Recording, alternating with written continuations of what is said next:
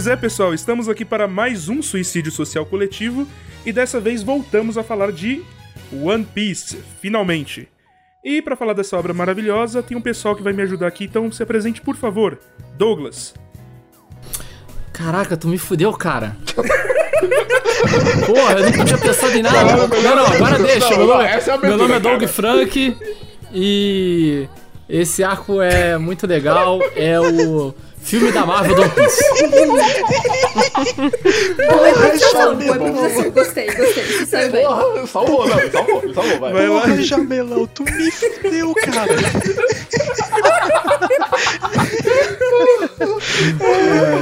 Ai, ai. Então dá pra ver minha risada escrota aqui por podcast. É, Nossa, ainda acabou estourando meu, minha risada toda é aqui. isso aí. Não, não se preocupem. Ramon tá fudido. É, o Ramon tá muito fudido agora, É velho. isso. É, Novas. então se apresente, por favor, também, Ramon. Ai, caramba, o que, que eu ia falar? Assim. Olá, pessoas. E rápido, suba no peixe voador. Eu explico no caminho. É isso. Rubens. E aí, galera, é o Rubens e o universo quis. O universo partiu. O universo fez o caralho pra tentar impedir a gente de gravar One Piece, mas gente- o universo não conseguiu calar a gente. A gente tá finalmente, finalmente gravando One Piece de novo. Aleluia, Deus. Nossa, deu problema aqui, vamos ter que parar tudo agora. Gente, não vai dar hoje. Vamos ter que. Vamos ter que. hoje não.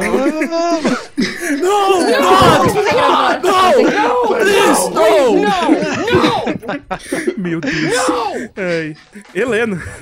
Eu queria relembrar uma fala do Rubens, acho que uns dois casts atrás, que o Silvano pergunta: Quem vocês acham que vai ganhar na batalha do Barba, Barba Negra e o Ace? Eu só deixo isso aqui mesmo. Não, e, eu- e- ele, e ele, res- e ele respondeu o Ace. Ah, meu Deus do céu. Deu esse pra caramba, hein? Deu ace, né, Não, e, Rubens? e ele, nossa, ele respondeu de um jeito tão assim confiante, eu fiquei até com dó.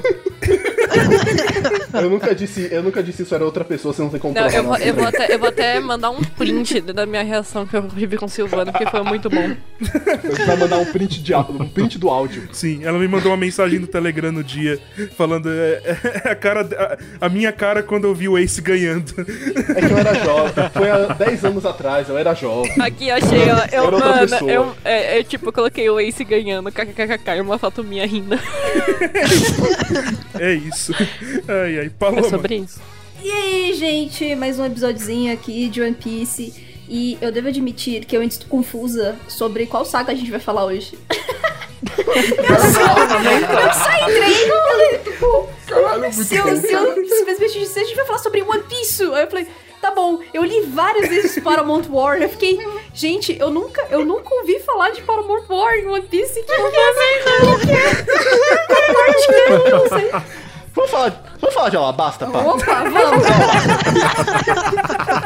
Ah, é, é, é que Paramount War é aquela luta que tem o Demolidor e o Justiceiro, sabe? Meu Deus. Caralho. Clarificou Vamos lá, vai dar tudo certo. Meu Deus. É, e eu sou o Silver, o host, e eu tenho que deixar a agenda mais clara, pelo jeito. É o universo, cara. O universo fez, tan fez tanto pra impedir que a gente gravasse esse- episódio, cara. É foda. Não fala isso, vai dar problema, mano. Caraca, Rubens já querendo gorar a porra do programa. Vai dar tudo certo. Mas eu tenho dois monitores agora. Yes! tá bom. Pronto, agora esse aí tá em 3030 já. A tecnologia chegou aqui em Ai, casa, ai. cara. A Só gente, demorou muito tempo. tipo, lembra a gente na escola, assim, tipo, 2000 e... Eu não vou falar data, porque todo mundo aqui... 12 anos ali de idade, olhando pro amiguinho, o amiguinho fala, no Japão já tem o Playstation 8. É, é o Rubens agora. Não, não, vai pra casa do caralho. É tipo, é tipo o filme, tá ligado? Ah, o filme demora 10 anos pra chegar no Brasil dos Estados Unidos. Ah, o a tecnologia do segundo monitor demorou sei lá quanto tempo pra chegar na minha casa. Agora chegou. O importante é que chegou. É, Eu me sinto no lançamento. Meu Deus, vamos lá. E é dessa sessão do mangá que a gente vai falar. A sessão chamada Saga de Paramount War, mas aparentemente aqui ninguém sabia disso. Nos, nos esclareça, Sil, nos esclareça, de verdade. É a parte, é a saga que cobre desde o arquipélago Sabaody até o pós-guerra. Nossa, é bastante coisa que nós Mas vamos calma, falar aqui. é, é Sabaody ou é Shambold? Porque eu sempre falei Shambold a minha vida inteira, os últimos dois meses que eu porra. Ou o jeito que você quiser. É. Ou mais, mais pros íntimos. Não, não tem. Mas pros íntimos Eu é, falo sabe, sabe. Chabonde, eu falo Chabonde. É, Eu falo Shabode. Sabore. Escreve, escreve Sabaody, mas eu falo Chabonde, eu falo do jeito que eu quiser, e é isso. Ah, é sabão, né? É isso aí. Sabão. Sabão. É sabão. Sabão! Vou chamar agora só de sabão. É, Exato. pros íntimos, sabão. É isso. É, que cobre tanto o arquipélago Sabaody quanto a Amazon Lily, Impel Down, Marineford e o pós-guerra. É coisa pra caralho. Sim. Mas é isso. E como é coisa pra caralho, a gente vai pular as nossas tradicionais impressões iniciais e a gente vai direto pro tema. Boa. Uou! Ih, o patrão tá maluco. O patrão está maluco. Ai, o midiático não é mais o mesmo. né? Na minha época, Na minha Minha época. época. Na minha época a gente ficava 5 horas falando nossas impressões iniciais. Porra, pior que era mesmo, cara. o, Ghib- o Ghibli foi tenso. Era Daí, isso mesmo. daí- né, e ainda reclamava. Ainda reclamava. Não, falava. Jogar meu um falava- shade aqui, jogar meu shade. Não, a, gente, a, gente, fa- a gente falava meia hora cada um as impressões iniciais e reclamava que o outro demorava. não, vai ter que ser como- vai ter que ser tipo eleição, sabe? Na, na época eleitoral. Não, um minuto pra foi réplica, tipo aquela- dois minutos pra tréplica. assim Isso. por Não, diante. foi tipo aquela época, foi tipo aquela vez que tinha eu e o Silvano pra fazer um discurso, a gente tinha 3 minutos. Aí eu usei 2 minutos e 2 minutos e 50 e deixei 10 segundos pra ele usar. Porra, mano. Depois fiquei puto que ele reclamou comigo. E, não, e, O amigo tá aí pra isso. não, e o discurso dele foi mó, mó ruim, já tô Ah dizendo lá, aqui. viu? Ah, Nossa, sobre isso. Ele, ele ficou batendo na mesa. ao vivaço. Enfim. Não, bater na mesa é incentivo, é pá, tá ligado? É, o, pra- o secretariado veio falar comigo pra você não, não, não acabar com o patrimônio da faculdade. Ah, fácil, pode pagar. Enfim, vamos lá. Começando, lembrando onde a gente terminou. Terminou num cliffhanger safado. O Vivery Card do Ace estava falhando, estava fraquinho. E os nossos heróis estavam saindo do Florian Triangle. Então é daqui que a gente começa. É, uma coisa interessante, uma coisa bem interessante desse início é que as histórias de capa elas começam a fazer algum sentido. Elas começam a fazer sentido pra narrativa como um todo. É, você só entende a história do Hachan se você prestar atenção nas capas. Isso é muito foda, cara. É, já não, já tinha isso antes. Já tinha meio que isso antes com o Kobe. Porque a história do Kobe e do Helmepo, eles é, é contada toda em história de capa. Né? E depois eles aparecem, eles inclusive aparecem nesse arco, eles são atacados pela bullshit do Hack do Rei. A gente vai chegar nisso, mas é, já tinha isso antes, mas é agora que isso entra para a parte principal da história, tá ligado? Pro primeiro plano, justamente com o Hachan. Chuchubens, também tem o. Ai, qual é o nome daquele cara que o É, Sanji. o cara que eu achava que ela loira e tem, tem cabelo rosa, qual é o nome dele? Que tem os, o, o soco inglês. É, também, ele entrou na marinha. Capitão Fubori. Fubori e o Jungle. Isso, o, o Michael Jackson. Isso, que eles são. Eles são derrotados já nos seus arcos respectivos, né? E aí depois aparece a Alabasta na marinha. E aí você tem que saber que não, você tem que acompanhar essa história de capas. Isso é muito legal, cara. Isso- porque justamente é o Oda dando. é, tipo, ele expandindo o universo sem precisar entrar na, no meio da história, tá ligado? Sem fazer um spin-off. É tipo o universo expandido do Oda. Eu acho que é muito, tipo assim, interessante, porque ele. Bom, já faz isso nos arcos do tipo. é, sempre querer mostrar o que tá acontecendo afora. Então, enquanto as coisas estão acontecendo dentro da ilha que o Luffy está, o, o universo ainda tá ocorrendo, né? Tá acontecendo coisas. Então, esse ne- negócio da capinhas eu acho que é mais um jeito de mostrar essa proposta, né, que ele tá seguindo. Uhum, de- deixar claro que tem coisas acontecendo fora desse núcleo que a gente tá acompanhando ali no, no É, capítulo do porque, mangá. né? porque eu acho que o principal de One Piece, assim, que acho que o universo é o, o grande protagonista, sabe? Eu acho que, Uhum. sei lá, tudo, tudo funciona, mas, tipo, é um negócio muito detalhado, então. Então é muito interessante como ele trabalha isso, né? Então acho que é o que. É, uma, é um dos, né, os pontos principais que chama a atenção. Sim. É... é uma escolha que o Oda faz, né? Ele dá pro universo. Tipo, não é só a historinha dos Mujiguaras, né? Ele dá pro universo. Ele dá ao universo como se o universo fosse um. Não um personagem, mas, tipo, ele importa, tá ligado? Diferente. Tem um monte de outros animes que não é assim, tipo, Hunter x Hunter não é assim. Inclusive, gente, eu acho que é a primeira vez que teve uma historinha de capa que a gente precisou saber um pouco da história de capa pra pegar a parte canônica ali, né, da corrida e dos capítulos, foi o Bug. Uhum. Né? Então, Uhum. tipo, lá atrás ainda, Não, tem razão, tem razão. Bem lembrado, bem Então, lembrado. é. Lá em Longtown, não é isso? É, e aí a gente... E a gente achou que, tipo, ah, sei lá, é, foi derrotado, só que aí nas historinhas de capa a gente vê que ele caiu numa, numa ilha, que ele tava, tava procurando lá as partes do corpo dele, aí ele encontra o bando dele, o bando dele lá, o... Enfim, gente, é engraçado pra caramba, inclusive. É, ele encontra a Álvida também. E Que... encon- encontra a Álvida, Isso. É, e o legal, então o legal é quando você, tipo, pega no arco principal, não, parece que não, não acontece do nada, né? Porque tá, ele, nas capinhas ele tá construindo alguma coisa. E tem Sim. outros personagens mais pra frente que vão ter isso e tal, e- mas, e é bem legal. Inclusive, o Bug, o Bug rouba a cena em, todo, em toda a cena que ele tá, cara. Voltando, é, o que eu acho que é interessante é que ele poderia não usar esse recurso e, por exemplo, criar linhas de diálogo, mas ele cria uma economia narrativa com isso, fazendo dessa forma, utilizando um espaço que seria para artes mais estilizadas, né? Tipo, que nem os caras que estavam junto com ele, que faziam sucesso. Sucesso. O Kishimoto e o Kubo usavam pra fazer imagens muito maneiras, pô. Não, mas tem umas horas que o Oda faz fanart da própria obra, tá ligado? Ai, o- ah, Luffy de Ele cowboy. aceita até os pedidos dos Sim, leitores. sim, sim. É, eu não sei quantas vezes eu vi o Luffy de samurai, caralho. Eu já tô. eu, já, eu já sinto que eu passei por um ano sem nem ter lido o ano ainda. Não, é porque isso é muito comum em mangá. Os, os, os mangakás, eles, pelo menos. É, não, não mangá de forma geral. Do que eu acompanho, né? Muitos deles fazem esse recurso. Tipo, no começo do capítulo, eles botam uma arte. O, o Oda uniu o útil ao agradável. Isso, é uma coisa inteligentíssima. Não, mas imagina, imagina se o Oda transformasse todas as historinhas de capa em diálogo. Chega lá o Sanji pra alguém e fala: Ah, tu lembra do Hachan? Então, ele virou. Ele tem um stand de takoyaki, né? Você, ah, ah, é verdade. Porra, ia ser uma merda, cara. Ia ser uma merda se. Exatamente assim que eles fazem no anime. É sério? Não, Caralho, minto, eles mais ou menos fazem isso também agora, mas tipo, a gente meio que tem a informação pelo, pela capa. Mas os caras meio que falam, ah, o cara tem um bagulho de takoyaki, pô. Uma Se barraquinha de eles botassem takoyaki. isso em diálogo, ia ficar muito deslocado, cara. Mas eles botam, cara. Inclusive, é por isso que eu recomendo o mangá de One Piece, não o anime de One Piece. Porque várias dessas histórias de capa não estão no anime de One Piece. Só tem pouquíssimas. Sério? A maioria delas A não tá. maioria não estão. A do Helmepo e a do. E a do. é, e a do Kobe, ela tem um episódio, né? Tem um episódio lá. E, e a do Bug é feito como um flashback quando o Bug aparece em Lockdown. Isso, exatamente. Tipo, um flashback muito rápido, sabe? E é, é meio escroto. É melhor, é melhor como tá no mangá, sabe? Essa, essa sensação de continuidade é muito mais interessante.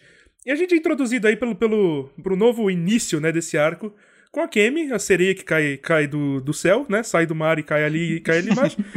Literalmente, cai do céu. então, é, a- o Luffy faz sua, sua, sua pergunta que ele faz pra, to, pra toda criatura não humana que ele encontra.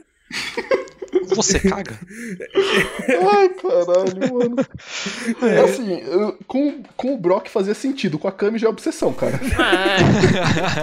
É, repetição de formato, né? É, então, Porra, É, é, ga- são as gags do Luffy, né? O Luffy pelo menos tem mais de uma gag. é, então. Tem, tem cara que só tem uma gag, tipo o Zoro. É, então. É, então, ou o Brook. Não, o, o Brook tem duas. O, o, o Zoro ele se perdeu no personagem. Badunts. É. Ah, não! De novo, Ele não. aprendeu com o guerreiro, essa eu tenho certeza. Puta. E sou eu que tô bebendo, cara. Sou eu que tô bebendo álcool barato. Eu só falei com o Guerreiro duas vezes. Esse daqui foi original, tá? É. é foi original. Mas, mas se ele é assim mesmo, com certeza a gente vai se dar muito bem. As piadas maravilhosas. Mas enfim, a gente é introduzido a Kame. Assim, eu, eu gosto muito da Kame nesse início como personagem, né? Que, tipo, ela aparece ali. Inclusive, eu achei que ela era um personagem filler, porque o jeito que ela é colorizada no anime, e até no mangá também, né? O cabelo verde é meio, meio, meio fora, meio fora de, né?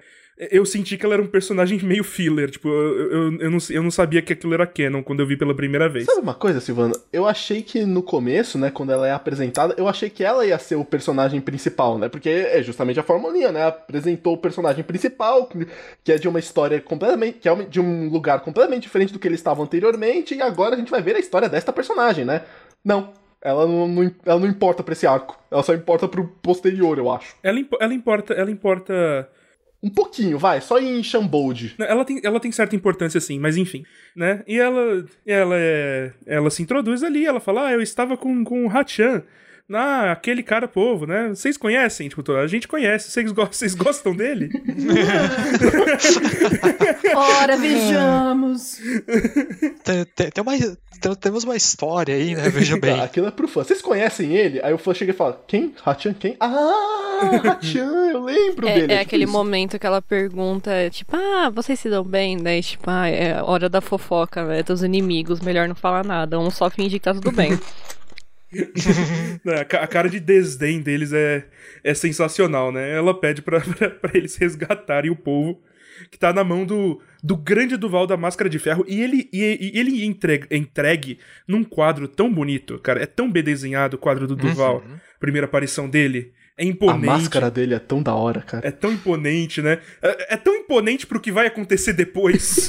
É maravilhoso, cara. Não, A mas gente- é o melhor personagem. Melhor Nossa, esse personagem, Duval é tão, é tão genial, cara. É tão genial. Ai, eu ri tanto com essa porra, cara. Primeiro, eu eu, eu, eu achei que já tinha sido o supra-sumo quando tinha o retrato falado do Sanji, né? Tipo, aquilo ali eu já achei maravilhoso. Pensei, porra, não tem como essa piada ficar melhor ainda.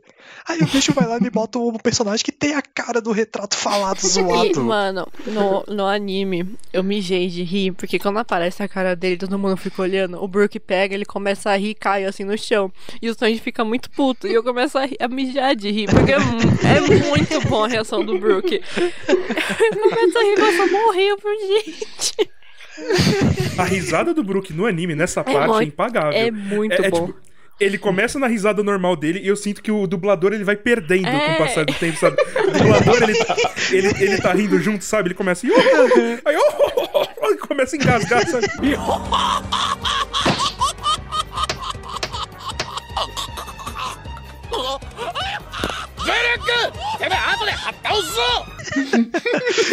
Pode- Parece dizer que o Brook morreu de rir se ele não tivesse morto. Exatamente. É, é tipo aquela situação que você ri tanto que você começa a tossir pra caralho, você quase morre de rir. É, então, ele Cara, tava quase cuspindo e- os ossos ali. Não, eu já ri numa situação dessa de cair no chão, de não aguentar. Sim. Isso é Não, brincadeira. mas, porra, imagina isso. É, cara, é, se eu tiver. é, Somos, todos somos Brook nessa hora, né? Que se a gente tivesse nessa situação, cara, se tivesse um maluco desse, eu, eu ia cagar de rir também. Não, Eu eu ia cagar de eu rir. ia rolar no chão, Não- que nem eu rolei já, cara. Então, lá no mangá eu ri pra caralho nessa parte, velho. Eu falei, ah, não. Ah, não, cara. A motivação do Duval é excelente. Ele, a motivação dele é que ele ficou do mal, porque as pessoas começaram a perseguir ele por conta da aparência dele. Olha que ruim, porque ele parecia igual ao cartaz de procurado do Sanji. Não, e o Sanji bate nele e ele desamassa, né? É, então, A cada chute ele desamassa mais. o, o- a cirurgia plástica versão chute, que é maravilhoso. Eu digo, Também. pra que química se temos Sanji? Porra, imagina isso. Eu vou aqui, vamos aqui ter uma, uma harmonização facial. Vem aqui no ringue com Dimitri e Dimitri vai fazer a sua harmonização facial. O cara gigantesco com, um- com um socão, tá ligado? Ah, exatamente. Mas, meu, a gente falando isso agora me fez muito pensar que, tipo, é bom ter esses pequenos capítulos, episódios, assim, que é mais besterol. Claro que você tem de apresentação da Kami do e vol- voltando o Hachi pra pegar, né, o que, que vai ser o arco Sabaori, mas é gostosinho, tipo, desses momentos de comédia, assim. Eu, eu- eu acho muito bom, cara. Eu acho muito bom quando o Oda re- resolve soltar, assim, fazer esses besterol. É, então, e, e- é uma preparação, né? Porque comparado à, à, à matéria que se trata em, em Shambold, eu vou chamar de Shambold, foda-se. Comparado a- ao que acontece depois, principalmente com o Teriobito, é assim, é, isso é a calma de- antes da tempestade, Uhum. tá ligado? Uhum. É o último momento em que o bagulho é, é, é- é totalmente comédia antes de- do, do tom de One Piece mudar pra cacete. Assim, não, não muda tanto assim, vamos, assim, até chegar a guerra. Os caras, vamos dar essa... é, não, vamos dar esse pum, baita de um crédito, porque pra mim ele ainda consegue entregar cenas de comédia ao longo do... Tipo assim, ele vai parar, né, pra... Em Shabold ele vai deixar a coisa mais séria em, em determinado momento, mas ele vai conseguir fa- fazer a comédia ao longo do- desses próximos... Desse, pelo menos o, o Impel Down, né? Ele ainda consegue fazer muita comédia em Ah, Impel sim. Down. Impel Down, Impel Down realmente é, é um pouco mais leve por causa do Sr. 3 e do Bug, Ah, né? Maravilhoso. E, para, e Paramount Warrior, ele cons- Paramount não, já na guerra mesmo, né, dos maiorais, ali no Marineford, o cara consegue entregar porque o cara domina muito um certo personagem, mas vamos falar com mais calma depois. Tem, tem o bug, enfim. Sempre, sempre tem um bug. Tem Não, um bug, tem tem um um bug bug. engraçado. Não, se tem o Perfeito. bug é ruim. Aqueles. Eu sou o contraponto. Aí a Paloma vai ser É. expulsa do cast. Não, mas gente, eu queria voltar um pouquinho no Duval, porque na época que eu, eu lia semanal, sim, gente, eu lia semanal quando estava saindo ah, essa fase do Duval. E eu lembro que na semana, quando apareceu ah, o Duval sem mostrar o rosto, mano, rolou todas as teorias imagináveis de quem seria esse personagem. Ai, os fãs, os fãs emocionados do Emocionados. Facebook. Adorei. Provavelmente, provavelmente alguém ficou puto, então. É, ok, provavelmente sim. Mas, como o negócio era muito engraçado, era difícil não gostar também, sabe? Porque, cara, quando o Oda entrega o bagulho, que ele tira a cara, e aí a gente vê que é a cara do Sanji do cartaz, mano, assim, não tem, não tem como não se divertir, sabe? Mas eu lembro que o pessoal tava falando assim, pô, se tá o Hachan aí, será que o Arlong voltou?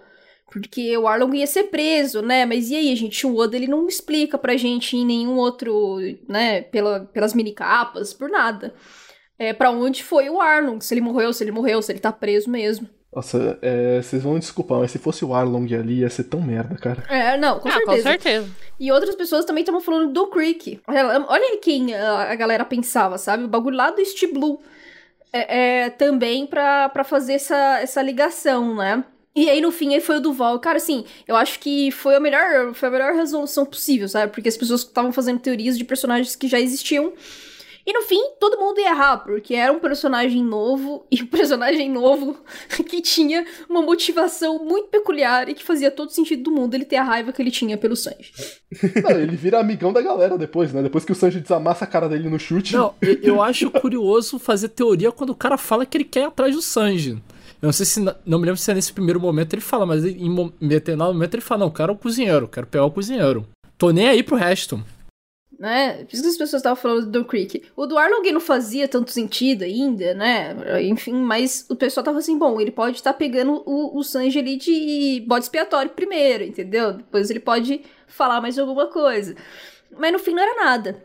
E eu só queria vir com uma curiosidade que a habilidade de harmonização facial do Sanji já tinha sido implementada lá no trem em, em Water 7, em que ele bate no, no, no cara que usa massa lá com o poder. E, e ele fica puto porque o cara usa comida, né? Pra, ele fica jogando um monte de comida fora pra lutar com o Sanji. E aí ele, ele chuta tanto a cara do cara que o cara fica bonito. É bom demais. É verdade. eu tinha esquecido disso real, velho. É real. Eu, eu tinha guardado tanto ele lutar com as facas, porque ele falou: Não, você usa a massa, então isso aqui não é arma, isso aqui é, Uhum. É utensílio de cozinheiro. Isso. Eu tô no É, mas Masterchef. aí então. quando ele corta tudo e aí só fica o cara, ele vai e começa a chutar, chutar, chutar, chutar, chutar, chutar, chutar. E aí é isso. Exato, eu lembro disso, ele fica, ele fica harmonizado. Não, é, é- é muito interessante como o Oda ele se importa em introduzir essas coisas antes, as coisas que não tem nada a ver, sabe? É. Não, ele tá. Ele tá. é, ele tá semeando a piada que ele vai colher depois. É, tá então, ligado? é, é- nossa, é, é- é perfeito. Não, e é interessante que o Duval, é- é a piada do Duval fica, fica essa coisa, né? Tipo, ele mudou totalmente de personalidade, virou totalmente amigão, e ele tenta fazer a única coisa que o Sanji falou pra ele não fazer, que é piscar com o olho só. Ele sempre fica com uma cara zoadaça quando ele isso. Ai, o Sanji muito falando, bom. para com isso, não dá pra você piscar com o olho só. Não, eu tava esperando o quadro que ele ia começar a piscar tanto que ele ia virar pro Sanji e falar: Cara, chuta minha cara de novo, por favor. Porque ele zoou aqui. Mais umas três bicas aqui, por favor. É, o Duval, o Duval foi, foi um personagem muito interessante, assim, foi, foi muito massa, ele deixa Bond. Que aí ele vira. Como ele se acha bonito, ele acha que ele vai conquistar todo mundo, assim, cara, é muito bom. E, e, e ele Johnny tem um Bravo exército, total, né? é, e ele tem um exército, só que assim, ele é um Johnny Bravo não babaca, né? Assim, tipo, ele é só trouxa, assim, meio trouxão. Ele tem a mesma energia, pra mim, daquele cara que começa a. que começa a fazer crossfit, ou começa a ir pra academia. Antes era, sei lá, meio. meio gordinho, aí começa a ir na academia, fica mais fortinho e se acha custosão, tá ligado? Ele parece mesmo. É, tem a mesma energia, só que em vez de ir pra academia, ele tomou chute na cara. Same energy. E aí, e- assim, eu sinto que nesse arco, né, o, o Oda provavelmente cavando a própria cova de novo. Assim, é, é, o Oda já cavou a própria cova em East Blue quando ele introduziu o Shichibukai. Aí ele, aí ele vai cavar a própria cova um pouquinho mais aqui, introduzindo supernovas, né? Ah, sim. Hum. Adicionando mais elementos numa trama, tipo, num, num mangá que já tava chegando a- aos seus 500 capítulos. Mas é muito estiloso, cara. É muito estiloso esses caras. P- Posso dar um apontamento? Eu não me importo. eu vou mentir, vou mentir pra vocês. Pode botar 50 supernova, cara. Cara, só trabalha com 3 ou 4, cara. Não precisa mostrar todos. Sem brincadeira. Não, não, eu, Mas foi, mas foi legal. Assim, tô brincando e tal, mas tipo. Eu acho que os primeiros supernovas, quando eles são apresentados ali na primeira Shabond, é... eu acho que funciona muito bem. Aí acho que depois vira meio que uma putaria, sabe? Mas só que o Oda, ele aproveita todos os supernovas em algum momento da história. Então, ah, esse é o legal, assim, tipo, beleza, de primeira a gente não se importa tanto com alguns, que nem o Rogue. Quem que gosta do Rogue aqui, gente? Não sei, desculpa aí, mas... Quem, é- quem é o Rogue? O monge louco. qual deles é o Rogue? Uruji, o monge louco. Ah, o Rogue é o tá, cara tá, monge grandão, louco. grandão com asinha lá. Ah, que é o da Ilha do Céu. Sei, sei, sei. Só que eu acho que como o fã de One Piece é muito emocionado, ele fica criando uma teoria muito bizarra. E acho que a, que ma- a principal que mais tem isso é a Bonnie. Porque, tipo, é- não, realmente, ele apresenta ali, eu acho que até certo ponto é ok apresentar de jeito legal, porque, tipo, ah, eles estão ali, participa da, da confusão, e eles só são usados só futuramente, que eu não vou falar os motivos, por causa de spoilers, mas, tipo, eu acho que isso, isso como é o fã é muito emocionado, qualquer coisinha já bota uma teoria muito louca lá que não tem nada a ver. Tipo, gente, eu- eu vou até compartilhar com vocês a teoria super famosa, divertida, que tinha que a Bonnie era mãe do Ace. Ah, eu ia, eu ia chutar que era a mãe do Luffy, porque na dúvida, a da teoria é sempre mãe do Luffy, né? Não, e, e só, não, e essa teoria existia porque ela ficou meio bolada com a morte do cara. Tipo, ela falou assim, Sim! porra, esse, tipo, meio, ficou meio tristinha, assim. Sim! Sendo que o mundo inteiro ficou chocado, assim, sabe? Mas não, ela, por ela ser mulher, ela tem que ser mãe, entendeu? Ela, isso, ela tem que ter um, ca um cargo, assim, tipo, de... Ou, ou, ou chip, ou mãe, irmã, entendeu? É sempre assim, nunca é uma mulher que tá... As te- As teorias vão sempre É, nisso, né? impressionante. É, não, é, e eu acho que esse sentimento de tipo, ok, a gente sabe que o Oda vai acabar explorando, explorando todos os personagens.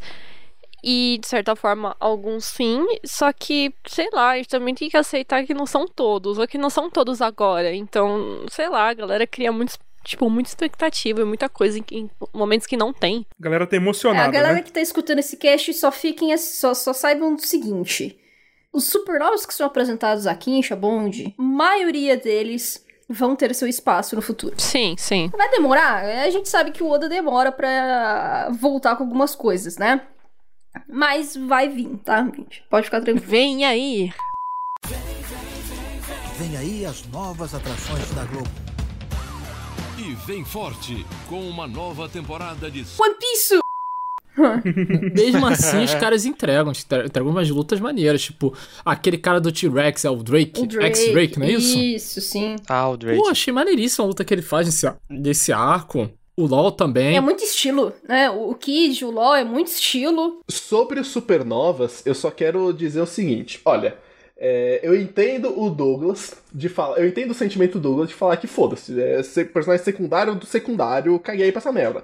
Mas é tão estiloso, É cara. muito estilo. É tão, é- é- é tão legal. É tão estiloso essa porra que, que, eu, não- que, eu, que eu me importo, assim, com esses caras. Principalmente com aquele cara que faz. É, que, que faz é, instrumento musical com, com corpo, tá ligado? O que tem o, o, Hum, o- aham. o dente, o, dente de, o dente de piano. Eu acho esse cara tão estiloso, É, mas cara. é mesmo. Que. Que porra, é. Eu, eu gosto dos supernovas. Eu gosto pra caralho dos supernovas. Eu, eu só achei excelente a apresentação deles ali no mangá, aquelas páginas que vai apresentando um por um, né? Uhum. Caraca, eu achei muito bom, mano. Vai aparecendo assim, eles de com- vai as cenas, as situações. Cara, eu fui imaginando assim os cortes na minha cabeça, tá ligado? Tudo certinho. Eu só tava esperando ter um momento onde ia aparecer um quadro, uma tela preta escrito dirigido por Quentin Tarantino, tá ligado?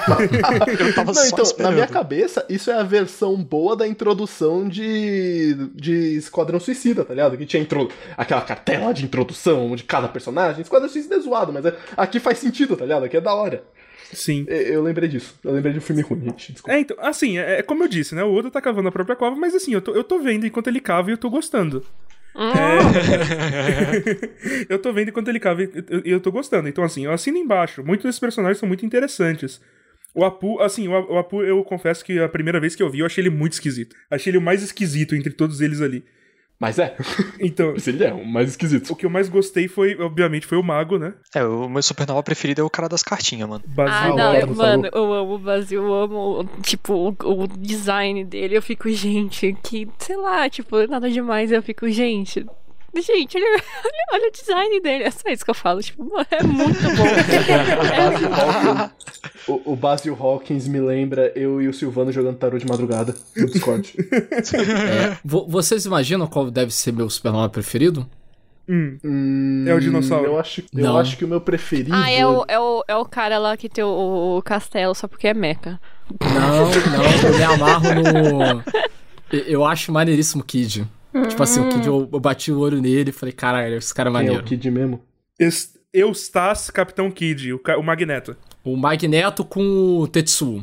Que aquilo ali é. Aquilo ali é Akira. O poder dele é muito foda, cara. O poder dele é muito da hora. Ah, cara, eu acho que o meu preferido é o Apo. É o cara dos instrumentos. É o, é o dente de piano. Porque eu acho ele mais estiloso dessa galera. Mano, fa- falar uma coisa aqui, eu tenho um texto nos Chimichangas que é que são os personagens que foram as pessoas reais que foram inspi- inspiradas na criação desses personagens. E só falar rapidamente de alguns que eu me lembro, a Bonnie é inspirada numa, numa pirata que existiu na, na vida real e tem, tem até uma série muito boa, por sinal, chama Black Sails, que tem a, a retratação da Bonnie também na série. Eu acho que o Kid, eu vou até confirmar que ele era, na verdade, um marinheiro. Ou era o Lau, eu não tenho certeza. Sim. Eu vou confirmar. A única coisa que eu sei é que o Drake é o corsário. O Drake é o Francis Drake, né? O corsário inglês. O Kid também, o Kid é, o Kid é um. Kid é um, é É um o Capitão marinheiro. Kid, pô. Capitão Kid, tem até no Persona. William Kidd, que, que é o Capitão Kidd, ele foi um corsário escocês. O Bede foi inspirado no Al Capone, claramente. obviamente. E o, o Sim. Apo, ele foi inspirado num pirata que. Cadê, cadê, cadê? Ele, na verdade, era um, um pirata da China Meridional. Muito louco. E o. Basil, ele. Que legal, E cara. o Basil, na verdade, ele foi inspirado no John, John Hawkins, um comerciante de escravo inglês. E também falam que o design dele é inspirado num. no. no... Ai, no cara do Slipknot. E os, Ah, o- o guitarrista, né? Que a, a cara dele parece com o e guitarrista. X- eu, eu falo X Drake, mas X Drake foi inspirada no Sir Francis Drake, que é foi um capitão inglês, vice-almirante no reino da Inglaterra, corsário e um navegador famoso. Daí ele, até que a rainha Isabel da Inglaterra com, condecorou ele como um cavaleiro. É. Foi o primeiro cara a, dar- a circunnavegar o mundo. Sim, Ah. Francis. Ou pelo menos a sobreviver à circunnavegação É, do mundo. Magellan tá foi- até aqui, para os ingleses ele foi visto como um herói, para os espanhóis ele foi reconhecido como um pirata. E se vocês quiserem, olha, se vocês quiserem saber mais sobre essa época de pirataria, assim, assistam Black Sails, porque é muito bom e tem muitos personagens assim.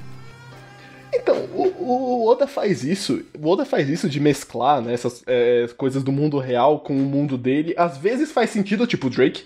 Às vezes não. Por exemplo, o Magellan só, só tem esse nome, só tem essa referência ao Fernando de Magalhães porque sim. Sabe? Porque não tem porra nenhuma a ver. Só, é só o nome, tá ligado? É, então, né? Mas assim, é, é isso, cara. Assim como o Fernão de Magalhães foi morto pelo Apu Apu nas Filipinas, o Magellan vai ser morto também nas Filipinas. Não sei. Ele vai vir pro nosso mundo, tentar o, o rolê do, do veneno e morrer nas Filipinas. Exato. Morrer nas Filipinas. Assim, assim, Tentando assim, como, circunnavegar o mundo. É assim, cara. assim como o Fernão de Magalhães. É assim, é assim que funciona. Mas enfim, são personagens bastante, bastante interessantes, só que, né, é, depois, dá pra ver que a seiva deles dura pouco tempo. Mas enfim. O, o, o- na verdade, o ponto mais importante desse arco, e o mais bonito, né? E o que gera o momento mais catártico, né? Desse, é, desse arco é o, o tal, né, entre aspas, agência de empregos. Eu, eu adoro esse eufemismo. É como a Marinha chama o mercado de escravos. Ah, sei. É, e a gente precisa deixar um pouquinho claro, né, no contexto. É legal que eu acho que o, o Oda ele faz isso bem bacana. Que ele, ele deixa claro quando a galera entra ali em Shabond. ah, alguém avisa, acho que o próprio Hat avisa, que ah, eles precisam se esconder, né, como homens peixes, assim. Eles precisam meio que se fazer de humanos, porque é muito perigoso estar ali. Porque Shabond, ele. ah, ele não tem lei, assim. É tipo. É, é meio. Não é como Jaya, que era dominado por piratas. Porque em Shabond você tem o QG ali da marinha. que é permitido, entendeu? Assim, tudo é permitido ali. Ah, ah, ainda que é, a Marinha conheça esse local e saiba da importância dele, ele é um local muito estratégico que reúne pessoas do mundo inteiro, inclusive os Teriubitos. Então a Marinha ela tá ali simplesmente para manter os Teriubitos do tipo protegidos, né? Então, de resto, eles não fazem nada. Tudo pode, tudo pode uh, ali em não não tem lei ali, né? É por isso que existe o mercado de escravos. Eu acho que esse é um elemento fantástico, inclusive, porque faz total sentido, né? Você tá ali do lado do, da Ilha dos Tritões, você tá do lado de Maria Joa, é, piratas que querem chegar no Novo Mundo, eles têm necessariamente que passar por ali. Uhum. Então faz total sentido tanto a, né, a base da ter uma base da marinha próxima quanto a marinha controlar esse, esse local, faz total sentido. Não, isso é um entreposto comercial, né? Um entreposto comercial de tudo, inclusive escravos, né? É, e aí é um ponto. Eu, eu lembro de já ter falado isso nos casts anteriores de como o One Piece muda de tom muito rápido, né? E esse é um ponto. Esse é um ponto, talvez o, talvez o maior desnível, né? Até agora, que justamente esse mercado de escravos e depois os teriubitos são uma parte muito séria da história, né? Muito pesada da história que vem imediatamente depois de uma parte muito estilosa e uma parte muito engraçada, né? Do Val e Supernovas. Né? É... E as duas coisas são. E não parece deslocado, ligado? Não, não, parece que, não parece que não faz sentido. Você não fica tipo, caralho, que porra é essa agora? Não, tipo, é, é, totalmente condizente com a narrativa, é totalmente fluido. E, e é feito. E, e, esse rolê da escravidão parece ser feito com uma certa responsabilidade, né? Parece. Diferente de outros aspectos do, do de One Piece, o Oda não, não caga no tomate. Não, não pisa no tomate aí. Ah, é, porque ele, ele vai num. Um bagulho de escravidão até meio safe. Uhum. Uhum. É. Ele, É. ele mira muito numa escravidão antiga. Sim. Hum. Mas, é, assim, eu acho que minha única crítica, eu, eu não acho que é ruim tal arco, tá? É que eu relendo, eu não gosto que o Oda, ele. ele meio que rouba com a gente. Porque assim? o, o, o Luffy dá o socão no cara é mais escroto, assim, é o, é o cara que tá babando, é o cara que. Assim, é, é, é o cara que é feito pra você escrotizar ele. Ah, sim. Eu acho mais interessante os outros dois terubitos. Eu Uhum. achei muito mais interessante eles. Assim, a, a gente vai olh- a gente vai falar disso depois, mas na minha opinião, assim, o soco do Luffy não importa tanto. Até por quem é o Luffy e por todo o contexto da, da coisa, o soco no Luffy é, é, é o Oda falando, tipo, você queria isso? Tá, toma isso. É, essa é a catarse que, se, que precisa ter, é a catarse que você vai ter. Agora vamos, vamos seguir com a história. Porque, assim, o soco do Teriobito é. não muda nada no fim das contas. É só a catarse que o Oda coloca pro É público. aquela uma marca. Não, não, é só, é só, é só a parte emocional, é isso. Caga, foda-se, vamos jogar a parte emocional pro lixo. Ah! Não, mas é uma puta parte emocional, É, mas ainda assim. eu nunca tinha visto por esse lado, mas sei lá, deu pra pensar, porque eu acho que se analisar de uma forma mais geral, realmente é o Luffy ali, e não é bem isso, mas eu entendo a marca que fica e esse lado emocional que vocês falam. Porque o Luffy não tá falando nada. O a única coisa que o Luffy tá falando. Qual é a motivação É que ele quer ali? salvar, né? Que são os amigos dele, pô. Só. Ele não tá questionando o sistema, ele não tá questionando nada. É, é só um cara que foi escroto com os amigos dele e ele foi pá. Por quê? Porque é a catarse da narrativa, né? Mas não muda nada no fim das contas. Mas assim, aí é que tá. É precisa. Vamos lá. É aquela coisa, é um, ele- é um elemento distintivo da obra, mas aí é, que, aí, aí é que tá o ponto. Não importa o que o Luffy pensa. Importa é o que a obra como composição tá dizendo pra gente. E eu acho que a ação dele, eu acho que a gente precisa lembrar que ahn, durante todo aquele tempo ali em Chabonde, eu acho que ah, a gente que vai conhecer o Ray depois, né? Ele que, enfim, viveu mais tempo, talvez ele consiga ali numerar quantas pessoas, quantos piratas ou pessoas civis mesmo, quantas pessoas foram contra um Teriumbito em Chabonde. E eu acho que isso conta demais em Chabonde, porque ninguém fazia nada. Entendeu? E foi o Ruffy lá e fez. Então, assim, não importa se, ah, mas não mudou nada, ele não tá ali é, indo contra o sistema, alguma coisa assim. De fato, no geral, quando a gente olha o contexto inteiro, é, destruir um sistema só por causa de um soco, né, seria até meio esquisito. Só que o fato dele, o fato do, do, do Ruffy simplesmente não ter se importado se ele era um Teriumbito ou não, e agido porque aquilo era injusto e aquilo era errado, é, muda um pouco das figuras, entendeu? A gente vê que muita gente importante viu aquela ação. E eu acho que isso impacta de alguma maneira, entendeu? Eu vejo da seguinte maneira, tipo, em termos narrativos, é um, um mote que tá se repetindo novamente, né? Tipo, um personagem que o Oda faz de tudo pra gente odiar ele, ele é apresentado como um, um ser extremamente terrível, escroto e asqueroso. Ele é até, é até bem caricato, né? Sim, sim, sendo caricato, e aí a gente tem o socão do Luffy, que é aquela grande catarse, aquele momento de, ah, finalmente alguém deu um soco na cara desse desgraçado. Aí, o segundo elemento que eu vejo em jogo é a questão do personagem Luffy, onde, como vocês bem pontuaram ali, por que, que ele dá o socão no Terubito? Porque esse Terubito é um, tá representando uma ameaça aos amigos dele. Ponto. Não, não, não tá sendo. e O Luffy não está questionando o sistema que está rolando ali, pipipi, popopó. Até porque não faria sentido. O Luffy nunca fez isso na obra até agora, não faria sentido ele de uma hora para outra fazer. Porém, tem o ponto que o Silvano levanta. A questão é, mas qual é a mensagem que a obra está me passando? Não é tão importante o que o próprio Luffy pensa, mas sim o que eu consigo interpretar da obra. E o que eu consigo interpretar dali é que o Oda não está passando a mão na cabeça de escravismo, como a Pá bem comentou. É um sistema ali que tá rolando, que todo mundo tá fazendo vista grossa, todo mundo sabe o que acontece, acontece há anos, ninguém nunca faz nada, e agora finalmente alguém tá botando a rodinha pra girar, entendeu? Nossa, essa, essa palavra foi inc- inclusive muito boa. Porque isso aí de rodinha, a gente. é, é, isso, isso vai ser adaptado, essa palavra vai ser adaptada em One Piece para girar o mecanismo do mundo. E cara, é isso. é basicamente isso que o Ruffy, junto com outros personagens, obviamente, é, vão começar a fazer, né? E eu acho que a chama ela começa ah, principalmente, né, em Water 7 e Lobby, por eles terem ido contra o governo mundial abertamente. É, e isso é reforçado muito, com muita força, nesse socão do Tenryubito. Então, assim, isso é marcado. É, se a gente, a gente vai falar de Impel Down, a gente vai falar da Guerra dos Melhores, o Luffy é lembrado por ele ter, é isso, por ele ter batido no Tenryubito, entendeu? Por ele ter ido contra completamente o governo mundial, a marinha e assim por diante. Então, ele é visto como um ser muito perigoso a nível Dragon, sabe? Então, cara, é, é esse tipo de, de coisa que o Ruffy vai, vai ter como resposta depois do socão do Tenryubito, entendeu? Ele fica no, nos holofotes. É, e eu, eu acho que até em questão, assim, de uma análise mais é, roteirizada e mais técnica, de tudo que, um pouco de tudo que vocês falaram, eu acho que, tipo, ali tem que ser o Luffy pra dar esse soco.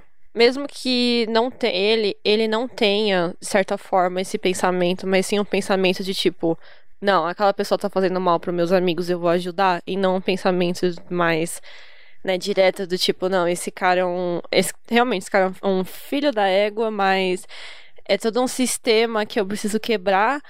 É, mas eu acho que ali o que fica é aquela mensagem que a gente tem que sentir, né? O, o espectador, o leitor tem que sentir. Né, que aquele soco é um símbolo na representação do que, que o One Piece vai retratar daqui alguns arcos e quer debater, né? E não é sobre liberdade, tá, gente? É contra totalitarismo. Exatamente. É, porra, é a catarse, né? É uma catarse desgracenta. É né? aquela O- questão do tipo, eu acho que tem é, momentos que é, o autor não precisa pegar e, sabe, cortar. Não precisa pegar tudo. na mãozinha, né? É, não também. precisa, ó, vem aqui, deixa eu mostrar minha mensagem. É tipo, você tá vendo, você tá acompanhando e fica a ideia pra você se você tá entendendo ou tá pensando bosta. É, então, exato. Esse, esse, esse, esse é meu ponto também.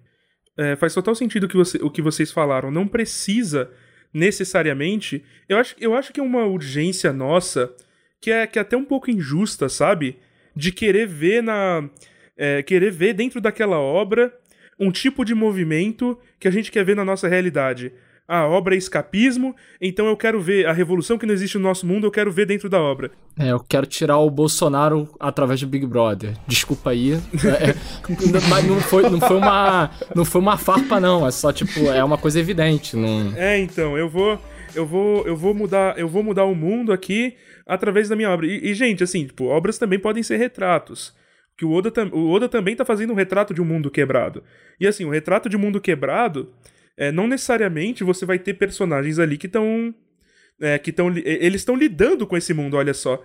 A mesma coisa que, que eu já falei, inclusive, de, de Fullmetal, num outro podcast aí, vejam um retórico, que é o seguinte, assim, existe um... É, os personagens não necessariamente eles estão ali para consertar aquele mundo. Há, muitas vezes, aquele mundo serve para os personagens reagirem a ele. Como, como esse, esse grupo de pessoas reage a esse mundo? A obra vai dar sua mensagem e os personagens vão reagir àquele mundo. Então, assim, é, é, é, um pouco, é um pouco pretencioso da gente ter, ter essa cobrança de, tipo, não, porque os personagens né? têm que ser necessariamente. É, expectativa.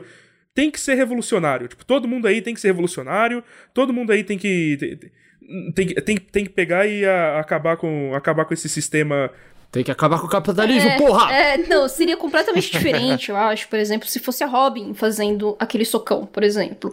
Ou se aparecesse algum revolucionário mesmo ali em Chabond, sabe? Um, o próprio Dragon, se aparecesse ali em Chabond e desse aquele socão teria um outro significado por trás, porque aí realmente a gente vai mexer com, ah, sabe, é questão de, de, de história, com essa questão da revolução, de você querer mudar tudo, sabe, de, é, é, porque são personagens que têm mais essas camadas, né? Agora o Ruffy não, o Ruffy, ele sempre foi do tipo, tô fazendo aqui o meu feeling, tô, tô através do meu instinto, entendeu? Ele é completamente incapaz de abstrair. Uhum. Ele não abstrai porra nenhuma. ah, esses caras estão sendo cuzões com meus amigos, eu sou, então eu vou e bater isso é neles. muito bom, eu acho. Que, sei lá, deixa um negócio mais interessante de acompanhar, às vezes.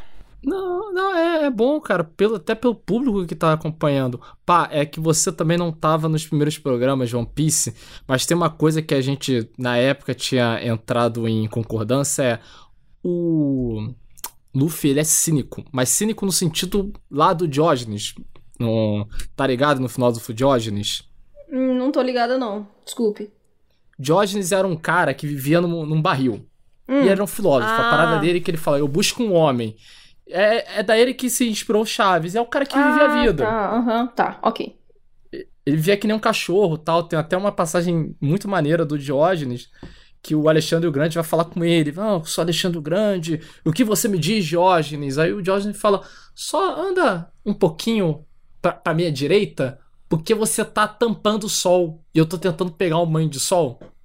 É, então. Outro, outra historinha dele era como, tipo, ele, ele só tinha uma caneca, ele carregava uma caneca pra todo lado, ele viu uma criança bebendo água da fonte com as mãos, ele jogou a caneca fora. Sabe? outra passagem também do Diógenes é que ele, ele gostava de agorar Platão. Ele pegou. É, o Platão dizia que o ser humano era uma ave sem penas, ele pegou uma galinha, depenou e falou: Eis o homem de Platão. Ou que ele pegava, ele tinha uma lamparina, ele andava com uma lamparina acesa no é, uma lamparina acesa no meio da cidade durante o dia para procurar uma pessoa, um, um, homem de verdade, ou um homem, né? É um homem, é, eu procuro um homem. Aí as pessoas falam um homem justo, tal. Mas eu, eu sinto muito essa energia do Luffy, sabe? O Luffy é um cara que ele, ele age e reage muito, mas sempre com uma sinceridade, com uma simplicidade é muito grande e é muito é, é, muito normal isso dele querer bater no, no Terubito. Eu só não gosto muito de ser esse caricatão mesmo. Só achar. Ah. Mas eu lembro, ah, cara, One Piece, né, cara? Obra pra garoto de 13 anos. Não, então, é, tem a mesma. O cara batendo O cara batendo no Terubito tem a mesma energia dele, dele atirando na, na bandeira em Ennis Lobby, né? É, ah, é isso que tá. Ah, eu gosto dos meus amigos, eu vou proteger meus amigos. É isso que impede? Pá! Por, Ai, mas você acabou com o mundo, a ordem do sistema, foda-se, sabe? Ele não pensa nisso. Ele é incapaz de abstrair. Então ele vai lá e faz sentido, né? Tem que ser o Luffy, porque só o Luffy faria isso. Porque, de novo, ele é, incap... ele é patologicamente incapaz de abstrair, então, pá, sabe? Mas mesmo assim, é. Não é, sabe, começa com o Luffy, mas jamais vai terminar no Luffy, né? O Luffy não vai, só, ele só começa e não vai resolver nada né, naquele mundo, né? Por isso que tem os revolucionários, inclusive. É porque não, não, não é do interesse dele, né? Ele não tá pensando nisso, ele tá pouco se fudendo pra essa porra. E também, e sendo bem sincero, não é essa história que. Não é essa a história, a história do Luffy. Essa tá esquisito se fosse, sabe? É, então, é a história que. Inclusive, essa coisa do Luffy ser porra louca é uma, é, é uma força motriz importante pra história. Porque, assim, imagine não fosse ele naquela situação, né, da, tem, da galera tentando vender a Kame. Se não fosse ele, todo mundo ia ficar assistindo, tipo, boca aberto, ia deixar acontecer e ia passar. Sabe? Você precisa ter esse personagem que vai colocar as coisas em movimento. A coisa da arma de Chekhov. Você apresenta um elemento narrativo, você tem que você tem que usá-lo. Ah, sabe? Ah, se alguém agredir um Tenryubito, um almirante vai vir, um, um almirante vai vir, tipo, em, em defesa do Tenryubito. Beleza, a partir do momento que ele disse aquilo, ok, alguém vai bater no Tenryubito. E provavelmente é o Luffy. É, eles até tentam botar o Zoro, né? Mas aí a, a Bonnie impede ele. Ah, sim. Não, e veio um almirante pra defender. Veio um almirante com o poder mais roubado que tem de One Piece. Eu, eu acho muito bom o Zoro falando: Caraca, se era pra tu ter socado esse cara, pô, me deixava eu ter cortado o outro. Porra. É, é- é muito. É, é- é- essa, sem no- é essa falta de noção bonita. É, é uma falta de noção muito, muito bonita, sabe? Tipo, todo mundo olhando ali, o LOL, o Kid olhando, tipo, ele vai fazer isso mesmo? Ele vai, né? Não, e todo, e todo mundo já conhece o cara. Tipo, ah, ó- óbvio que ele. Ele, Ele entra vai em fazer confusão. É óbvio, que ele vai fazer. É. É óbvio que ele vai fazer. É o Só faltava o cara dar um pescotapa no LOL e falar: É o Luffy, porra. Você acha que ele não vai fazer? É, então, é, é é interessantíssimo e como é construído esse investimento emocional. Porque, primeiro, é, é o Hachan, tipo, a gente sabe, é um vilão, né? Mas não é bem um vilão. Não era um personagem que a gente odiava em Arlong Park. Ele era meio bobão. Uhum. Ele era meio imbecil. Uhum. Não é um personagem que a gente odiava. Aí a gente vai acompanhando ele em histórias de capa. Aí quando ele reaparece, né? Aí ele vai construindo, tipo, você gosta dele, sabe? Tipo, aí, aí as- os elementos vão sendo introduzidos de forma muito paulatina. Ele, ele cobrindo a marca na testa com band-aid, né? Tipo, com. É. E- Ele tem medo de falar com a Nami. Ele tem medo de Sim. falar com a Nami. Ele, ele, ele tem medo, ele, ele tem receio. Aí quando chega aquele momento em que o São Carlos, inclusive essa, essa escolha sensacional de colocar nome de santo no, no- nos Teriubitos é, é, é, é fantástico. É, é basicamente né, o que é um santo. É um, é um ser humano que, por conta da sua pureza, entre aspas, ele ascendeu aos céus, né? Por conta da sua devoção, ele ascendeu ao, ao, ao ponto de divindade. Então, ju- justamente, né, como os Teriubitos gostam de se vender, como essas figuras que ascenderam é, ao ponto de serem, de serem divinos.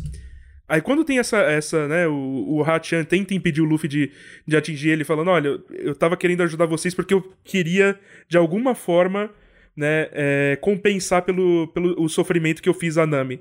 Aí, aí você quebra, né? Aí você quer bater no, no, no Carlos junto com o Luffy. Aí você tá, aí você tá segurando o, o punho, o punho junto. E é uma, uma página sensacional.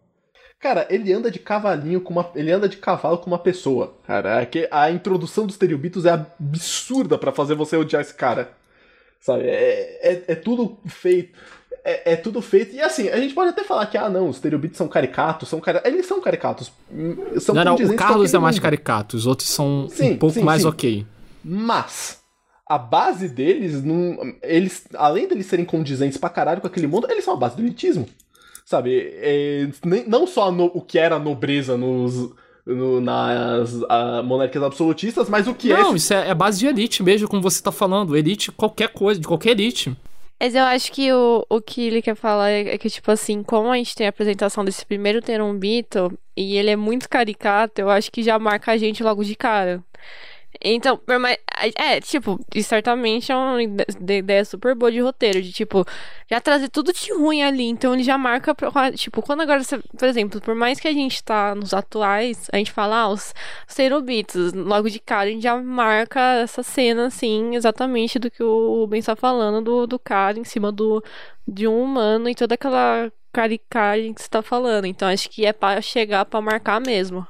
Eu acho muito massa que em cima desse, dessa parada toda do que é, de- os Teriubitos podem tudo e, e o sonho do cara lá era ter uma sereia e tudo mais, e eu acho muito legal como o Oda ele faz todas essas relações e fala sobre justamente o problema entre as raças, né? Ah, ah, como ah, os, os homens peixes são vistos pelos seres humanos. Então, assim, a gente tinha lá atrás, no Argo Park, uma visão, né, de que os homens peixes, eles eram os opressores, né, eles eram os opressores, eles foram realmente os opressores ali na saga da Nami, né, foram é, 10 anos, se não me engano, é, de, de pura opressão, né, que o Arlong junto com o seu exército fizeram ali para algumas vilas, inclusive, de, East Blue. E, e aí a gente vai ver o outro lado da história agora que, ah, beleza, ali é, era um recorte muito específico e muito pequeno do que o, aconteceu lá em Arlong Park. A realidade, na verdade, é que no resto do mundo, quem sofre são, quem sofre as opressões são os homens peixes. Então, ah, aí a gente entra naquele caralho, velho, é um, a- a- o Oda, ele cria o primeiro dilema entre as duas raças ali. Né? E eu acho muito legal que ele adiciona a história com a Robin.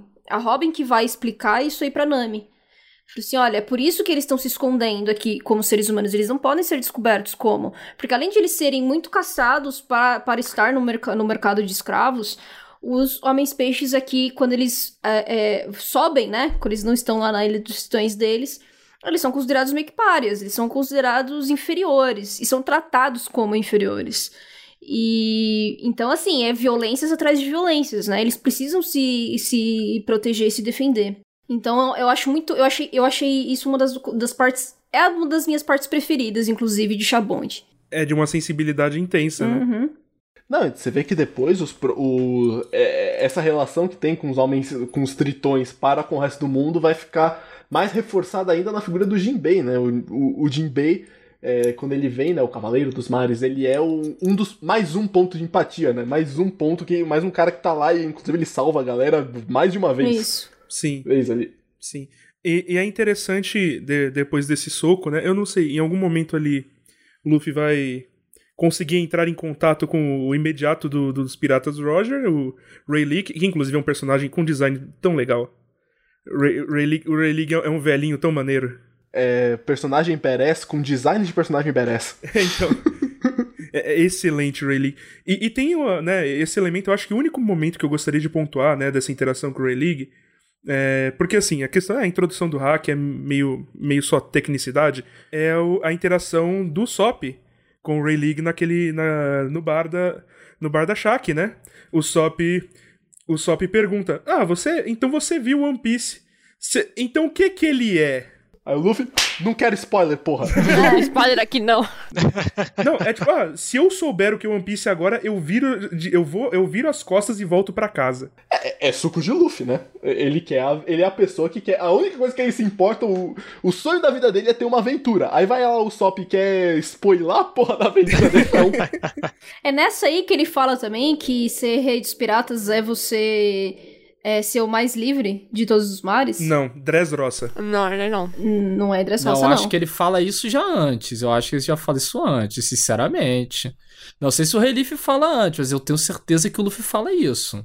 eu acho que não é nessa hora, não, cara. Eu não lembro, inclusive. Nesse arco em Sabaody foi só comentado sobre o One Piece nessa conversa ali com o Rayleigh. E um pouquinho sobre o Gold Roger. Uhum. É, é em Dressrosa. Eu sei, eu sei disso porque eu li recentemente. Eu, Não, eu eu li- tenho certeza que o Luffy já falou isso antes. Não, então, ele pode ter falado, porque essa ideia. Dá pra depreender essa ideia do, da- do que ele já falou, né? Mas acho que não é expresso. Sim, sim. Tá. Mas enfim, é, eu acho que esse, esse é um momento bastante interessante. E aparece, né, o Almirante que. O Almirante Opa, tem, que tem rapidinho, design. Silvano. Diga aí. Eu, eu podia falar uma coisa que eu achei interessante desse momento, que é com a Robin também. Exato, é isso que eu falei assim, ai meu Deus, já queria comentar também. Manda lá. Não, não, fala você, falando você que a- ama essa mulher que é foda. eu iria semanal isso aí também, gente, vocês não têm noção. Eu chorei de verdade neste capítulo quando a Robin pega e diz, não, tá bom, eu não vou, eu não vou querer saber de você o que que é o One Piece, porque ela fala, né, da questão lá do que ela viu em Skypiea, e o Ray confirma as coisas, sabe? Confirma as coisas, velho. Eu, eu fiquei assim, insana. Falei assim, caralho, caralho. Então a gente provavelmente vai ter o Rio Poneglyph mesmo. Piece, bicho! Bicho! Bicho! E aí, ela pega, ela pega e fala assim, tá, então eu vou... é, eu não quero a sua resposta porque eu quero ver isso com meus próprios olhos na minha aventura e com os meus amigos. Eu fiquei toda tremendo. Gente, eu tremi tanto. Que coisa mais linda. Não, e tem um momento que eu acho sensacional que o Relief também fala pra ela, tipo, o que que você vai fazer com a história não é problema meu. A gente viu e achou que é melhor não contar. Uhum. Você vai ver e tira suas conclusões, pô. Eu achei isso também sensacional, pô.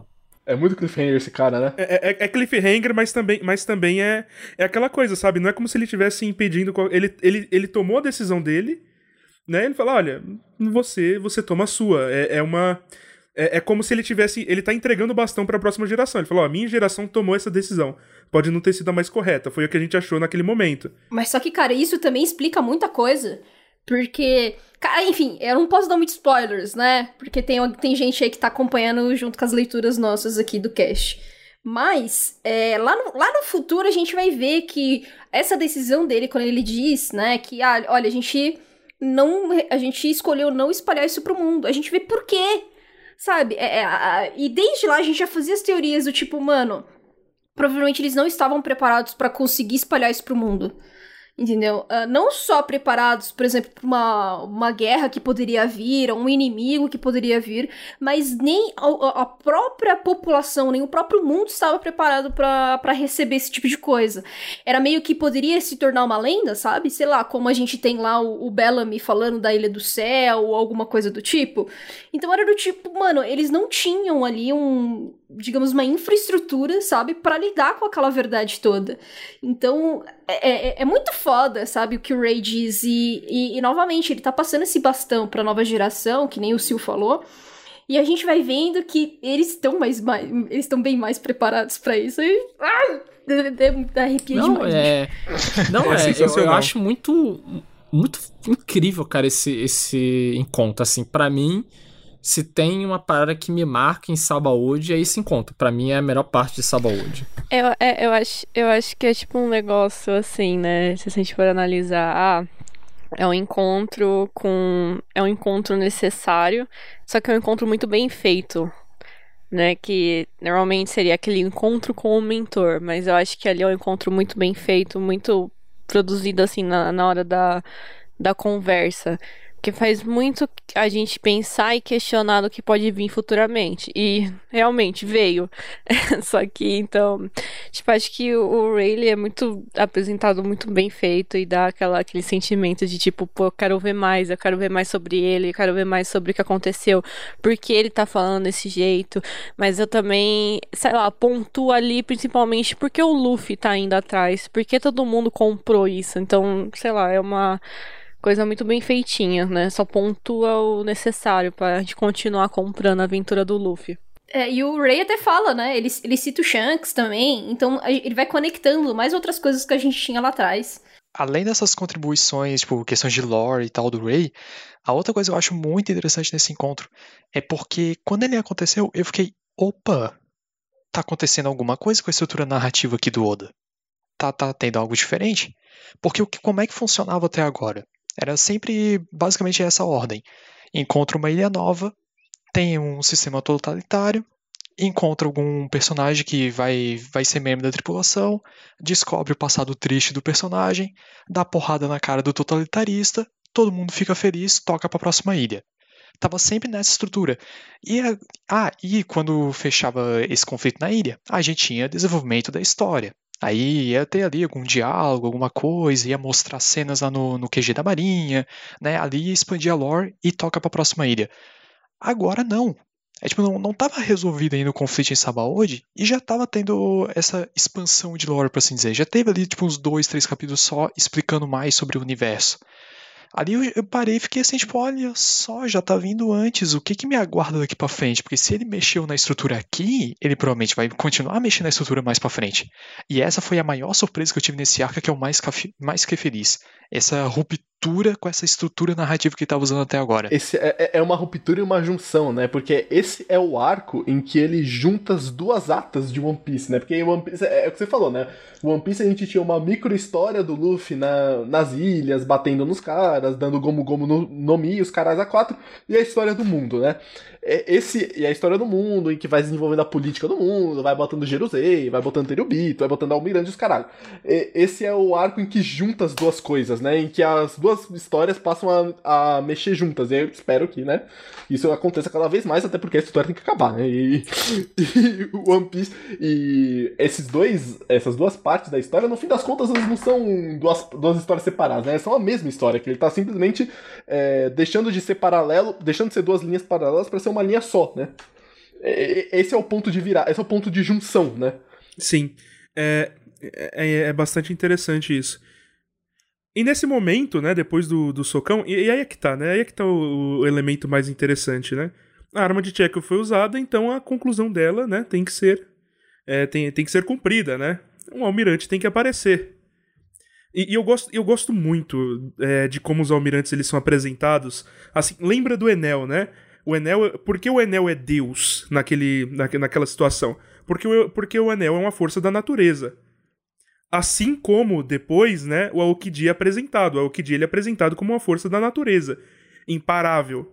A mesma coisa com Kizaru aqui, né? A primeira, a primeira aparição dele é ele uma tinta preta é, cobrindo o rosto dele, sabe, uma sombra, e ele falando com o reloginho, e ele é um colosso, ele é, ele é gigantesco, né? Ele é alto pra caramba. Não, é, é o poder É mais uma, roubado. é uma apresentação boa, só que eu olho pra ele, o jeito que ele fala, eu não consigo levar a sério. おおこちらキザルおお到着しましたんで Ele é muito não, preguiçoso ele, ele- também, ele é assim, muito né? bom, só que Sim. eu olho, eu, tipo, começo a rir, não consigo levar a sério. おおもしもーし tipo, esse.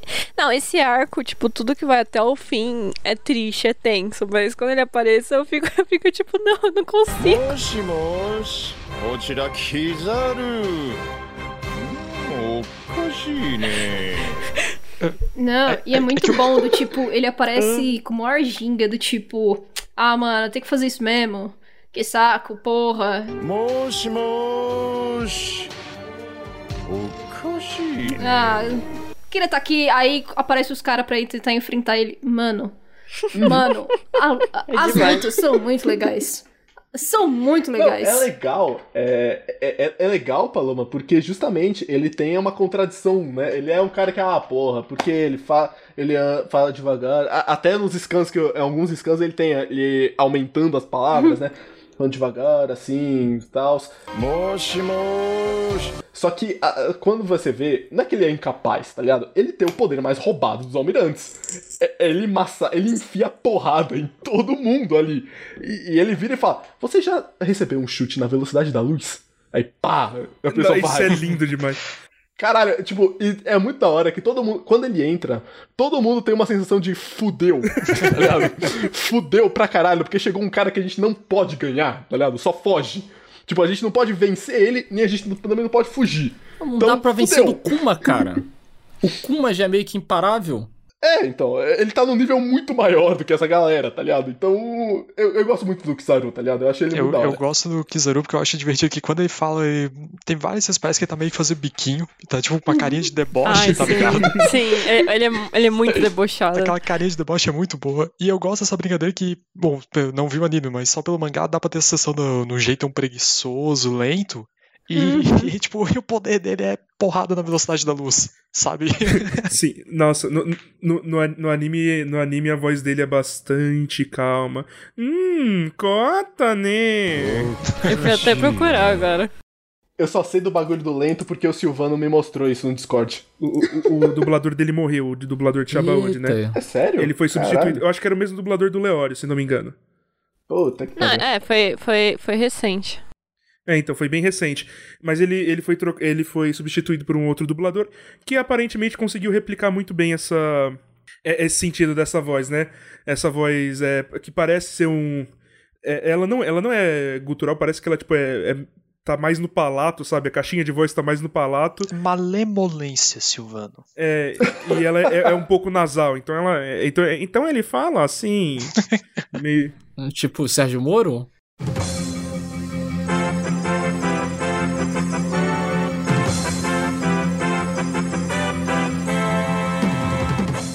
Em uma entrevista exclusiva, o ex-ministro da Justiça Sérgio Moro dá a sua opinião sobre o arco Dave Backfight em One Piece. Eu acho que esse é um episódio menor, né? Eu sinceramente nunca dei muita importância para isso. Acho que ali é um monte de bobajarada. Nunca entendi muito bem aquilo, a importância para aquilo. É tipo isso, só que mais lento e, e com mais credibilidade. sabe, sabe uma coisa? Assim, a- uma, de novo, né? Uma comparação im- imbecil, mas é, a voz desse cara, você tá falando que é, a mesma, que é o mesmo dublador do Leório e eu vi Hunter x Hunter pelo anime, então eu, sei- eu lembro da voz do Leório. Me lembra o Dio cantando, o Dio, cantor de, o cantor de metal, né? Que é uma voz gutural, é uma voz rasgada, mas não é uma voz feia, tá ligado? Não é como se eu tentasse fazer um É, gutural, dubla- é uma dubla- coisa lírica. É que pros dois personagens o dublador ele usa, ele usa uma usaria uma voz diferente, não é? É, Rubens, é, eu tinha que te falar isso. Tem alguns caras que conseguem ter um, um range de voz bem diferente. Uhum. Sim. É, eu não sei se ele usa a mesma voz. Claro, tem caras que usam a mesma voz. Eu acho que o dublador do Dio, ele já usou a voz do Dio em outros personagens. É. Não, eu- não tô falando do Dio do Não, não, não, não, não. Só tô dando um exemplo. Eu não sei se e- o dublador do Borsalino ele usou a mesma voz no Leório. Eu não sei, eu não, eu não assisti One Piece no. Eu também não assisti One Piece por anime, eu não sei. Então, eu não sei qual é a voz do, é, do Eu não sei como que é a voz dele. É porque eu me lembrei verdade, não. agora. Se eu lembrar, ele tem esse. ele- Se eu lembrar, ele tem esse. essa característica também. Ela é meio gutural, mas ela não é rasgada. Justamente porque eu não vi o One Piece por anime, eu vi pelo mangá, mas eu lembro do Silvano ter me mostrado ó, as- esse bagulho em anime, essa fala do ah, você já tomou um chute na velocidade da luz. Eu, eu, eu vi esse anime e sim, ele tem essa, essa característica, né? Que é uma voz rasgada, tipo, ele usa a garganta. Mas não é também. Não é gutural, tá ligado? Não é um bagulho. Mas assim, eu nem consigo fazer a voz dele direito. Eu nem consigo descrever direito. Mas é, é é uma coisa lírica mais rasgada, tá ligado? veri- eu verifiquei, eu acho que não é o mesmo dublador, só que os dois morreram no mesmo período. Caraca. Caralho. Caralho. Eita. Não, é que eu tô trabalhando com a informação de vocês, eu nem peguei a parada. Porque é muito comum, por exemplo, e se não me falha a memória, agora eu, eu posso estar dando uma canelada gigante. Mas, se não falha a memória, o Okabe do Steins Gate é o mesmo, ele faz também o Light Yagami. Eu posso estar errado. Vamos voltar pra pauta, gente? É, então, não, mas. É, mas enfim, foda-se. Obrigado, Assim, Paloma. Dubladores mudam a voz. Mas não é o mesmo. Tá, dubladores mudam a voz, mas não é o mesmo. Os dois morreram no mesmo período, é, infelizmente. Os dois morreram recentemente. É. é, mas enfim. Eu, é um personagem muito imponente, é uma, força da natu- é é uma força da natureza, mas é exatamente isso, né? Ele é um elemento muito preguiçoso.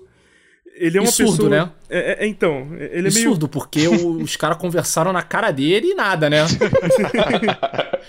É, Os caras tiveram um diálogo gigantesco. Não, não, beleza. Vai lá, vai lá. Não. Vai, conversa aí com o Puma. Pra mim, pra mim a, a parte mais interessante dessa de- dessa é, dessa interação dele, a interação dele com com, com o Hawkins também é bem é bem é bem interessante, né, do dele dele tipo, chegando perto do Hawkins, o Hawkins lá, ah, chance de, de vitória 0%.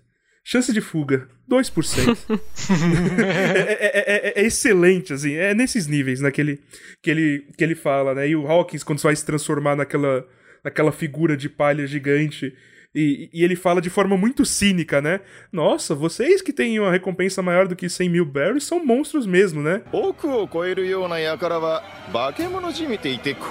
Uma forma muito cínica, né? Como se ele mesmo não estivesse ali. Como se ele, como presença, não fosse um, um monstro. Um detalhe legal também é que o Apu consegue estourar o Kizaru.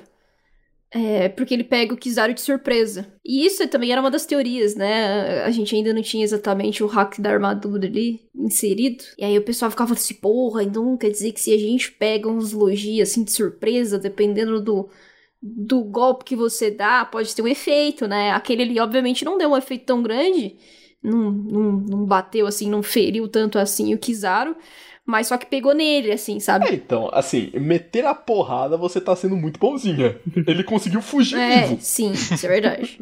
Isso é verdade. Ele tá. O Não, espera, mas quem não fugiu, né? Vamos falar a verdade. É, então, é- é- o- Todo mundo fugiu do Supernova. galera, galera fugiu. Galera fugiu justamente porque o Kizaru, ele não tava levando o trabalho dele a sério. Claro, o cara. Não tem como ganhar do cara. E o cara tá falando, ah, foda-se essa merda. Tipo, não tem opção. Você tem que fugir. Não, e, e- é um elemento muito interessante quando tem, né? a- a- quando ele aparece ali perto do, do Chapéu de Palha, que é, que é a ordem do Luffy, que é uma ordem que você não espera do, do, do protagonista de Shone, que é. Corre! Corre, é, legal. essa é a hora de fugir. Então, e é um- uma, coisa que eu acho que foi o Ramon que disse. Não lembro agora se foi o Ramon que disse. Que é onde a gente tem a ruptura de narrativa, sabe? Do Oda. Do tipo, ai, além de a gente ter encontrado o Rei, que vai explicar sobre as coisas do mundo, e a gente tá convergindo de fato. Aquela coisa que era a história do mundo e a história do Ruffy, aí a gente tem essa, essa, né, esse primeiro encontro, digamos assim, com uma linha só que a gente vai ter daí em diante a gente tem essa ruptura, que é o Ruffy, ele percebendo que, cara, não, eles não estão naquele nível, não tem como chegar naquele nível, não tem como eles ganharem aquela, aquela, aquilo lá. Então, pra eles saírem vivos, eles precisam se separar, né? Aí que ele dá o... o é, é, a ordem, né? Tipo, gente, vamos fugir. E, tipo, é muito forte isso, né? Um personagem como o Ruffy dizer que vai fugir é, é, é muito forte. É, o, o cara que só resolve as coisas na mão, né? Falar, não, não, agora a gente tem que resolver de outro jeito. Não, fazem gank em cima do Luffy, porque não é só o Kizaru, como se o Kizaru fosse pouco, né? O Kizaru, o Kuma, aquele cara do machado. Sentomaru. É Sentomaru? É, É, o Sentomaru. E os clones do Kuma. Aham. É, e os outros Kuma. Os pacifistas. Isso. Caralho, é, é o, qual, o, Ram- o Douglas, qual é o nome daqueles, daqueles robôs do, do, Sentinelas. X-Men? É, Sentinela, Sentinela, é, isso Sentinela. mesmo. Sentinela. É, o Sentinela do One Piece, exatamente, sim. Sim, é impressionante, né? E, e- e é um elemento é um elemento muito interessante nesse arco que é a derrota completa, né? Eu vou dizer que essa saga como um todo, ela tem esse elemento da derrota completa, né? É uma derrota atrás da é muito outra. amargo e deixa, deixa um amargo muito grande. É, os caras. É, é os caras se colocando contra a parede, né? Ou sendo colocados contra a parede toda hora. Eu acho né? que é tudo muito feito, tipo, aos pouquinhos pra chegar onde chega. Porque eu acho que começa tudo com, acho que ali no Zoro, no arco passado, e ele já tá todo destroçado. E vai tendo, tipo, isso, daí um pouquinho ali, um pouquinho ali, vai sendo tudo derrotado até chegar no ponto ápice, né? Então é muito bem feito, né? Como a Paloma disse, dá um negócio meio amargo. Dá aquela sensação que o Luffy tem antes, antes dele ser jogado.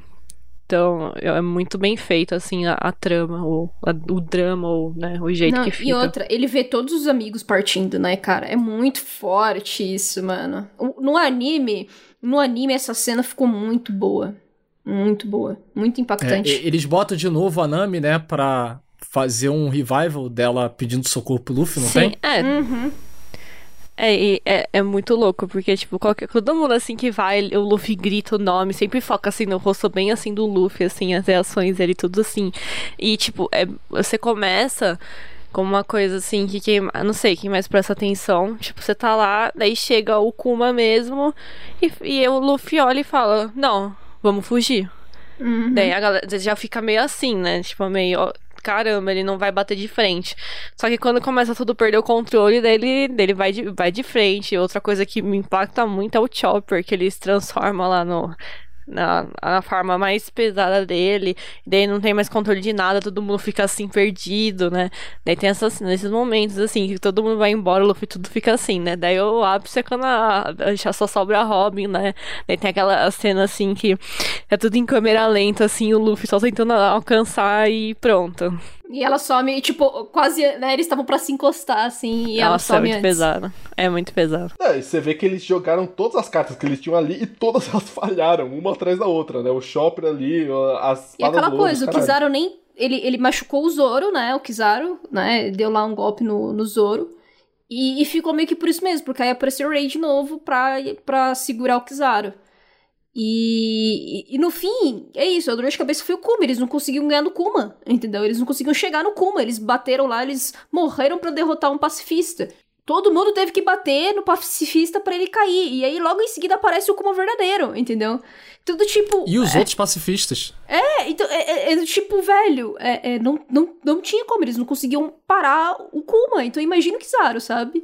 Então, era, era muito, foi muito desesperador. Eu também que tava lendo o semanal. Caralho, velho, foi muito impactante, foi muito triste, porque era isso, a gente tinha certeza que os Mugiwaras iam se separar de vez, né? Ia ter uma. ia descolar completamente, assim.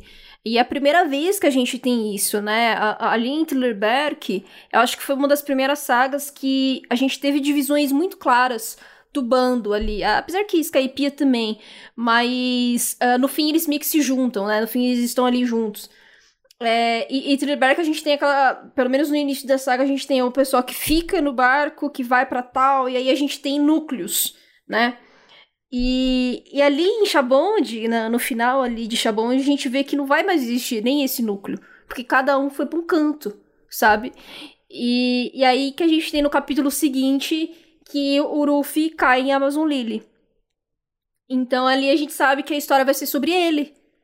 Né? Não, não, não é mais sobre o bando. Não é mais é, esses núcleos dentro de uma saga. A gente vai acompanhar a jornada dele até ele voltar a se encontrar com o bando. E, e- então, assim, foi triste por vários motivos, sabe? É, é, por essa separação, por a gente saber que a história ia mudar demais, toda a narrativa ia mudar muito, ia ser tudo muito novo. E o fato de não ter o bando, isso também ia machucar muito, porque, cara, é, imagina a quantidade de anos que as pessoas acompanharam o bando, sabe? E todos os Mugiwaras ali juntos, resolvendo as coisas juntos. E, e não ia mais ter isso, não, ia, não tinha mais como existir uma coisa dessa. Então pega muito, cara, pega muito. A- ali era o que? Era 2008 já? Acho que 2009, 2010, mais ou menos. Então, já tinha 10 anos de One Piece. Não, 10 anos já, tinha mais, né? É de 97. É, 2007, 10, é, uns 2, 12, 12, 13 anos. É, eu acho, eu acho legal que, tipo, eu acho que. Não sei, se você analisar de uma, um formato de shounen, né? Às vezes é, sempre vai rolar um time skip, eu acho que até por motivos óbvios o que o personagem ele precisa evoluir, né? Tanto, né? Mas eu acho que esse time skip especial que o Oda cria, ele cria um motivo muito bem feito, né? Um trama, uma drama muito bem feita que, tipo, aí no Luffy não aceita que depois de separar, né, ele precisa, tipo, passar por um arco todo pra entender os, os problemas que isso causa, que aconteceu em Sabori, tipo, de ter que enfrentar um cara da marinha de alto escalão, de ter que enfrentar os, os pacifistas, o Kuma, que ele tem que entender que não tá à altura disso. Ele só vai perceber depois. Então a construção desse pensamento é muito bem feito também, eu acho. De tudo que ele vai vivenciar. Então ter esse momento que a gente vai discutir agora, que é só pro Luffy, né, pra ele entender, é- eu gosto muito, assim. Eu acho que é muito bem construído. O que eu queria falar é mais ou menos nessa linha do que a Leninha disse, que o que eu achei muito bom com essa derrota da tripulação dos Mugiwaras é principalmente é mais uma ruptura que tá rolando aqui no mangá, e dessa vez uma ruptura principalmente com o modo de, de agir do próprio Luffy. É, eu vejo assim, tipo, porque o Luffy tem um modo de agir infantil, sabe? Tipo, ele, ele não mede consequências, ele simplesmente tem vontade de vai lá e faz. Nesse quesito, ele tem um modo de agir infantil, ele não, não pesa consequências. E agora ele é colocado numa situação onde isso não dá certo. Simplesmente não, não dá certo, não, não dá pra você pegar e sair metendo porrada e achar que vai tudo, tudo vai funcionar.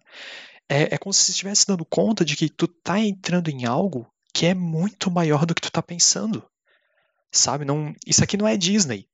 Não, não, dá pra achar que ah, com poder na amizade ou basta eu querer que eu vou conseguir. Não, não é assim. Não é assim que as coisas funcionam. Isso é muito maior do que apenas você. Você não conseguiu. Vocês tiveram que se quebrar todo para derrotar um pacifista. Imagine um almirante. Imagine três almirantes. Entende? É, é esse real impacto, assim. É como se estivesse batendo de cara com a realidade. E vendo que, tipo, ok, não, não dá certo. Ah, Vai ter que mudar alguma coisa aqui. Do jeito que tá, não pode ficar. Do jeito como nós estamos aqui hoje, a gente não vai chegar em lugar nenhum. A gente vai ser trucidado, na real. Uhum. É, a gente. É, é, é, eu lembro de, tá- de ter falado. E sim, é, esse é o arco em que o Luffy. é, como a gente já, tinha, já falou, né? Esse é o arco em que não só o Luffy, mas todo mundo é colocado. É, quebra a cara todas as vezes, né? Já teve um ensaio disso. Um ensaio de- disso, mas realmente é aqui que isso se consolida, é aqui que isso é colocado de frente. É, em- quando eles entram em Drum, lá antes de. Acho que é antes de Alabasta. Quando eles entram no reino de Drum, tem um ensaio disso, que é quando eles chegam é, no reino. Se eu não me engano, algum dos Mugiwaras tá muito doente, eles Nami. precisam de um, de um médico. Era a Nami, né? É. Aí o Luffy chega lá e aí todo mundo enfia a arma nele e fala: Não, vocês são piratas, vocês vão vir aqui roubar a gente, vocês vão vir. É que é, a gente não vai deixar vocês entrarem no reino, vocês, ah, vocês vão ferrar com a nossa vida. E o Luffy, a, a primeira reação dele, justamente, porque ele é uma criança grande, ele é um cara meio imbecil, primeira reação, ele não pensa, a primeira reação dele é meter a porrada em tudo, porque é isso que ele faz na vida. Aí, a- eu, eu não lembro quem, mas É a tem uma Vivi. galera. A que- Vivi uma- leva um tiro. é, a Vivi. Ela põe a mão no ombro dele e fala: Não, é, você precisa dessas pessoas. Você precisa. Não pode alienar essas pessoas, você não pode dar porrada nele. Aí ele abaixa, ele abaixa e pede, assim, é, ele abaixa, dá, se eu não me engano, ele se curva e pede, por favor, pra eles. É, fala, pra eles é, verem a Nami. Então, esse é um ensaio. É tipo como se fosse um ensaio geral porque acontece aqui, né? É, onde ele justamente ele tem essa quebra de. Ele quebra a cara lindamente e tem que se reconstruir. Esse arco inteiro é assim. Sabe, em Amazon, Li- Amazon Lily é pra sim. Impe- é, a guerra inteira é por causa disso. Impel Down também, mas Impel Down, Impel Down é, não é, desenvolvendo essa história, mas também é um momento de mais um momento de leveza, né? Por motivos que a gente vai chegar. É, e depois tem Newcomer, enfim, esse arco inteiro é um arco onde as pessoas. Onde as pessoas quebram a cara, enfim. é, eu, eu gostei dessa ideia, né? É um arco onde as duas linhas de One Piece se juntam e começam a ser tratadas como uma linha só, né? O mundo, o, o macrocosmos e o microcosmos de One Piece se juntam em uma história só, porque no fim das contas é uma história só, né? E eles passam a ser, eles passam a ser tratados de, ma- de maneira una, né? Pa- a- o- os, os passam a influenciar mais diretamente na estrutura do mundo e vice-versa. Né, isso é uma parte muito, muito importante, inclusive, que coloca esse arco como uma parte, como um arco pivotal em One Piece inteiro, né? Pelo menos até agora. Esse, esse é o momento, né, da é, derrota completa, que transfere a gente pra pra um outro momento da história, né, que é o poder de transporte do Kuma, que já foi apresentado lá com a Perona. Isso. o soco na cara do Kuma. Se você, se você fosse viajar por algum lugar, pra qual lugar seria? Né? Cancún. Exato. Cancún. Longe, longe do Brasil. Não, com certeza. Qualquer lugar que tenha vacina. Também. É, então. É. Exatamente. Mas eu sempre quis ir por causa do Chaves. Meu Deus. e o Luffy é transportado para a Amazon Lily, né? Amazon, Amazon Lily eu acho que é, é uma, da- é uma das partes mais fracas desse, dessa saga como um todo, né? É um Uhum. dos arcos mais, mais fracos dessa Não é saga. que é uma das partes mais fracas, é a parte mais chata desse arco. E assim, sendo a parte mais chata de um, dos melhores arcos de One Piece, já te coloca acima de muita coisa. Mas ainda assim, a Amazônia é Ah, fraca. só tem, tem a Hancock chutando um gato. Bom demais. Boa, Hancock VTube. Você vai me perdoar. Sabe por que você vai me perdoar? Porque eu sou linda. Porque eu sou linda. Sim, perdoa. Perdoa, óbvio. Boa Hancock, dona do meu coração. Não, mas eu admito que a Boa Hancock me irrita. Sim, me irrita É, também. me irrita todo É, mundo. então, eu não gosto dessa personagem. A piada dela não funciona É, é pra mim, triste, cara. sabe por que é triste? Porque a gente olha todo aquele poder assim, tipo, que ela exalta e fala, mano, que mulher foda. E todo o passado dela, e você fica, mano, eu compro, com certeza. Daí, tipo, assim, não tem problema ela gostar do Luffy, mas o jeito que faz, o jeito que é representado é, tipo, rebaixar ela. E isso me deixa muito chateada. Não, e é subutilizada. É subutilizada. Porque, tipo, mano, Amazonas, que a gente pensa, caralho, bando de guerreira. O, o Oda, ele cria esse ar, né, logo de início, quando o, o, o Luffy vai entender, né, onde ele tá e tudo mais. Porra, são mulheres autossuficientes, que fazem as coisas por elas mesmas, que têm um exército, que treinam, que conhecem hack. Todas usam hack. Isso é uma coisa importante. Então, assim, a gente já sabe que são. É, é, é um tipo de, de Amazonas que estão preparadas pra luta, estão preparadas pra guerra. E aí a gente tem a Hancock, que ela é a líder dessa galera toda, e, e ela é isso, sabe? Ela é essa personagem que é extremamente arrogante, e o Oda ele subutiliza completamente essa aura dela de Amazona, né? Porque assim, ela não é exatamente uma Amazona ali de Amazon Lily, né? Mas. ah, quando o Tiger solta ela lá e tudo mais, que ela explica pro Ruffy, né, que ela era uma escrava, e enfim, ela volta ali, ela, ela é abraçada por, pela galera de Amazon Lily, e é isso, ela se torna uma líder. Então o que, que você espera? Porra, se a galera ali de Amazon Lily abraçou ela, treinaram ela, né, pra tal. E, e, e aí o Não, Oda... mas eu acho que ela fala que ela, é- ela era de Amazon Lily, Sim. ela foi no navio pirata, É. só que ela foi capturada. É ela e as, e as irmãs, né? As, as outras medusas, Sim, né? a Marigold e a Sander Sônia. Uhum. Sônia. Sangue, É, nome Sônia é um nome É um nome fantástico, muito cara. bom. Sandersonia, né? É Sandersonia que é o nome. É bom demais. Boa Marigold, boa Sander Sônia e boa Hancock. É. E aí, o que, que a gente. O que, que, que você espera? Cara, ela não vai só utilizar a sua Akuma no Mi. E aí é isso que ela faz, basicamente. Ela, ela é arrogante o bastante é, pra só se garantir com a Mi dela. A gente não vê mais nada dela, sabe? O Oda ele não mostra mais nada dela. Do tipo, cara, ela era uma amazona, mas ela não usa nenhum tipo de é, arma, ela não usa nenhum tipo de armadura, ela não luta corpo a corpo. A gente vai ver lá na guerra que é uma zona, é uma bagunça. Não dá pra você ter muita substância, entendeu? De fato ali, do, de, de como que ela luta, qual que é a, a- esse modo de batalha dela, sabe? É muito subutilizada, bicho. Sabe o triste Paloma?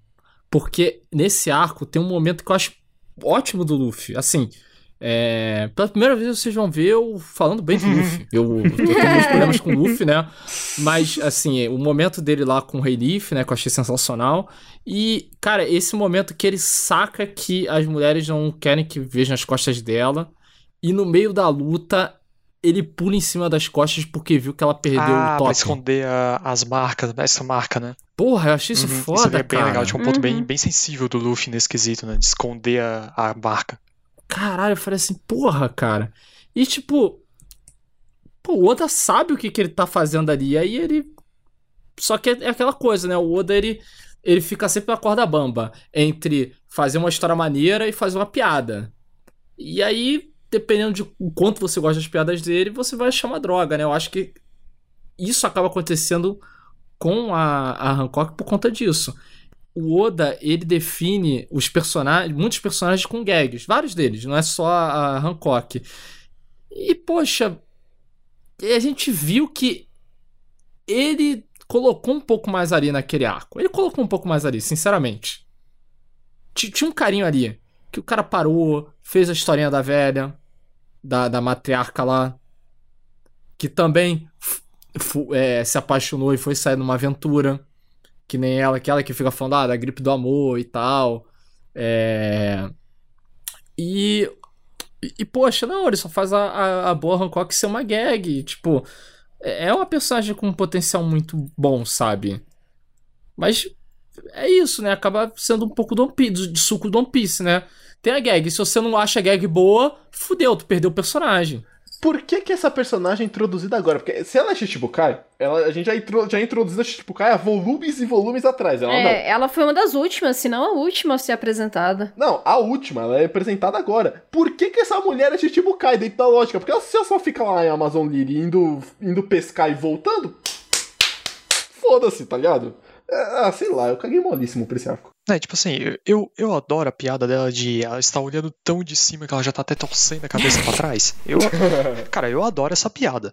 Mas eu realmente admito que há de se lembrar que a, a boa Hancock, ela é usuária de Akuma no Mi, ela foi tão, ela é líder de uma ilha onde todas as mulheres usam haki, como a Pá bem mencionou, e onde é sabido que nenhum homem pode se meter ali dentro. E todos respeitam isso, a marinha, todos, todos respeitam muito isso ela é uma Shishibukai e acaba sendo extremamente subutilizada. Eu, eu tenho que concordar com isso. E ela tem hack do rei, detalhe. É, tem, tem, tem, tem momentos que, tipo, ah, aqui e ali, Mari- é, Marineford e tal, vai mostrar momentos assim dela. Só que eu sinto que, tipo, quebrou muita coisa com o Luffy ali. Não, o Luffy é diferente, eu gosto do Luffy. E se rebaixa Não, muito é a só isso. Ela vive pela sombra dele, pô. O Luffy é nem todo homem, é isso? O Luffy é o exemplo do nem todo homem. Ele tá dizendo que ela é a Mikasa do Oda. Ah, não. Não, Não, mas é, é triste, é triste. Infelizmente eu tenho que concordar, porque é isso mesmo. É muito é, triste. É triste, mas eu, eu, tipo, eu acho, é, eu acho que o Oda cria um negócio do tipo, ok, ela, ela é respeitada pela ga- galera, ela tem esse título de Shibukai. Ainda mais, eu acho que no sentido de prote proteção da ilha, né? Tipo, eu não vou falar mais. Mas é, é, um, é um sentimento que, tipo assim, você olha os títulos dela, você fala, nossa, que mulher foda. E daí você conhece ela e você fica. E ela só "Ah". vira a mulher mais bonita do mundo. Ah. Só Perdeu uma oportunidade aí, né? Tipo, ele perdeu uma puta Nossa, oportunidade. eu aí. acho que isso diz muito também sobre. Aquele que acho que a gente fez até, inclusive, né, Helena, sobre os personagens femininas. Como o Oda, ele tem várias limitações, cara. Ele não sabe o que faz com personagem feminina. Eu, também porque eu acho que falta tato, falta contexto, falta estudo, falta leitura, falta tudo isso aí, experiência. E se fosse, se a Bo fosse um cara e tudo que tivesse acontecido lá com o Ruffy, e, e em vez de ela ser uma rainha, ela fosse um rei, ele faria completamente diferente por ser um cara. Entendeu? E é isso que me mata na Boa Hancock. Porque o Oda, ele cria ali na Nami, na Robin, ele cria outras camadas. Ele traz personagens mais interessantes. Tem suas problemáticas também. A gente pode falar sobre patriarcado e machismo em cima das duas personagens. Só que elas têm muito mais camada. Elas têm muito mais pra entregar. A Boa Hancock, a gente só fica naquele potencial que aparece nos primeiros capítulos. E aí, quando ela se apaixona pelo Luffy, pronto, acabou. Não tem mais personagem. Ela mingua, cara. Ela mingua. Não existe mais. Sim, a interação dela com. com eh, ela é apresentada ali interagindo com o vice-almirante, né? Que só, com- que só não é derrotado por ela porque enfia uma faca no meio da mão. É, é assim, é, é uma, é uma introdução muito boa, muito interessante da personagem pra depois, tipo, ela ser só nada. É, eu ouso dizer, eu fico mais interessado com a Bonnie, com o que acontece no fim desse arco, do que com eu querer saber o que aconteceu com a Boa Hancock futuramente. Sabe o que, o que eu mais lembro de Amazon Lily, sendo bem sincero, é- até porque eu achei, a- eu achei de longe a parte mais chata desse arco, inclusive a parte mais chata de uma boa parte do. Saga. É um, o ar- arco de Amazon Lily é um arco dentro da saga de Paramount War. É, né, enfim. O que eu mais lembro de Amazon Lily é que eu achei um saco o fato de que no meio de Amazon Lily eu tava achando que, caralho, eu tenho já tem um volume só pro, pra onde o Luffy foi. Agora vai ter o quê? 13 volumes pra, pra fazer, pra falar onde cada um foi Sim, e dizer. não, brincadeira. eu, eu- eu fiquei com esse, eu fiquei com esse, com esse medo aí, mas depois não, é só nas histórias de capa. Não, mas eu admito que eu queria. Eu queria. Nossa, não, eu ia, cara, eu ia achar um saco. Eu ia achar um saco, velho. Oda 2021 teria feito. Ah, velho. Assim, vai, 13 volumes pra cada um, aí, é, calma lá, né? Mas, cara, Não, um volume pra cada um Não, teria um volume feito. pra cada um, 13 volumes o pra Oda, o Oda chegou a fazer alguns capítulos pros personagens. Ele dá um recap, assim, ele meio que vai mostrando onde cada um tá e depois mostra mais algumas coisinhas por mini capas, né? É, e se explica bastante coisa, mas ao mesmo tempo, bicho, eu quero muito que o Oda faça spin-off desses dois anos do- de cada Mugiwara. Eu quero muito saber tudo que eles treinaram. Eu quero muito saber. Vocês têm noção. Imagina, gente. Eu só ah, quero ver mais Frank sorrindo. Eu quero. Eu, Funk sorrindo no horizonte. É, é muito bom. Tem o Frank danç- os- dançando nesse- nessa saga, já é a melhor Ah, mano, coisa. tá doido, Zoro. O Zoro com Perona, com o Zoro com Perona e Mihawk, um puta Tudo. trisalzão. Não, não, não. Pu- É, é um puta, é um puta trisal muito bom. Tudo pra mim. Eu amo. É Eu, spin-off Realmente. todinho eu deles. amo. Eu fiquei triste, assim, eu fiquei triste porque o, o que eu falei, depois que eu acabei, eu, eu acabei de ler, é, eu acabei de ler esse arco, a- essa saga na casa do É. Silvano. Aí, o final, Oh. de quando tem a- aquele rolê dos, do- dos estágios de cada um, é, o, o, o que eu falei que era o estágio que eu mais queria ver é o que o Silvano falou que, o, que é o que menos tem, que é o estágio da Robin com os revolucionários. É o que eu mais queria, é o que eu mais queria ver, cara. Eu quero os 13 volumes que você disse só da Robin, entendeu? Eu tô pouco abalixando pro resto, de verdade. Porque a porra desse revolucionário. Cara, esse, esse arco é a prova de que esses revolucionários são muito competentes, cara. Eles podem, eles podem acabar com o bagulho ali, mas não, eles têm que ficar lá na porra do Polo Norte fazendo sei lá o quê. O cara, cara, o revolucionário chega pra Robin e fala: Ah, a gente sabe muito sobre você, a gente, a gente tá acompanhando a sua vida Estávamos muito te tempo. esperando, estava, estávamos te esperando, estávamos procurando você o mundo inteiro. Cara, ela deveria ter respondido pros caras: Cara, então onde vocês estavam, velho? Por que, que vocês não chegaram antes, né? Cara, por que vocês não fizeram antes? Que porra é essa que vocês estavam? Esses caras são muito competentes, cara. Revolução é muito Ela tá merda. o quê? 10 anos fugindo? É, 20? A, a mulher Mas- sofreu pra caralho e os caras, não, a gente tá vendo ela. Porra! Onde tá o Ivankov, esse maluco do caralho? É, então. Porra, velho. mano. Ah, Ivan, não, não, não fale mal do Ivan Koch. Não, gente, mas É. em, em- Vai, em, em defesa, ah, os revolucionários nasceram, eles surgiram é, quando o Ruffy era bem pequenininho, né? Então, assim, foi depois que o Roger morreu, tá? Então, assim, se a gente for levar em consideração que a Robin tava fugindo por 20 anos e naquela época o Roger tinha morrido há 22, os revolucionários, assim, quando ela tinha os 8 aninhos de idade, os revolucionários meio que mal existiam ainda. Entendeu? Eles ainda estavam num processo ali, talvez, de, de integrar alguma coisa, sabe? Então, assim, é, provavelmente eles ficaram lá uns 15 anos procurando a Robin, tá? Assim, de, de cabeça, assim, tô, tô querendo trazer um contexto, assim, pra vocês, sabe? Você tá, você tá sendo bonzinha com, com o Tô, Dragon. sim, tô sendo boazinha, tô sendo boazinha. Não, mas é assim, esses são elementos de temporalidade que a gente perde noção, né? O Shanks, ele virou, ele virou Yonko depois que ele perdeu o braço. Sabe? Sim. Ele virou Yonko depois que ele perdeu o braço. Você vê, o cara é foda. Ele seria... Ele seria Yonko em dobro se ele tivesse o outro braço ali. Ele esse rolê desse, dele perder o braço faz sentido? Porque se eu me lembro bem, ele perde o braço pra um, pra um rei dos mares, né? Não faz muito rei sentido. dos mares é muito passeio nesse mundo, Sim, cara. então, é por isso que eu acho muito importante a gente lembrar é, que o Shanks ele tem uma fala ali no, no, no barco do Barba Branca que ele diz que ele. Confiou aquele braço pra próxima geração. Confiou, exatamente. Ah, ele, eu tipo, acho uma era balela. meio que deixou. Balela. É, completamente, Doug. Eu acho que o Oda ele percebeu que ia ficar muito esquisito. Do tipo, mano, ele perdeu, né? Ele já era um pirata forte pra caramba e ele perdeu um braço pra um monstro qualquer que o Luffy, É, né? ele fala, não, ele, ele fala que perdeu o braço para a nova geração, para apostar na nova geração. É, era como se eu quis.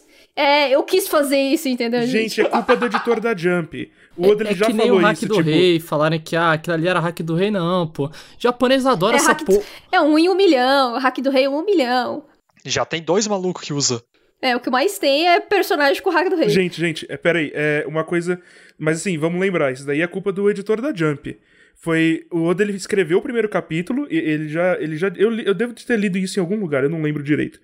Que o editor da Jump ele falou: Ah, esse arco tá pouco. tem pouco impacto. Esse primeiro, esse primeiro capítulo. Tá com pouco impacto. É, aí o Oda falou, porra, então eu vou tirar o braço desse personagem aqui. Sabe, tipo, essa parte tem pouco impacto, então eu vou tirar o braço. Sabe? Aí o editor falou, agora tá bom, agora tá bom. Então, assim, é.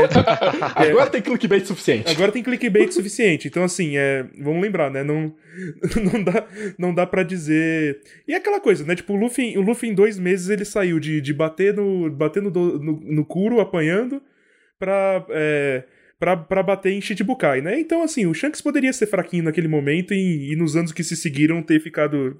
ter Assim, vamos Yonko. falar a verdade. Power level e algumas consistências de mundo também não são uma grande é, qualidade do Oda, não. Tem muito bagulho antigo que tu olha assim, caraca, o Shanks fazia aquela vilazinha do Luffy de base dele. Caraca, como ninguém nunca ouviu falar do Shanks? Caraca, que porra é essa? Se você pensar demais nesse, nesse aspecto de One Piece, tudo, tudo perde sentido. tá É, ligado? que nem, ah, é tudo uma linha reta tal. Tipo assim, cara, você tem que abstrair essas porra antiga do Oda, porque é tecnicidade que não importa, de verdade. Vamos falar a verdade, não importa. O que importa é que ele. Ele se sacrificou pelo garoto, pô. Ah, se o maluco era forte, se não. Tipo, É isso. É, foda-se. Exatamente. Não, ele tinha que ter o exemplo pro Luffy, entendeu? Pra ele treinar, pra ele perseverar, porque os mares eram perigosos, viu? O cara, o cara que ele admirava perdeu o braço, entendeu? Era, é, tipo, você tem que, você tem que ir, você tem que ir além, entendeu? Pra, É- pra é entender isso aí. O menino, o na falta de escola, o, o Shanks falou: Eu vou dar esse braço pela educação do menino. É, basicamente. Ele vai entender. Basicamente, Exatamente. o Rubens, é basicamente. Mas assim, em termos narrativos, não pensando no- na cabeça do Shanks, né? Mas em termos narrativos isso faz sentido. É um, é um momento pro Luffy ver, né? O Oda ele tá falando, olha. é, o Shanks ele, ele não quer levar o Luffy no, no barco dele, porque o Shanks fala: olha, o mar é perigoso, não vou poder levar você. É esse momento pro Luffy ver, realmente, o mar é perigoso. O cara foi salvar você e perdeu um braço, maluco. Tipo, não é. Não é, não é, não é uma coisa. Não é, não é brincadeira, né? Não é uma brincadeira. É, um trau- é, fica um trauma ali, né, mano? O cara nunca vai esquecer disso aí. No meu canon, simplesmente o Shanks estava viajando forte ali na hora, perdeu um braço, aí depois o Barba Branca foi tirar um sarrinho dele, né? Tipo, porra, esse braço aí tava ligadaço, né, bicho? Ele fumou uma maconhinha, ele fumou uma maconhinha e aí já tava naquele processo de sono, sabe? Que a maconha dá às vezes. aí é isso, não percebeu, gente. Aí ele dá uma piscadinha assim, o Barba Branca, não, não, foi, foi pra nova geração. Não, não, e, e- e falou puto, que puxou a espada e falou: Porra, te falei que é bagulho na moral, tava bêbado. Ah, tu vai falar aí pra tua camaradagem? Tá de sacanagem? Tá espalhando, tá, tá espalhando o caô aí, cara. história, falando isso em segredo, caralho. É, então, eu falei, eu, falei, eu falei isso na moral pra você ali atrás e tu tá, e tu tá falando aqui pra galera. Esse é o meu canon. Esse, esse é o Bom nosso- demais, é- é- adorei. Pronto, esse é o é, nosso é- canon. É melhor que a, é melhor que a explicação Sim. toda. Inclusive, agora a gente vai sair de One Piece, a gente vai pra Dante Alighieri, a gente abre a nossa Divina Comédia. A gente chega ali, né, no nosso querido Dante Alighieri, a gente abre ali o- um dos livros, Inferno. É, porque claramente, né, é, é o inferno de Dante ali. Tem os círculos, e é uma coisa interessante que o Oda ele gosta de introduzir esses temas e retomar ele depois, nesses termos, que é a, a gente já tinha sido introduzido em Pell Down porque esse era o lugar pra onde a Robin ia, né, depois de passar ali por Ennis Lobby. Né? Esse era o lugar era o lugar para onde a corrente marítima ali do do Calm Belt, que eu acho muito interessante, né? Tipo, as três ilhas, os três portões gigantes criando uma corrente marítima circular. Só dá pra ir, tipo, só dá pra. Só dá pra entrar em uma delas se o portão abre, porque ele deixa a água entrar. É, eu, eu acho, eu acho bizarro e, e interessantíssimo. Não, eu, eu- acho esse sistema muito legal, cara. A, a maneira como eles explicam, tipo, faz muito sentido na minha cabeça. É, então, na nossa cabeça faz todo sentido. Assim, em termos náuticos pode não fazer o menor, menor sentido, É, mas, não, sim, sim. mas em- em- a- na nossa cabeça faz total sentido. A gente adentra ali no Inferno de Dante, é apresentado ali pelo, pro Fernão de Magalhães, né? O cara que passou pelo, pelo estreito, estreito de Magalhães, né? Que é aquela parte sul do, da América do Sul. Quem não sabe, o Magellan, é, o nome dele é, é inspirado no Fernão de Magalhães. Tentou na- circunnavegar o mundo e acabou com um emprego merda que ele é super qualificado pra ter. então. que é carcereiro-chefe, né? Carcereiro-chefe. Na verdade, carcereiro-chefe é o Hannibal, né? Ele é o. Não, não. O Hannibal se torna o chefe depois. Não, não, não. Ele, Nesse o- primeiro é é, o Magellan. O, o cara, o cara do. O o cara do Egito é, é o vice. E é o vice que ele Isso. quer, que ele quer ser. Ele quer ser Isso. o Isso. diretor. Ele quer muito. Ele ser. quer muito ser o diretor. É porque, na verdade, o trabalho do Magellan não é ser diretor. É ficar sentado no trono. Sim, porque o bicho, o bicho é o cara mais cagão que existe, né? Literalmente, no caso. Literalmente. Porra, todos somos Magellan, todo mundo já teve essa. Não, esse, olha, momento. eu tenho, assim, é, em dias de piriri a gente é o Magellan, mas o Magellan, ele tem, ele vive pelo piriri, Não, mas entendeu? assim, mas a culpa é dele. Ele é estúpido, ele acha que por conta da Akuma no Mi, ah, eu sou imune a veneno agora. Só que assim, não tão imune assim.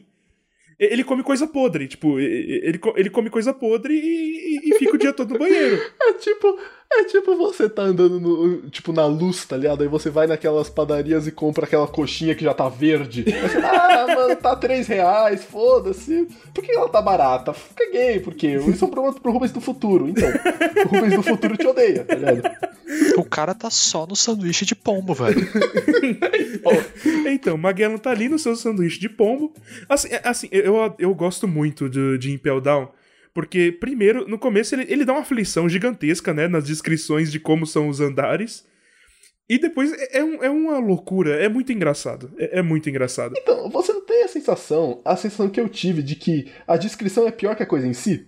Sim. Eles fazem uma Sim. puta, uma puta, é, uma puta propaganda de não sei o que, mas no final eles passam.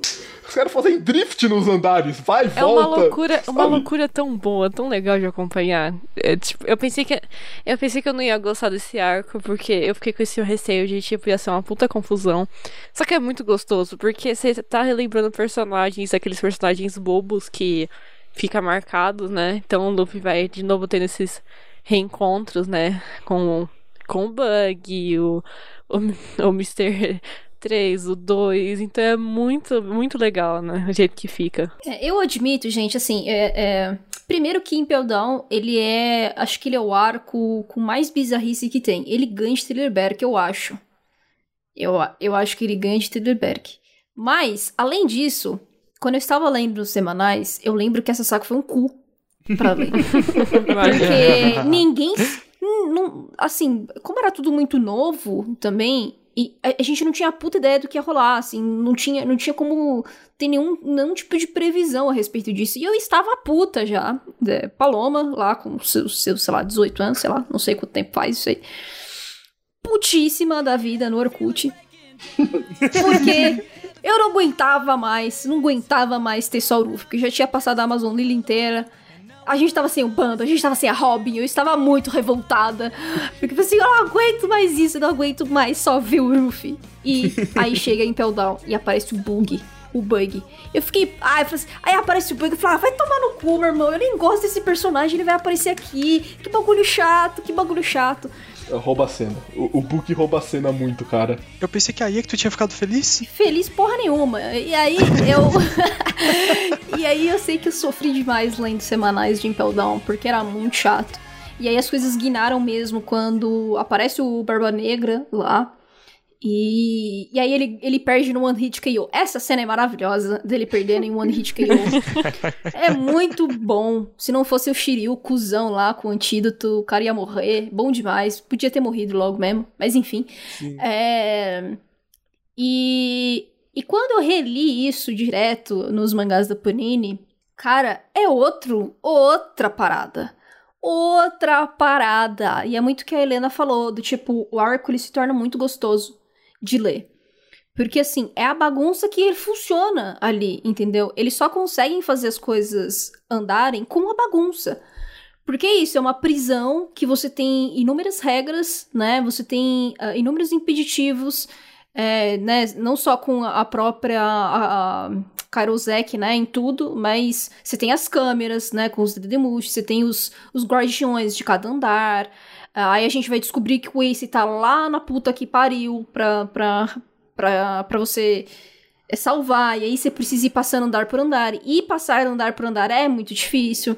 Então, assim, para você fazer e dar certo, você tem que fazer bagunça naquele lugar, é, E tem um plot twist, né, Paloma? Porque eles acham que o Ace tá num lugar, mas na verdade tá em outro lugar. É, então, tem um plot twist. Cara, Impel Down, Impel Down tal como o trem de Water 7, é videogame.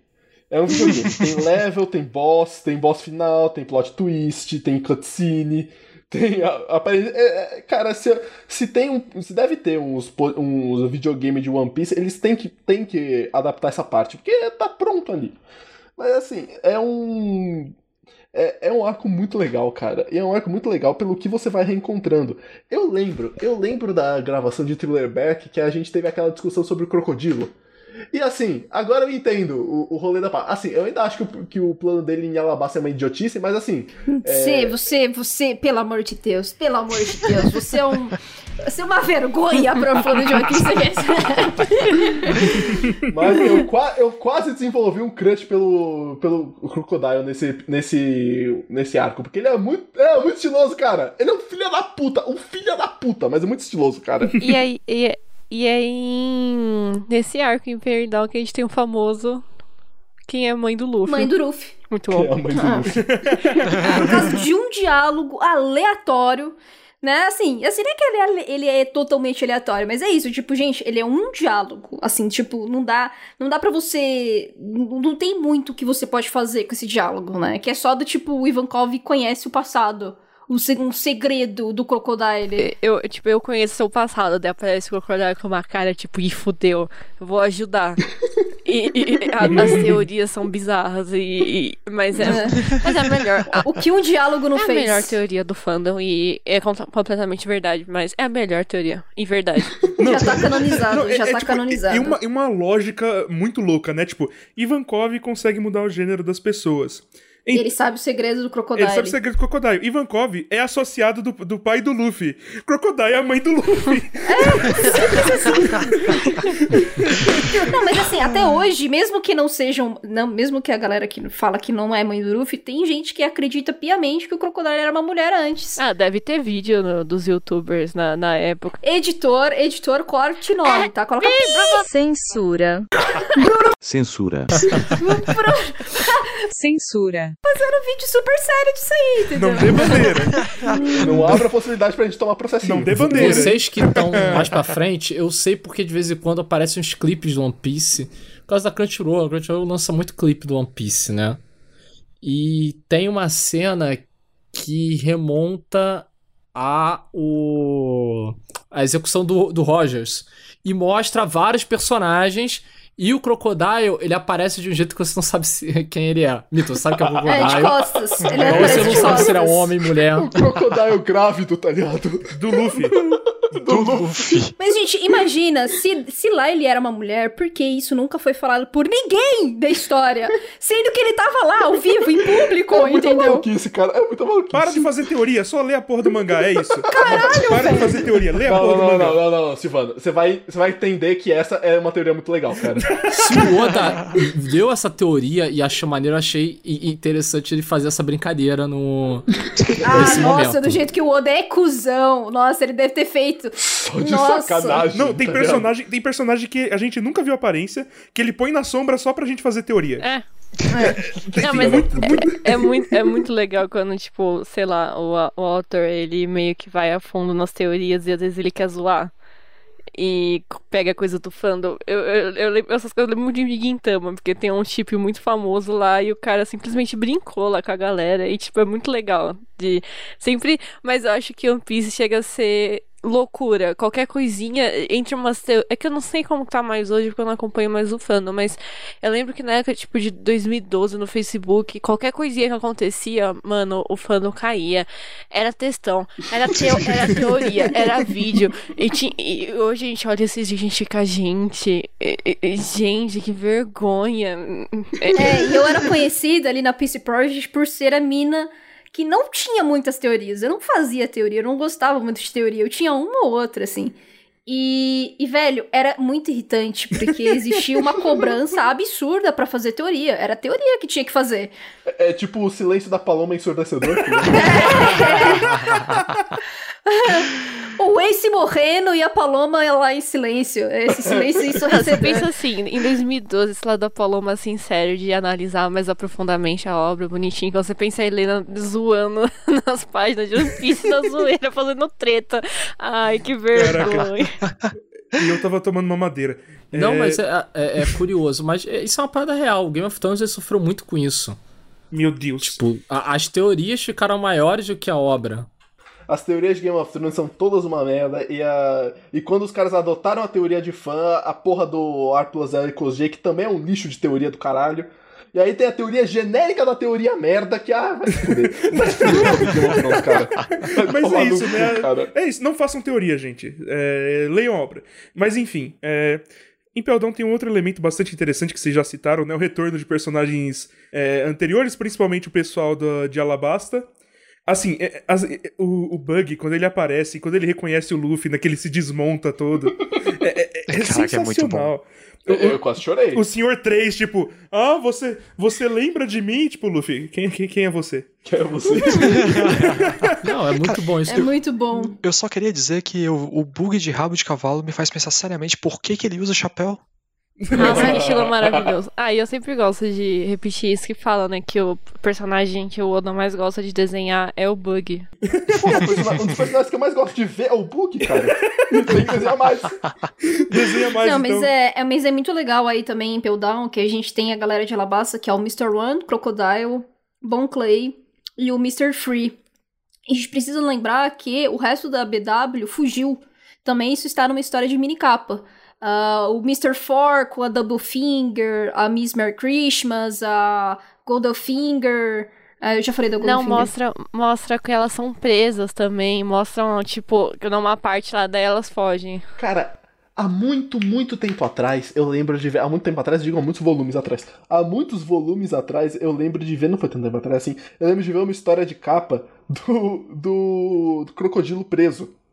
Que ele tava. Mas ele não era tipo Impel Down, tá ligado? É, Ele é porque tava eles simplesmente- tentam Eles tirar estavam ele. eles estavam indo, indo pra Impel Down. É, ele tenta. Ele fala, ah, a gente tá fugindo. Você quer fugir? Ele, ah, não.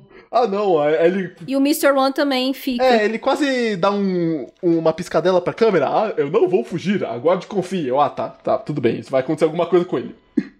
Sabe, mas é, aí eu, eu, eu lembro de tentar lembrar dessa história de capa e falar, tipo, será que Impel Down já foi introduzida e eu não lembro? Mas não, não é introduzida ali, era só uma cela aleatória, tá ligado? É, mas aí, enfim, essa galera. O, o- inclusive, acho que o Bon Clay ajuda a galera a fugir, alguma coisa assim, e aí ele, fi- ele, ele, ele acaba sendo preso nesse, Ele é nesse capturado processo. pela, pela Rina. É, no- lá em Alabasta, é. Inclusive que tem um poder foda, né? O poder de, É, de aí a gente aprisionar as tem pessoas. essa, esse restante da BW, eles, elas fugiram e eles criaram um restaurante. É. Isso, um final feliz, gente. Eu acho sensacional isso. Eu acho sensacional esses personagens aleatórios. O cara que vira escavador com a topeira. Nossa, sabe? É- muito é- bom! Muito bom! Esse isso é o Gedatsu. Né? É o É, Gedatsu. o Gedatsu. É o, E, mano, olha que coisa genial. é o cara ele, que esquece ele... de pescar. É, ele vai escavando, aí eles encontram a Terma, e aí eles fazem uma ligação pra Alabasta. E aí a gente tem a ligação entre Gedatsu, que lutou com os Mugiwaras, com a Vivi. Aí a gente, velho, quando eu vi aquela mini capa daquele encontro entre os dois personagens, eu fiquei, velho, essa é a coisa mais improvável do mundo, sabe? Não faz o menor sentido, mas é excelente. É, é- é lindo, é lindo demais. Mas enfim, né? Eu fiquei, eu fiquei muito feliz. Eu acho que Impel Down é um grande exemplo de como essa saga como um todo, né? No caso do, do Hachan, como o Oda, ele, ele ama os personagens dele e ele não quer largar. Né, sim. Tem saudosismo ali, eu Não, acho. mas também. assim, os personagens. Os personagens são a melhor coisa de Alabasta. Ele pega a melhor coisa de Alabasta e Jota. Porque realmente, a Alabasta tem uns personagens muito fodas. os- em especial o Sr. 3 e o Crocodilo. Sabe? E ele junta essa galera. Ele, ele deve ter olhado e falado, cara, esses personagens são muito bons pra usar em um arco só. Lá na puta que pariu, a galera nem deve lembrar desse arco direito. Vamos trazer de volta? Vamos trazer de volta. Coloca eles na prisão. Faz sentido eles botarem lá. E é, é interessante como o Bug ele é só arrastado pelo Luffy, né? É, sim. Então, é muito legal o Impel Down quando você lê direto. Quando eu, como eu disse, quando você lê muito passado, assim, semana a semana, você não consegue sacar direito essa bagunça toda, sabe? E, e- e no que, que isso vai levar pro fim. Quando você lê direto, é muito rápido, acho que são tipo dois volumezinhos só que é Impel Down. É, E acontece Não, tudo não, é um de uma maneira mais. muito. É um pouquinho mais? É. É, um Ma- Mas assim. eu acho que uns é- três. é, então, se for um pouquinho mais, é isso mesmo, uns três. E, e as coisas acontecem na, na pura cagada, é, é, mas ao mesmo tempo te convence, sabe? Não, não é exatamente, obviamente que é também, né? Uma conveniência de roteiro, mas só que o Oda ele cria essa conveniência de roteiro que, te- além de te divertir, é, faz sentido, sabe? Com, com o momento ali. Então, porra, a gente tem que nem, como eu disse lá, a bagunça entre que começa, né? Primeiro com o Ruffy, o Bug e o Mr. Tree. Aí depois isso, é, ele- vai conhecer lá o, o Newcomer Land, né? Com o Ivankov. Aí, é, depois do, do Ivankov, a gente vai ter o Bon Clay, né? E o Bon Clay vai ajudar tudo nesse processo aí. Ele se fantasia lá do Hannibal, Hannibal, enfim. E, e ainda ele vai. E a gente tem aquela grande cena dele, né? Salvando o Ruffy depois dele tomar o veneno, é, enfrentando os lobos pra chegar ao Ivankov. Então, assim, é muito. É, é corrido, mas só que é muito gratificante. É muito gostoso de você ler. É, e ainda que eu não goste do Bug, ele fica muito pouco tempo, sabe? Pelo menos ali em Pell Down. É, o que me irrita mais no Bug é na guerra, inclusive, porque é uma piada que fica muito recorrente. E eu acho que ele exagera, o Oda ele exagera que nem ele exagera no Brook, sabe? Então chega um momento que em alguns pontos, cara, não tem mais graça aquela piada, sabe?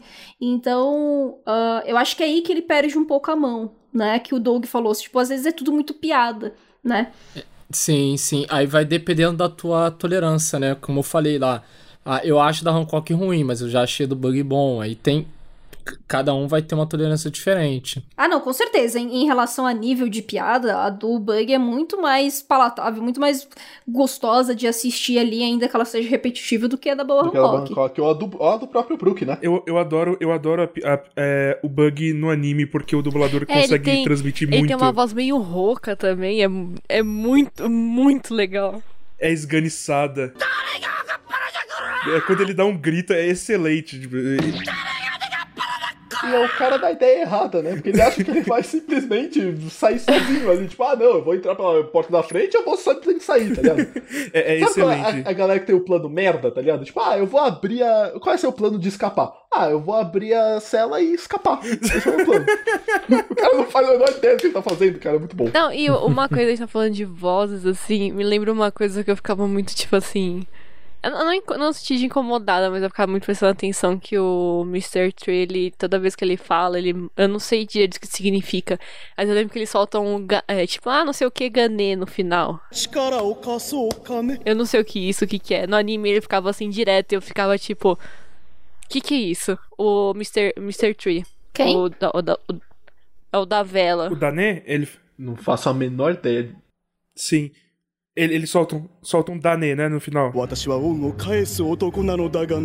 Então, Dané. Sim, sim. Não, é, é. É, é, tipo normal, às vezes, nos personagens de. de, de é uma mania, tipo, no final, né, da, da linguagem. O LOL tem isso, que é o Ya, né? Que ele fala no final, Luffy, Luffy Ya. É, Datebayo do Naruto. Datebayo, vocês estão me lembrando de uma personagem puta. É, uma personagem puta secundária que tinha Alabasta, que era uma. Que era a menina do sapo, que ela falava sempre Gero, Gero, Gero. Ah, sim. Custou muito pra eu entender que Gero é o Ribbit japonês, sabe? É o barulho É, do sapo. no, em Gintama também, a, a Kagura, agora esqueci o que ela solta, só que quando você traduz, é meio tipo, ai, não sei o que, né? Né? Tipo, essa, esses negócios ling linguísticos, tipo, Então, tipo, ele tem isso. E quando eu assisti, eu ficava. O que, que é? O que, que será que é? É, é tipo, é tipo, eu acho que o equivalente na nossa, na nossa língua, na nossa língua seria um não é? Pode tipo, ser. tipo, sabe, é, uma, É, tipo. é um marcador. É, tipo mania. É, é- É, é um né. Eu tinha um professor que ele falava né no fim de toda a palavra. É tipo um né, é realmente. frase, né? Né. É, É, é, é bem irritante. É inclusive. da né, tipo, Ou mesmo o Ernesto Araújo lá na CPI ficava. Ah, ah, ah, ah, ah, é, isso o tempo inteiro. Ser presidente, ele fala meio assim. é- Eu é não, posso, eu não posso reclamar porque eu falo muito tipo. Já deu uma diminuída, mas eu me irrito me escutar em podcast porque eu falo muito tipo. Olha, eu, eu ainda eu tenho alguns vícios de, de linguagem. Eu perdi a maioria deles quando quase me ameaçaram de me socar quando eu falava muito tipo. Não, eu, eu, dei, eu dei uma diminuída porque eu gravo, gravo muito com vocês em muitos outros lugares, mas e também nas aulas de locução, que o professor ficava assim, para de falar tipo, não sei o que. Eu quero... Não, é, a, a- a minha professora de literatura, ela falava tipo o quê? Que É. tipo? Tipo de quê? Ela, ela ficava irritadíssima. Eu lembro, eu lembro de vendo os, os, os podcasts antigos, eu falo mano a- no final de cada palavra. É, então, é isso aí. O, se eu não me engano, o, em, em One Piece, eu acho que também tem o Inazuma.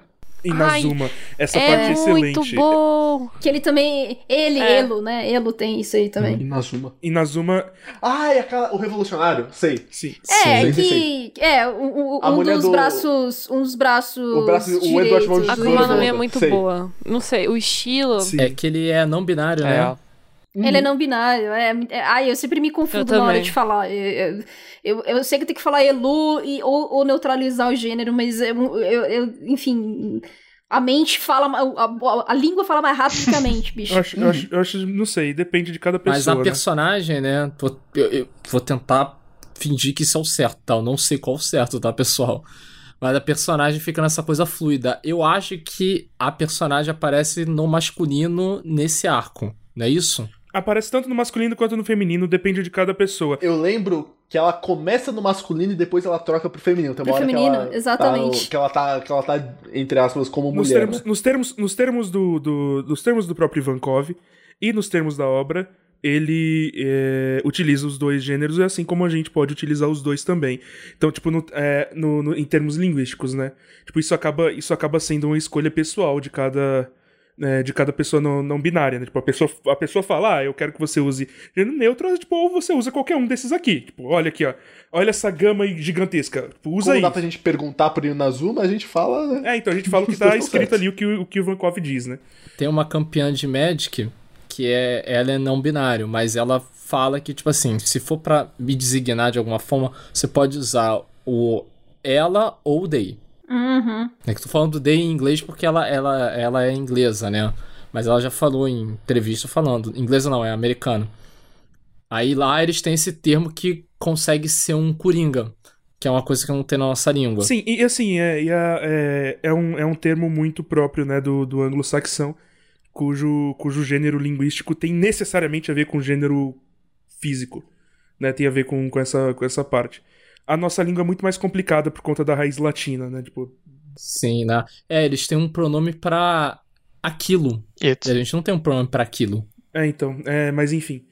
É, Newcama Land, né? Newcama Land é esse, esse, esse... Essa parte que me deixa confuso em... nessa parte de One Piece. Porque, assim, a gente tem a parte do Sanji, que é extremamente ofensiva, mas você também tem o Nikama Land. Que é bem mais saudável, né? Não digo assim que é 100% saudável, porque em alguns momentos parece dar a entender que ah, a Iva vai lá e faz. É, então, né, usa troca como o arma. sexo de qualquer um, exatamente. Às vezes até como talvez um método de punição. Mas fica muito subentendido, assim, fica meio que pro alto, assim. Tem um aftertaste meio autoritário no Kamaland, mas ainda assim, é, comparando com o que veio antes, isso é muito melhor. É, então, Newcama Land, Newcama Land tem a frase, né, que, que, sempre, que sempre acende a luzinha na minha cabeça. Tipo, aqui em Newcama Land nós, su- nó- é, nós superamos o gênero. É muito foda isso, é. Bem mais saudável. É porque. é- e é uma merda, né? Porque a, a Iva e o Inazuma, eles vieram antes de Kamabaka, né? Olha que bosta. Assim. a- vai, antes, praticamente ao mesmo tempo, né? Que a gente não consegue entender muitas coisas ainda de Kamabaka ali, naquele momento, no, em, em Impel Down. A gente sabe muito pouco dos Mugiwaras, assim. mas é, é, é muito mais ofensivo, né? É, um- um- sendo que o Ivan é, uma é a rainha, né, de Kawabaka. Olha só que coisa. Sim, inclusive uma referência sensacional a Rocky Horror Picture Show. Referência incrível ao Tim Curry, né? é, que, que fez ali um, um, um dos personagens da sua vida, né? O personagem da vida dele, é, que, é, que é no filme Rocky Horror Picture Show. né? Eu, eu gosto muito dessa, dessa parte de, de Newcomer Land. Gosto muito da- das piadas do, do, do Ivankov, né? A piada tipo, não, eu vou, vou cair. Eu vou, eu vou cair. Eu não caí. É, é, eu achei. Eu achei Não, e outra, mano, às vezes é muito bom que a Iva, ela parece. tá- que, nem na Zuma, assim. É, Quando ela quer estar como mulher, ela tá lá como mulher, acabou. Quando tá como homem, também tá querendo estar como homem. Se ela quiser tá com uma cabeçona, ela tá com uma cabeçona. É bom demais. É bom demais. É tipo. é, a cada quadro, o Oda, ele, vai, ele faz do jeito que ele quiser. Entendeu? Do tipo, num quadro tá lá o Iva normal, que a gente conhece, né, a- pela primeira vez ali, o originalzão ali, que o Ruffy se depara. No, outro, no quadro seguinte, que eles ainda estão correndo, tá o mesmo Iva com a cabeçona imensa, sabe? Tipo, três vezes maior que o corpo. É bom demais. Até na guerra, né? Até na guerra ela tem um. Ela dá um ataque gigantesco, e ela dá um ataque foda, tipo, um especial dela e fica com uma cabeça gigantesca, tá ligado? Ela cai, É cara, muito desse bom. É. É, eu só não entendi uma coisa. É, como que o poder do hormônio se relaciona quando ela dá uma piscadela? Nada, nem- não, não se relaciona. Não, não me pergunte, Não, doido. não, não se relaciona. É, é- é- a, a piscadela, a piscadela é porque é porque ela usa um rímel muito, muito forte e, e deixa. e- e- e- é, é- é também, é também uma piada. Tipo, o o Iva usa tanta maquiagem que, tipo, a- que, que isso tem efeito mecânico durante as batalhas. Eu acho, eu acho Kainu não sensacional. consegue queimar, ela só queima o reboco que tem na cara. tá? É muito bom, né? Muito bom. Não, e a gente vê que ela, né, ela é o revolucionário. Aí a gente vê que ela também conhece o Dragon. E assim por diante. Sim, é, é muito é, é muito interessante, inclusive essa interação, né? O Luffy fala: "Não, a gente tem que sair daqui. Não, eu só vou sair daqui quando aquele homem conseguir, quando aquele homem se mover." Que é o Monkey D. Dragon. Ah, tipo, ah, meu pai. É, seu pai. Quando o seu pai se mover... Peraí, o seu pai? É tipo, pera. Ai, caralho, esses revolucionários estão muito de sacanagem, cara. Eu só vou me mover aqui quando ele me mover. Porra. Não, mas o Ivan sabia que o cara tinha um filho. Sim, Sabia, sim. Não, sabia que tinha um filho, mas ele não só não sabia- sabia que o cara tinha dois filhos. não, brincando. Porque ele achou, ele achou que, caraca, então ele tem dois filhos. Porra, Ah, tem que tá. salvar o filho. Ah, entendi, entendi. Porra, porra, Doug, olha essa mensagem subliminar, mano. Olha aí, mensagem subliminar. Eu só sei que eu bati o olho no Kamaland e eu, na hora, eu lembrei das conversas que eu já tive com o Silvano sobre gênero. Eu parei e olhei, porra, é isso que eu tô falando, cara. É isso que É, nós queremos. então, Esse o é meu muito ponto. massa. Esse é o objetivo. Esse é o ponto. Super. Nós transcendemos o gênero. New Land, a estrutura, o ambiente de New Land, me, dentro, não New Land em si, mas o, o rolê que eles têm na prisão me lembra um speakeasy. Sabe aqueles speakeasy que tinha na, na proibição americana? Tipo, você entra num porão, aí num porão tem tipo um bar gigantesco, com um monte de fumaça de cigarro, sabe? Com um monte de gente feliz, bebendo. E atrás é um inferno, uma rua cinza pra caralho, ou no caso um, uma, um monte de lobo do cacete me, me dá muito uma sensação, uma sensação dessa de speakeasy, tá ligado? Um, um refúgio. Porque é bem isso, né? É um refúgio Secreto, inclusive. Ninguém secreto sabe. por uma população que é muito perseguida, tanto perseguida no anime de, no- nos termos da obra, quanto fora dela, né? É, então. E, e é muito interessante. E assim, eu não sei se o, se o Oda fez isso de propósito, mas eu gosto muito do, do fato do Ivankov ser russo. Porque, porque assim, se vocês conhecem a história do nosso mundo, sabe que um dos países, um, um dos países mais conhecidos pela, pelas suas políticas homofóbicas, né? O, fato, do, por exemplo, do Putin utilizar o, é, os homossexuais e a população LGBT como um todo como é, como é bode expiatório né, pra, pra manter o seu governo autoritário, né, tipo, como a gente sabe disso. O, o fato do Ivankov ser, ser russo é, é excelente. Excelente. cereja no bolo. Mas isso era assim naquela época já? De quando é essa porra? Rubens, 2010. Tá, já era assim. Tá, já era assim. Mas já assim, era é 2010 e o Putin tá no governo desde Não, sempre e vai era. continuar. Desde 2010 já era assim. Não, Já e era olha, a gente vai tendo também, olha só que coisa, a gente vai tendo dicas do que, que o Oda quer pros revolucionários. A gente tem o Iva como russo, a gente vai ver que o nome do barco do, do Dragon é o nome do barco do. do cara lá de Cuba, que eu esqueci o nome agora. Fidel Castro? Parabéns, Palomo, Fidel Castro. Exatamente. Porra, Paulo, você esqueceu o nome de Fidel Castro, Paulo, pelo amor de Deus. essa, essa é a minha definição de como eu esqueço o nome, gente. É, e a gente vai percebendo o que, que o Oda considera os revolucionários. Os caras são um bando de comunistas safados, porra! É isso aí. Entendeu? Caralho, como que a galera não consegue entender isso, porra? É um, é um bando de revolucionários liberais com a estética de comunistas. Isso, sim. É uma, tem uma misturinha ali de Revolução Francesa, é perceptível. Mas só que você tem várias coisas ali de Revolução Não, Russa a, e Revolução a, a Cubana, estética bicho. é toda socialista, Não cara. tem a estética é como. toda socialistona. Não, eu, o que eu achei irado, mas tipo assim, irado mesmo, é, eu, eu não sei se isso foi. É, que seria.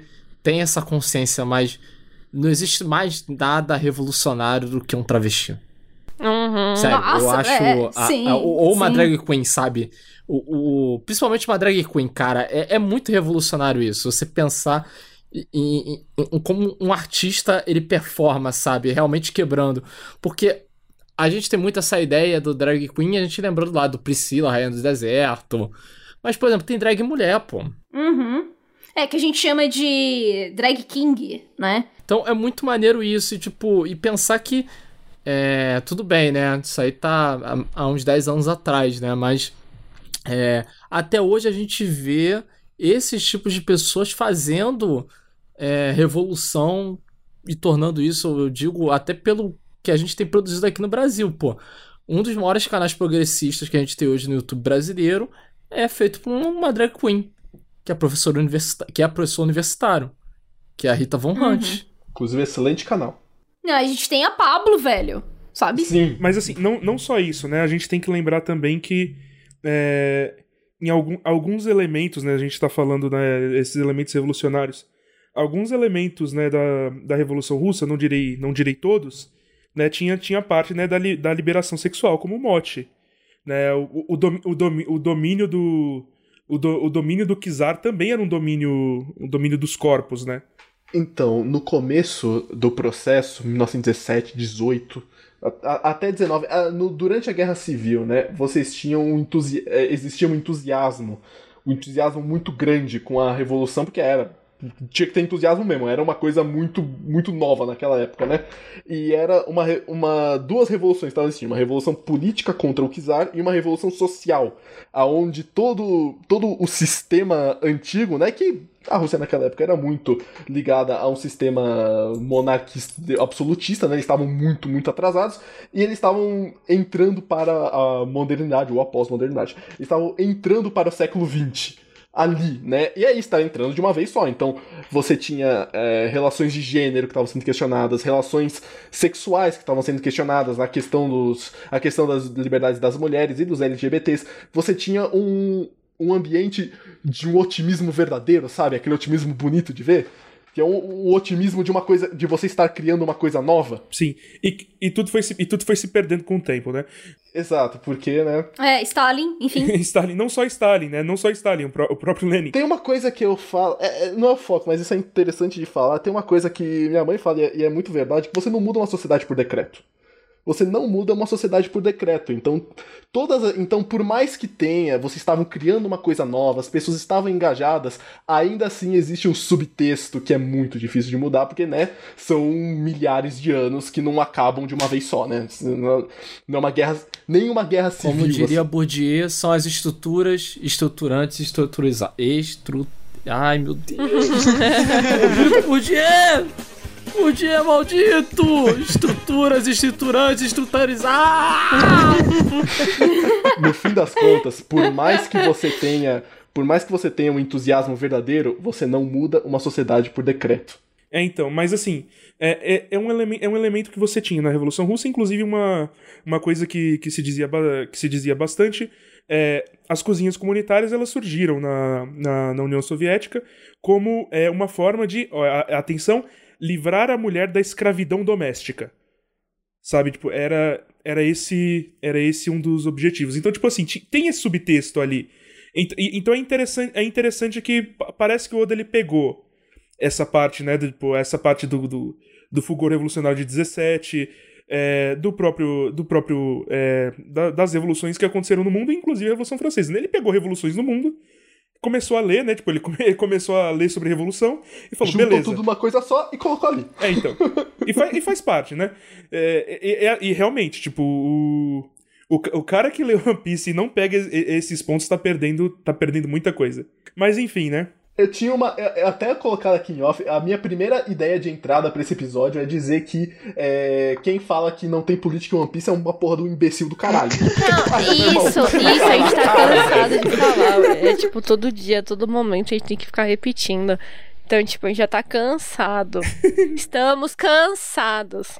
Eu queria saber quem é o idiota que compara o Dragon com o Jair Bolsonaro, cara. Caralho, nossa. É? assim, O Dragon com um anarcocapitalista, bicho. Nossa.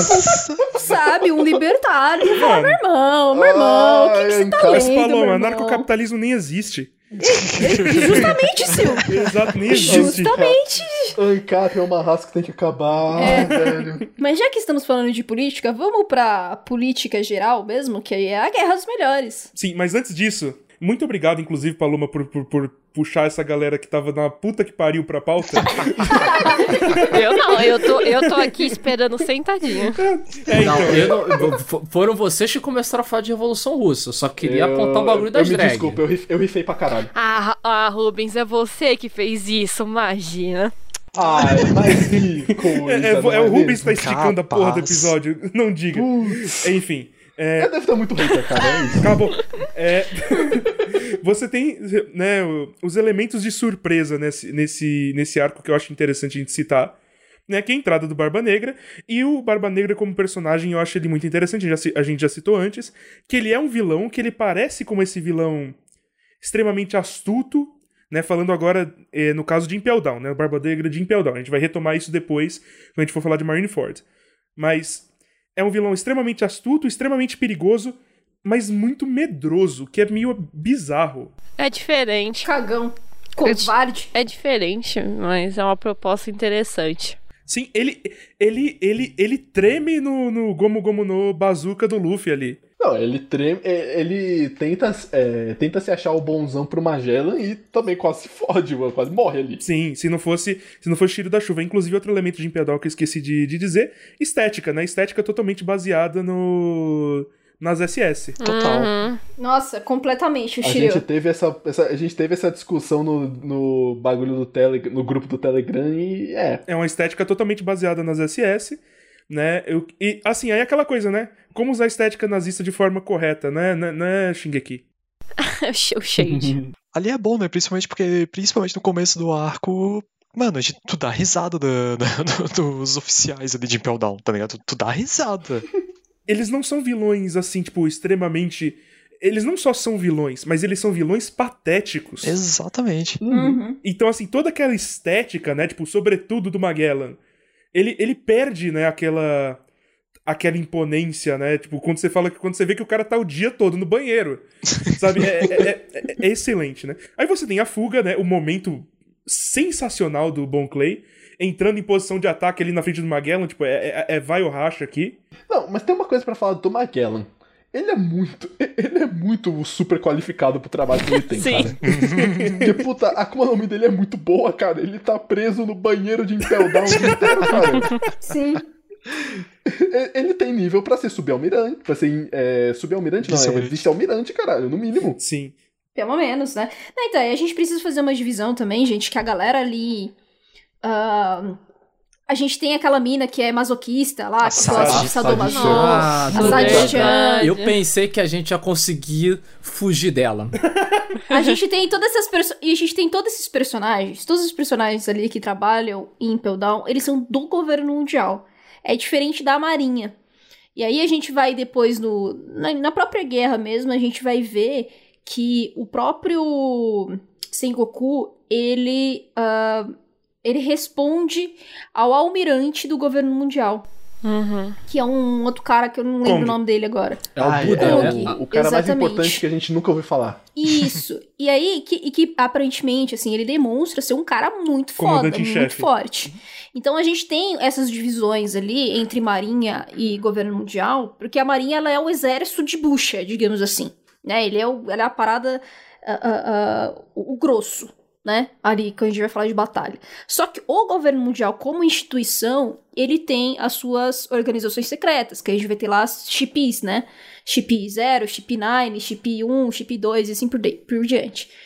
E a galera de Impel Down faz parte da, dessa, desse grupo do governo mundial. Então o Magellan, é, é, digamos que ele, ele estaria realmente uh, ali num nível de almirante, entendeu? Sendo ali do governo mundial. Eu não duvido. A diferença é que ele é esse cagão, né? Ele é caganeiro o tempo inteiro. Então, isso dificulta. Mas só que ele, como a Akuma no Mi dele, é muito apelão. Não, ele tem uma Akuma muito boa. Você vai, você, então você diz que ele poderia, que ele escolheu o trabalho que ele ia ter menos problema na vida. Provavelmente. Mas assim, essa estrutura, essa estrutura governamental de One Piece é muito intricada, é muito interessante, né? Você citou as, as CPs, né? É interessante, é interessante lembrar que, inclusive, a CP0, ela não é subordinada ao, ao, ao exército, não é subordinada à marinha. Ela é subordinada diretamente ao Seirubito. Enquanto o comandante em chefe Kong é, de, é subordinado ao Seirubito, e ele coordena o, o almirante de frota, que coordena os almirantes, enfim, e a estrutura do exército. Eu acho, assim, eu acho sensacional, tipo, dá um, é um elemento de um elemento é, de complexidade nesse mundo tão bem feito e não é na cara, sabe? Tipo, o Oda não colocou uma tabelinha na nossa frente e falou, ó, oh, é assim que o mundo funciona. Não, simplesmente está funcionando. Né? E, a gente, e a gente vai pegando essas coisas e vai montando esse quebra-cabeça. Né? O Luffy ele sai de, de Impel Down, obviamente, porque ele não conseguiu pegar o irmão dele perde ali uns 10 anos de vida, né, no, no, no hormônio de Ivankov, e chega em Marineford, ele literalmente cai do céu. Não, calma, calma. Tem muita coisa que acontece nesse nível, nesse intervalo. Ah, sim, né? o grande Deus Bug. A gente esqueceu de falar dessa coisa mais importante desse arco, que é o grande Deus Bug, que, que, é, que é o cara que navegou no Oro Jackson. Não, o Bug tá ali. É, a, a, Helena tá fazendo o projeto de falar de reality show e o Bug é o ex-Oro Jackson. ex-Oro Jackson 2009, tá ligado? Ele chega lá, sou, eu sou Bug, ex-Oro Jackson, nossa, você o quê? Você saiu, não sei o quê? Ai, você conheceu o Boninho? Ai, caça, cara! Ai, tu conheceu o Gil do Vigor? Porra, tu era amigo da VTube, não, VTube não, não. depois do que tudo acontece com o Bug, eu acho, tipo, fenomenal. É, é, é, é tipo, é tudo. Eu não sei explicar, eu só acho fenomenal.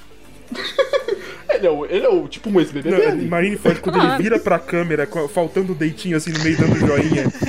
Caraca, aquilo é tão ah, eu bom. Adoro, eu adoro esse personagem, não, ele essa piada. Fode, ele fode toda a transmissão da guerra. Sim. É impressionante.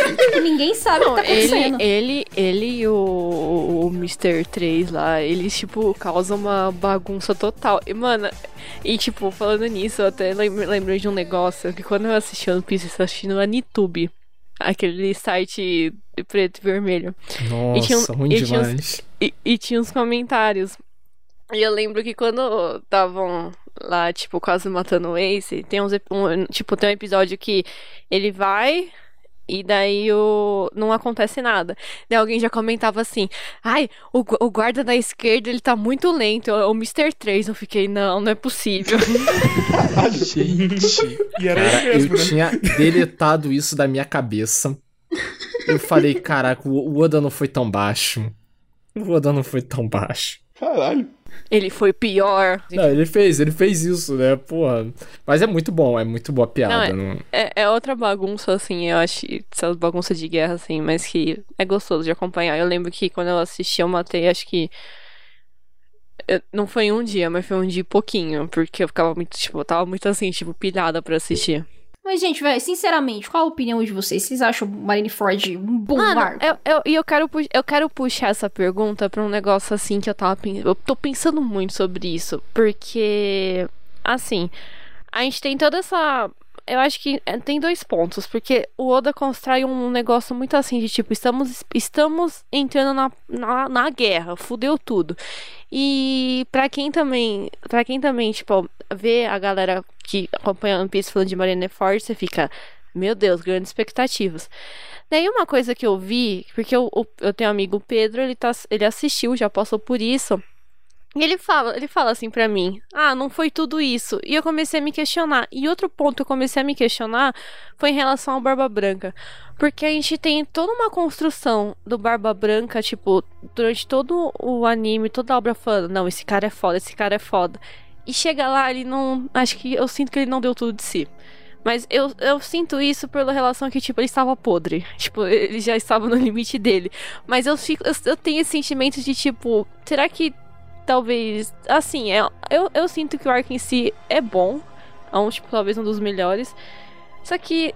Certamente tem umas bagunças assim que eu fico, não sei, meio perdida e tem esse lance do Barba Branca que me deixa muito pra pensar, assim. Cara, eu vou dizer que foi a primeira vez que eu fiquei efetivamente empolgado com lutas em One Piece. Eu tava empolgado, cara. Eu tava tipo, caraca, agora esse maluco vai brigar com aquele maluco. Meu Deus, olha o golpe que aquele bicho deu. Eu tava, tipo, muito na vibe. Eu, eu achei excelente o arco e eu achei. E eu boto boa parte disso por causa da construção dele. Sabe, tipo, o Oda ele vai fazendo uma linha, uh, tipo, que vai crescendo de expectativa para esse confronto que é absurda, sabe? Tipo, primeiro, caramba, o Ace vai ser executado. Quem é esse mesmo? O Ace é um cara muito importante para a Arma Branca. Pera, então a Marinha tá declarando guerra basicamente aos piratas ao querer executar em praça pública um alguém muito importante dele. Tipo, caramba, o governo mundial está efetivamente declarando guerra aos piratas. Caramba, então isso vai ser algo de grandes proporções. Eles estão chamando todos os Shichibukais, eles estão chamando todos os almirantes. Entende? Toda essa construção, como vai armando o circo, é, é incrível, velho. É incrível. Eu achei maravilhoso. Tipo, eu tava assim, lendo um capítulo atrás do outro, eu não conseguia mais parar. E o, e o Barba Branca é exatamente aquilo que tu falou, sabe? Tipo, o Barba Branca, ele tá, tá detonado, entendeu? Tipo, ele tá bem, bem detonado quando ele entra naquela batalha. Para mim isso também ficou bem evidente, tipo, ele tá mais, ele tá velho, ele já tá sentindo assim o, o peso, o fardo de tantas batalhas. Ele não é mais o mesmo Barba Branca que ele era, tipo, há, há décadas atrás. E para mim isso é ainda mais evidente quando ele mesmo tem uma fala onde ele diz que ele tá deixando para a próxima geração agora. Sabe, é, é, ele, ele realmente batendo o martelo nisso aí. Desculpa, galera, eu, eu não consigo mais. Não dá mais. Eu cheguei no meu limite. E mesmo assim, ele dá um puta socão na Kainu. Que, nossa senhora. Eu, eu, rapidinho, só pra complementar, eu tive muito esse debate com, com o Pedro, porque ele fala assim: ah, eu, eu senti muito pouco do Barba Branca. Só que a gente que tá lá na frente já pega outras coisas, né? Que a gente vê um Barba Branca de anos atrás. Desculpa o spoiler, mas não é tão spoiler. Então eu meio que eu, meio que eu entendo a situação. Do tipo, pô, a gente já tem um cara que já ali já não, não tá dando. A gente tem cenas antes que ele tá lá, né, tipo, sendo medicado. Então eu meio que entendo. Eu, tipo, eu ainda. Eu, mas eu, eu senti que ele, tipo. Ali ele tá nesse, é o necessário dele. Ele se opõe de uma forma muito boa. E do jeito que tudo acontece ali, tipo, eu acho que ele acaba morrendo em pé também. Não, tipo, acho, se você olhar, tipo, meio exagero, mas eu acho é um símbolo bonito. Ah, é o exagero do Japão. O Japão adora fazer Sim. isso. Não, e outra, de pé e sem nenhuma cicatriz nas Sim. costas. Exato. Esse, esse arco, né, Marineford, né, é, eu acho ele muito. Respondendo, né, primeiro, eu acho ele muito bom. Muito bom, talvez, eu vou retomar uma coisa que a Paloma falou de Water 7, que ela falou da Tríplice Coroa, né? Pra mim, a, a Tríplice Coroa tem Marineford, é Water 7, Marineford e algum dos primeiros. Eu vou, de- eu vou, re- eu vou, é, eu vou pensar nisso depois. Mas por quê? Porque esse arco, não só pela importância dele, dele é, justamente juntando a história dos Mugiwaras com a história do mundo, ele funciona demais. E eu senti uma coisa muito parecida com, com o Ramon, sim. De ficar empolgado com as lutas de One Piece, que geralmente é uma coisa que eu acho menor. A luta e sistema de poder são coisas que em Shonen eu acho muito menor, mas nesse caso eu fiquei realmente empolgado porque foi até uma coisa que agora eu tô sentindo de novo com Hunter x Hunter, que é você entrar de novo, você entrar dentro das, da lógica da luta, de você falar, ah não, mas ele tem uma Akuma no Mi maior que o outro, agora vamos ver o socão dele, vamos ver a revelação, enfim, sabe? Você entrar dentro do, dos pormenores da lutinha, que é uma coisa que eu não faço geralmente, né? Só nesse arco de One Piece e Hunter x Hunter que eu lembro de fazer. E mas eu concordo com você, Leo. O. O Barba Branca, nesse, nesse sentido, ele tem. é, Não vou dizer que ele é mal, que ele é mal introduzido, como o Brook era, porque eu acho que no Brook é pior, mas tem é, é feita uma escolha deliberada do Oda que gera esse, esse tipo de sentimento, do tipo, ah, é, eu quero saber dele, sabe? Ele, ele é um cara muito importante e a gente não, não tem muita coisa dele, justamente porque é deliberado, é deliberado de você colocar ele já moribundo ali.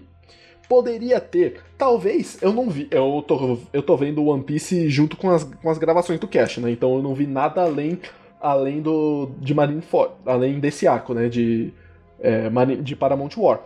Mas talvez se a gente tivesse esses é, esses flashbacks ou parte desses flashbacks antes de Marineford, a gente ser- che- seria diferente. Provavelmente foi isso é parte da escolha deliberada que o Oda teve. Teve, e eu entendo, é, eu, entendo os dois lados, né? Faz sentido a maneira como ele é feito, e eu, e eu pessoalmente não achei que o, que, que o Barba Branca é, foi mal, teve pouca coisa dele, né? Justamente pela maneira como ele age né, nessa, ve nessa vez, que é a primeira e a última vez que a gente vê ele metendo porrada no tempo corrente, né? Metendo porrada ao vivo e a cores. Eles, né? é, Mas eu entendo, eu entendo quem sentiu diferente. Porque justamente faz parte dessa escolha, né? Faz parte dessa escolha já. E assim, o, o- poder do cara é. O poder do cara é, é apelão pra caralho. Você fazer. A, a Gura Gura no Mi, né? Você fazer é, terremotos assim, isso é, é, é fudido. Mas eu acho Marineford uma coisa muito foda. Muito foda mesmo. É, não só pela junção dos paralelos, né? Dos Mugiwaras e tal, mas porque dentro do caos da guerra é um caos bem feito. Sabe? É um caos que faz sentido. É um caos que você compra. E eu comprei totalmente, cara. Eu comprei do minuto zero até o fim. Sabe? Até, até as, as coisas mais. é, mais. É, quest secundária, tipo bug, ou o fato do. Ou o fato do Senhor 3 é, chegar do, do backstage até conseguir fazer a ponte pro Luffy, ou a participação do Kobe do Helmap, porque faz sentido eles estarem ali, e, e eu, eu já gosto muito do- desses dois personagens, então, enfim, é, até isso fez sentido pra mim, sabe? Então é, é, eu gostei muito desse arco, cara. E tem uma outra coisa só, um pequeno, tipo, cara, é, é, um- é uma agulha no meio desse grande palheiro que é toda a batalha de Marineford, mas que eu achei maravilhosa. Eu sempre acho muito divertido quando a gente pega, por algum motivo, o autor coloca diferentes personagens pra darem a mesma definição de determinado conceito. E um que é muito recorrente One Piece é justiça. Tipo, a gente já teve uma definição do Aokiji, já teve uma definição do, do Rob Lute, e agora teve uma definição do Doflamingo, que é uma fala muito bacana, que tá alguém debatendo aí sobre. Acho que alguém da Marinha tá discutindo com ele sobre, tipo, ah, a justiça vai prevalecer. E o, e o que, que o Doflamingo fala? Olha, amigo, quem diz o que é justo e o que não é, é quem tá no poder. Então, independente de quem vence essa batalha, piratas ou marinha, a justiça vai prevalecer. É muito foda, né? A justiça sempre prevalece. Ela sempre prevalece porque quem vence que diz o que é. É maravilhoso, é, é sensacional essa visão relativista de justiça do Doflamingo. É Essa visão cínica de justiça, né? É sensacional. E que, de certa forma, é uma, um pouco da visão de justiça que o Oda tá fazendo, não, não que ele acha, mas o que é a visão de justiça da, da Marinha. Porque no, no final é a justiça que tá, entre aspas, vencendo, né? Ela que tá mantendo o status quo.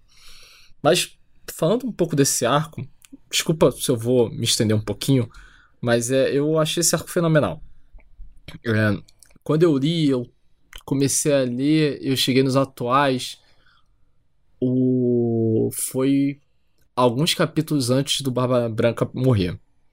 É, então, sim, foi foi uma montanha russa ali nos semanais e voltou a ser uma montanha russa lendo nos atuais. Mas uma coisa que eu percebi é que o Ramon falou é muito certo. É, existe um grande crescendo para essa para essa batalha até que chega no seu ápice e eu acredito que tem um elemento narrativo que uma pena que o Oda não vai mais conseguir fazer isso. Ele se insere numa estrutura de contar história que lembra muito um mangá de esporte, no sentido do quê? Que, que, que acontece dentro de um mangá de esporte? Você tem um jogo E o jogo, ele pode ter várias estruturas de, de como você vai criar interesse por aquele jogo ou por uma luta, se for um mangá de boxe, por exemplo, que é você ter que criar, né, um, um interesse para aquele momento. Então você tem que hypar de alguma forma. É o que ele faz, ele cria toda uma estrutura de é, que, que o Ramon explicitou pra gente. Depois, você ao longo daquele jogo, daquela luta, você tem que criar elementos para que ela continue interessante. E aí, por, por isso que eu vou falar animes, é, mangás de esporte, animes de esporte, porque isso é muito comum em mangás de esporte coletivo. Cada jogo, ele necessariamente ele tem que contar uma narrativa própria ali. E eu acho que lembra muito esse tipo de coisa, com aqueles pequenos momentos do gigante bobo que tem a perna cortada, o, o momento que o Ace, o, o Oda ele vai reprisar a Robin, mas aí ele consegue fazer um jeito diferente que torna interessante também o Ace, que o Ace vai ter o Quero Viver dele, só que diferente, mas é essencialmente a, a mesma dinâmica. E ele vai criando esses pequenos momentos de é, lembranças, de viajores dos personagens, para criar é, nosso, nosso interesse para esse conflito. Porque são muitos personagens, é, vários deles têm interesses diferentes, é, vão ter conflitos diferentes, vai ter os, o. Ai, esqueci o nome do cara que trai o Barba Branca. O Barba Branca, por sinal, ele luta fudido também porque ele foi traído pelo filho. É, é uma outra questão. Ele, não, ele não luta. Ele não tá puro porque tá velho, decrépito, mas ele também foi acertado pelo filho. E é depois disso que ele entra para lutar. Então, é, eu acho muito interessante como ele vai criando, se munindo de todas essas estruturas, até de uma forma para a gente ficar mais interessado também pelo Ace e ser até legal a queda dele. Eu só vou concordar numa coisa que é assim, eu não acho que o Barba Branca ele existe um problema no personagem. Eu acho que ele entrega pra gente. Eu não gosto muito de como que o poder dele é visualmente. Eu acho que é um pouco confuso, mas é uma questão minha. Mas o que de fato, né, eu sinto que tem pouco impacto é quando o Ace fala ah, o nome dessa era é Barba Branca. E aí eu não posso concordar, que eu falo, hum, não vi o suficiente se fosse o nome dessa era é, é Shanks, eu falei, não, é, o nome dessa era é Shanks. É assim, o que me deixa um pouco bolada é porque é, depois do Barba Branca, a galera. Não posso dar muito spoiler, mas a gente vê os poderes dos outros Yokos, né? E eu acho que acaba ficando muito distante, né? Muito distante. Porque o que a gente tem dos outros Yokos é muita apelação. É muita apelação. E o Barba Branca, beleza, tava doente, né? A gente já sabia que ele não tava no seu auge, ele foi machucado e tudo mais. Só que ainda assim, eu acho que faltou muito é, é, proatividade do próprio Barba Branca, entendeu? De liderar, de comandar, de fazer. Uh, só quando gente, o Ace morre ali que a gente vai vendo a, como ele, ele poderia ter sido apelão, entendeu? Ah, beleza, ele fez lá o mar, né, e tal, mas aquilo ali só foi muito mais de impacto, velho, porque a gente tinha o Aokiji lá, mano. tipo, sabe? Era isso, congelou o mar, foda-se, sabe? Então, eu acho que faltou. Acho que também o Oda não tinha exatamente dimensões é, muito claras do que seria uh, os outros Yokos ainda, sabe? De como que ele adicionaria isso na história dele ainda. Mas eu acho que é, é, faltou um pouco mais de tempero nesse Barba Branca, entendeu? Assim, novamente, é, é, demonstrado que ele é forte. Não tô dizendo que ele não é, entendeu? É, quando, novamente, quando o Ace morre, a gente vê ali aquela palhinha de como ele poderia ter sido muito Mas apelão. você acha que ele perde por comparação, pá? Com os outros Yonkos. É, então, eu acho que ele perde. É aí que tá. Ele não deveria perder. Aí, é aí que tá. Porque o Oda ele entrega como se o Barba Branca fosse o, o Yoko mais forte. E ele é realmente mais forte, né? Sei lá, uma década atrás ali, da, daquela situação de Juvenil forte, ele era mais forte. É, é, só que assim, mesmo ele desgastado, olha aí, mesmo ele desgastado, ele ainda estaria num nível próximo das, da, daqueles que a gente tem dos Yokos atuais, entendeu? Então eu acho que ainda assim, mesmo ele fudido lá e tudo mais, teria que ter mais dele, Entendeu? Porque ele mudaria muito a cara do, do- da guerra. E não só ele, mas os seus próprios companheiros. E eu acho que o Oda, ele nerfou muita gente naquela guerra. Entendeu? Eu acho que o grande problema pra mim de Marineford, além da bagunça em si, e é uma bagunça que ela não é organizada, eu acho, assim. é- narrativamente falando, eu não acho que ela é tão organizada assim. E, obviamente que, comparada a vários outros shonen de lutinha, ainda ela se salva, tá? Mas, é, é- é justamente como ela se propõe todo esse hype de gente muito forte e muito apelona, e que cada um ali poderia mudar o rumo daquela coisa, eu acho que o Oda ele peca em entregar isso, justamente por essa bagunça, sabe? Então, é, é, a gente vai vendo o Marco, a gente viu o Juzu, toda essa galera.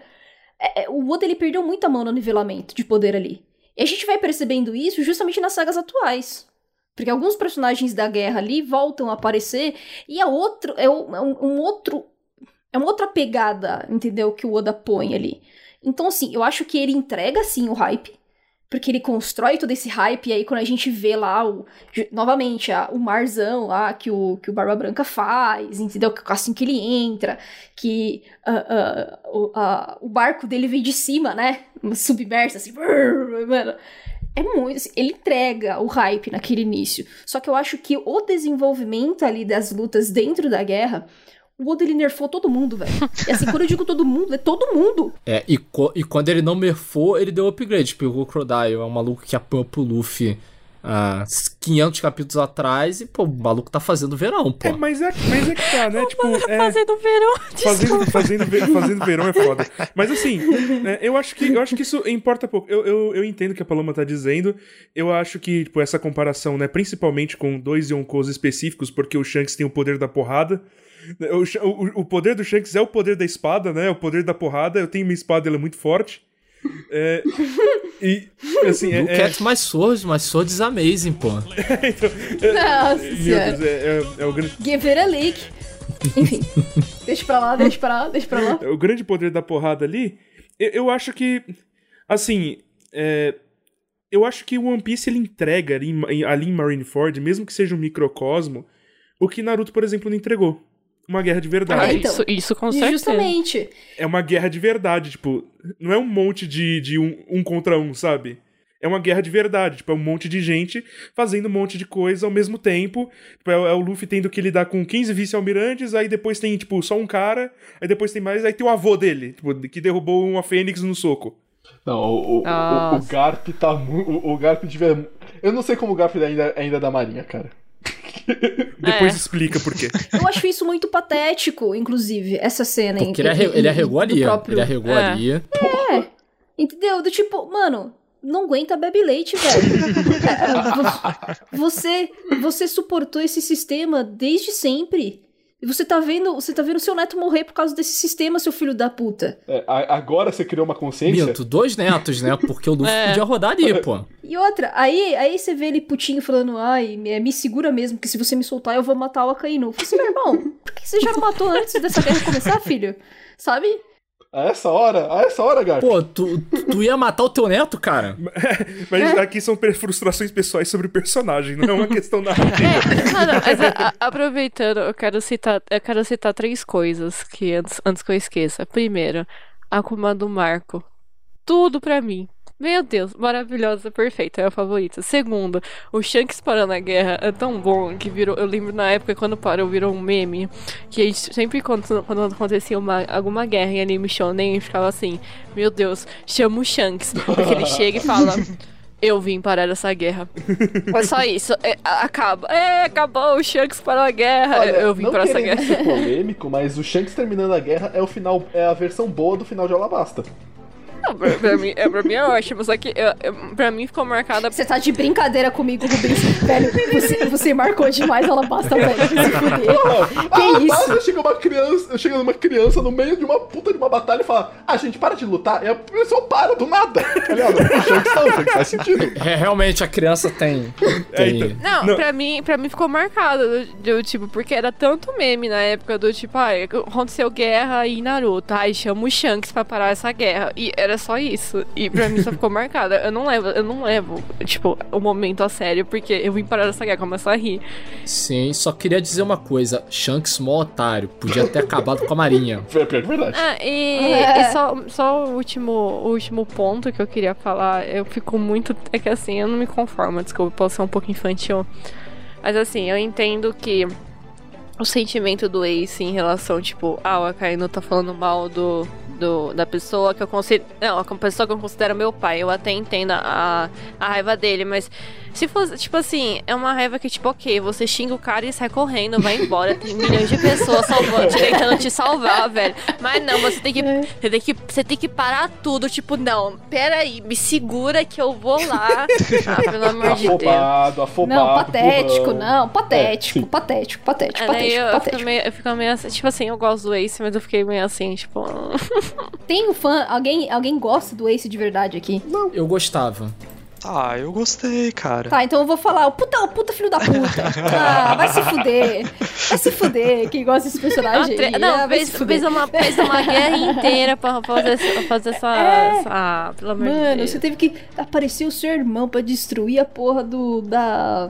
Da plataforma, com a ajuda do, da burrice do Sengoku, inclusive, que eu não me conformo. Esse é o pior capítulo de One Piece da minha vida, gente. Quando o Sengoku olha pro Luffy, dá, se, se torna um Buda gigante e vai socar a própria plataforma. Fala assim, meu irmão, nem, ele, nem ele queria mais.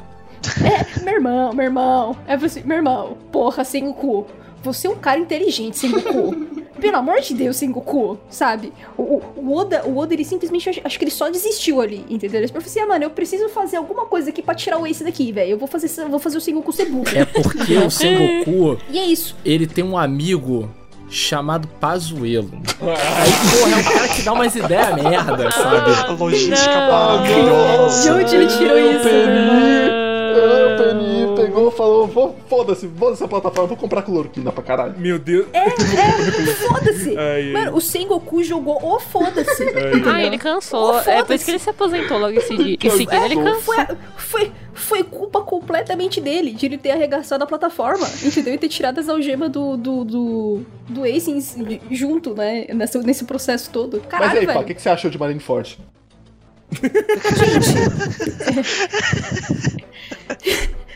Eu acho que eu vou ser a polêmica desse cast aqui, velho. É, é- eu, não diz, eu não vou dizer que eu detesto Marineford ou alguma coisa do tipo. Velho, mas assim, é, eu acho que tem muito hype, sim, que nem eu disse no início. No entanto, eu acho que ela não me entrega o sentimento que ela deveria, sabe? É, eu realmente esperava coisas épicas e, e o que eu, muito, que eu tive muito foi ah, várias conveniências, que foi a primeira vez que eu realmente senti conveniências, assim, absurdas do Oda. A gente, lembra que eu falei pra vocês em Impel Down que as conveniências, ainda que eram conveniências, te convencia, porque acabava se divertindo, acabava entregando aquela, aquele, eh, aquele sentimento de, tipo, porra, precisa dessa bagunça pra funcionar. Entendeu? E na guerra podia ter sido muito diferente. Se você tem mil formas de fazer aquilo ali.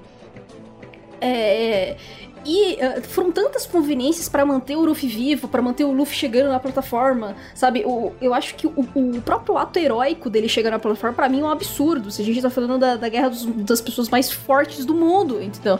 E o Luffy era o quê? Uma formiga naquela porra. Ele tinha tomado outra injeção de hormônio. Ele tomou duas injeções de hormônio. Exatamente. Ele tava muito ele tava muito fudido. A gente sabia que lá em o que foi entregue lá em Shabond, ele não tava conseguindo nem, nem desviar do Kuma. E se chega nessa guerra com todas essas conveniências, isso me incomodou num nível absurdo, sabe? Fiquei muito incomodada no, quando ele salva o Ace ali. É, é, eu acho que podia ter sido realmente diferente toda essa morte, porque eu acho que no fim ficou uma morte patética. Sabe, o Ace se matou. O Ace se matou, bicho. Ele se matou. Não tem outra explicação pra aquela morte, sabe? É, é, porque fizeram tudo. E, e, é, e é isso aí que eu falei pra vocês de nerfarem todo mundo. Tudo foi nerfado. Ali, justamente pro Ruffy fazer aquilo lá. E eu acho que a, a, o que o Oda entrega muito nas sagas anteriores, né? Justamente nessa, você não tá preparado, Ruffy, você precisa treinar, você é, precisa ficar mais forte, você precisa entender novas técnicas. Eu acho que isso se perde muito com essas conveniências em, em Marineford, ainda que no fim, ah, depois a morte do Ace em diante foi assim, a minha alegria. Assim, eu fiquei tão Caralho. feliz.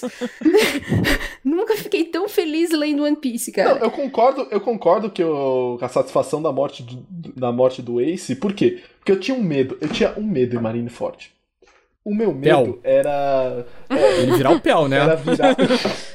Não, o meu medo em Marineford era virar é, um shonen genérico que diz que. Ah, era virar Marvel.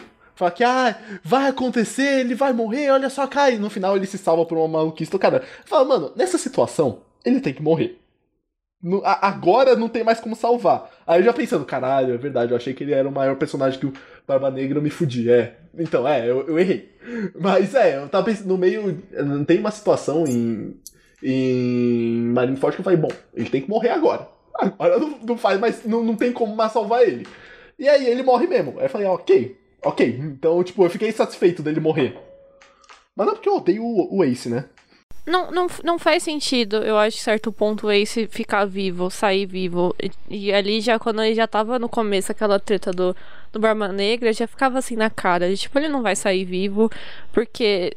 É, é- e nem o Barba Branca, porque é dois pontos pra movimentar a história. Você tem que, você tem que trazer a perda pro Luffy, pro Luffy ir adiante, e você tem que, e você tem que movimentar o, a era, né? Então a morte, a morte do Ba- Barba Branca e o que, que o Barba Negra se torna, e ao mesmo tempo, tipo, o Sengoku se aposenta, o, Akai, o rola o que rola, né? Então, tipo, é, é a movimentação de era e uma construção interna do personagem. Então não faz. Então, tipo, eu, tipo, quando eu vi. É que, se- sei lá, já, eu, eu nem lembro quando tinha. Acho que eu tinha uns 14 anos. Eu já, tipo, eu já meio que já. Eu era mais aquela pessoa de tipo, ah, sou, sou emocionada, mas eu já tava meio que sentindo isso. Então, tipo, é, é, é- é- foi uma jogada muito boa, mas acho que o jeito que fez foi muito tipo, ah, joga aqui nos ares e é isso. É o que, é o que vou deu. me matar aqui. Então, o que me frustrou, assim, que, eu- eu- novamente, eu gosto do início de Marineford, eu acho que essa construção do hype é legal, e o pós-morte do Ace, assim, morte do Ace, pós-morte do Ace. Eu acho que, que, que se juntam muito bem. Eu não gosto do meio de Marineford. Justamente por conta dessa bagunça toda, dessas conveniências que eu citei aqui. Agora, é, é, a morte do Ace, velho. é- puta, cara, eu fiquei muito feliz, gente. É- é- é- as- algumas pessoas podem até ficar meio boladas comigo, né? Meio boladas assim comigo. Mas, cara, eu fui uma das pessoas mais felizes do mundo quando aconteceu o capítulo da morte do Ace. Você não tá se ajudando, Paloma. Não, não, eu- não, não, Paloma. Podem me odiar, não, gente. não, Paloma, tem você tá problema. certa. Se o Ace não morre, po- podia rasgar os seus 90 e poucos volumes de. Isso! É, ia virar Mar- Sério? Com todo respeito ao Douglas, ia virar Marvel. É, não, não, e não, e outra, ia virar um shonenzinho genérico, que, tipo, ferteio, vamos, vamos resolver as coisas na amizade, sendo que One Piece não é isso, ele não entrega isso. Você disse isso depois de acabar de vender seus, seus volumes de farteio pra Helena. Nossa, eu, eu, eu fui pegar meu celular, estão falando mal de Fairtail de mim. que eu- eu- o que que eu fiz? é. Foi. A diferença, a diferença é que Ferteio, ele já te entrega desde o início que vai ser essa farofada. Você não tem que esperar nada mais do que isso, entendeu? É diferente. Eu, eu, eu fiquei muito ressentida de, com- de comprar, mas depois do que o Ramon disse pra mim, eu adotei pra minha vida. É o meu lixinho, então dá licença. Olha, é. Resolver as coisas na amizade é como acaba ela basta. Não é assim Marineford. Ai, Rubens, fica Pelo quieto. amor de Rubens, Deus, fica quieto. Rubens, fica Não, não, não, não, não, é com, não é com a amizade que eles, que eles resolvem, não. mute, Rubens. Então, É, é, resolve basicamente- com o Luffy tirando força do cu. Como Mas, eles não. tiram em todas as lutas. Não, vamos lá. bem. Vamos lá, É. gente. Pera aí, falta, falta eu. Pera aí. É, fala lá, falta eu. Vamos lá. Eu acredito, eu, eu gosto bastante de Alabasta porque ela é, eu acho que ele, se- esse micros, microcosmo. Alabasta? Alabasta, foda. Ou é. o xixi gosto- aí. É, o xixi, olha aí, tá vendo? Eu gosto muito de Marineford porque é essa loucura controlada. Ao mesmo tempo que ele que parece que ele me entrega, né, o que é uma guerra, não é aquela coisa extremamente ordeira, sabe, um a um, é, que que Shonen adora entregar pra gente, né? É uma parece uma guerra mesmo, é loucura total. Né? Ela também entrega o motivo de ser um microcosmo, né? Porque a gente tá falando de uma base da Marinha, que é uma ilha, né? Que é ali um, que é ali peque- um pequeno bolsão de água, tem um navio, né? Então assim é entrega esse controle, esse espaço controlado, ao mesmo tempo que entrega a loucura necessária, e é uma loucura que dá pra você acompanhar. eu não me perdi em nenhum momento ali naquela linha, né? Tipo, mesmo quando o autor parece que ele quer desviar ali pra mostrar o que tá acontecendo nos momentos paralelos, ele tem um foco, e o foco tá naquele palco. É tirar o Ace dali. Né? Ali tá o foco. Então, assim, ele, apesar de ser uma loucura, ele te dá um direcionamento, é um. é, você consegue é, captar ali, virar o olhar e dizer, olha, beleza, é ali. Ao mesmo tempo que ele continua trabalhando os temas da obra lateralmente, em pequenas conversas, na, na própria, no próprio do Flamingo, então ele continua construindo o personagem. É, eu acho que o do Flamingo é o que mais se beneficia disso, né? Um personagem secundário a esse momento que, que é bastante bem construído, né? Que ele, é- ele cresce. Então, assim, tipo, você dá pra ver um conflito interno, que é um conflito criado por ele mesmo, mas é, vamos combinar, é um conflito real, né? Do Garp, né? Dá pra, dá pra entender ali o conflito interno dele. Dá pra você entender a dinâmica dos três almirantes, como eles funcionam, né? Então a coisa do quem vai primeiro, quem vai por último, né? Quem, quem é o último a sentar na cadeira é o Akainu, então mostra como ele sendo essa figura dominante entre os almirantes. É, e no final também entrega o grande. né, a grande loucura que, é, que é bastante interessante, né? A gente, a gente costuma falar que em narrativa, geralmente você apostar no mais é melhor é um pouco é, é um pouco é um pouco arriscado e você corre você corre o risco de simplesmente fazer uma coisa idiota, fazer uma merda no meio da narrativa.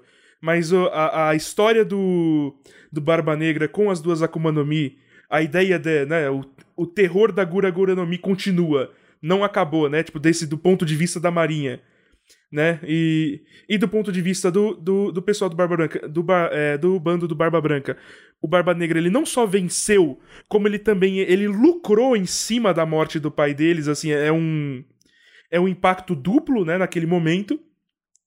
E o fim da guerra também é extremamente satisfatório. Eu acredito que seja extremamente satisfatório, porque ele é coerente. O Shanks ele chega ali, ele tá totalmente tranquilo. Você tem ali uma galera totalmente ferrada, é, né? Totalmente exausta, exaurida pelo, pelos momentos de guerra. Ele chegou ali e falou: olha, não, não acabou aqui, a gente vai entrar na batalha. Quais são as chances disso dar bom? Nenhuma. Né? Então, assim, é, é feito ali um acordo de, um acordo de ocasião. É, e, eles, e eles encerram ali a guerra. Então eu acredito que é um, que é um arco muito bem feito. É, as páginas duplas, que tem várias, são, são lindas, são maravilhosas. É um arco muito bem feito, muito bem desenhado. E que, apesar da loucura, ele tem um direcionamento e ele tem um foco. É, agora. é, Ah, eu, eu nem falei a minha parte, eu só, eu só dei uma introduzida e a minha pergunta. Eu vou encerrar, problema meu. Beleza, faz aí. É, não, de certa forma eu só vou dar uma repetida mais ou menos o que vocês falaram, que tipo é um arco, eu acho que é um arco que funciona. E se você tipo, é, tem a sua bagunça, mas em comparados a uns outros mangás shonens, é um arco que funciona. Eu acho que ele tem certos pontos tudo tipo encaminhado e bem pensado no que o Oda quer propor.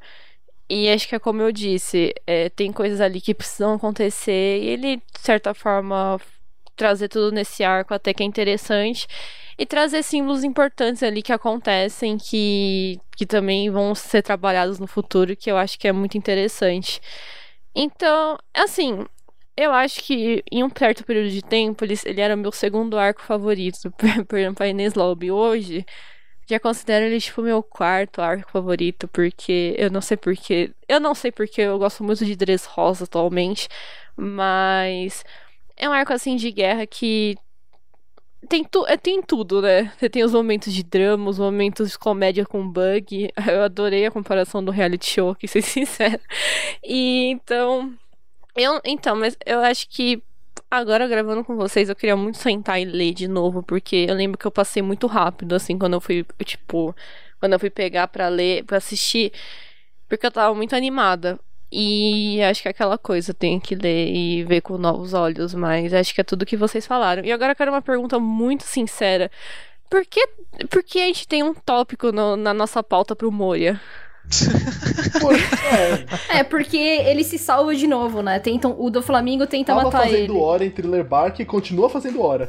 Não tem necessidade, mas enfim. Tem uma coisa relacionada ao Moura que é, o, que é a única coisa que eu Crítica acho live ruim. ao, trabalho do host. Muito obrigado. Não, não, eu Coisa precisei. Quando eu, quando eu olhei, quando eu olhei semana passada, eu fiquei. Ué. Por quê? Não, tem uma coisa relacionada ao Moria que eu acho muito ruim nesse arco, porque é muito destoante, que é aquele rolê do gigante.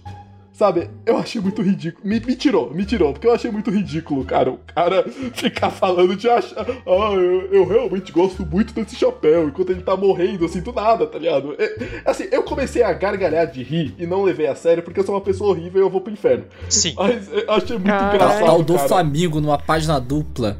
Ai. Arrancando a perna do gigante e tá E, e tá lá o Rubens cagando eu achei muito engraçado. Eu achei muito engraçado o, o flashback, cara. Eu tenho, um, eu tenho um, um gosto duvidoso porque eu adoro do Flamingo e essas cenas estranhas dele.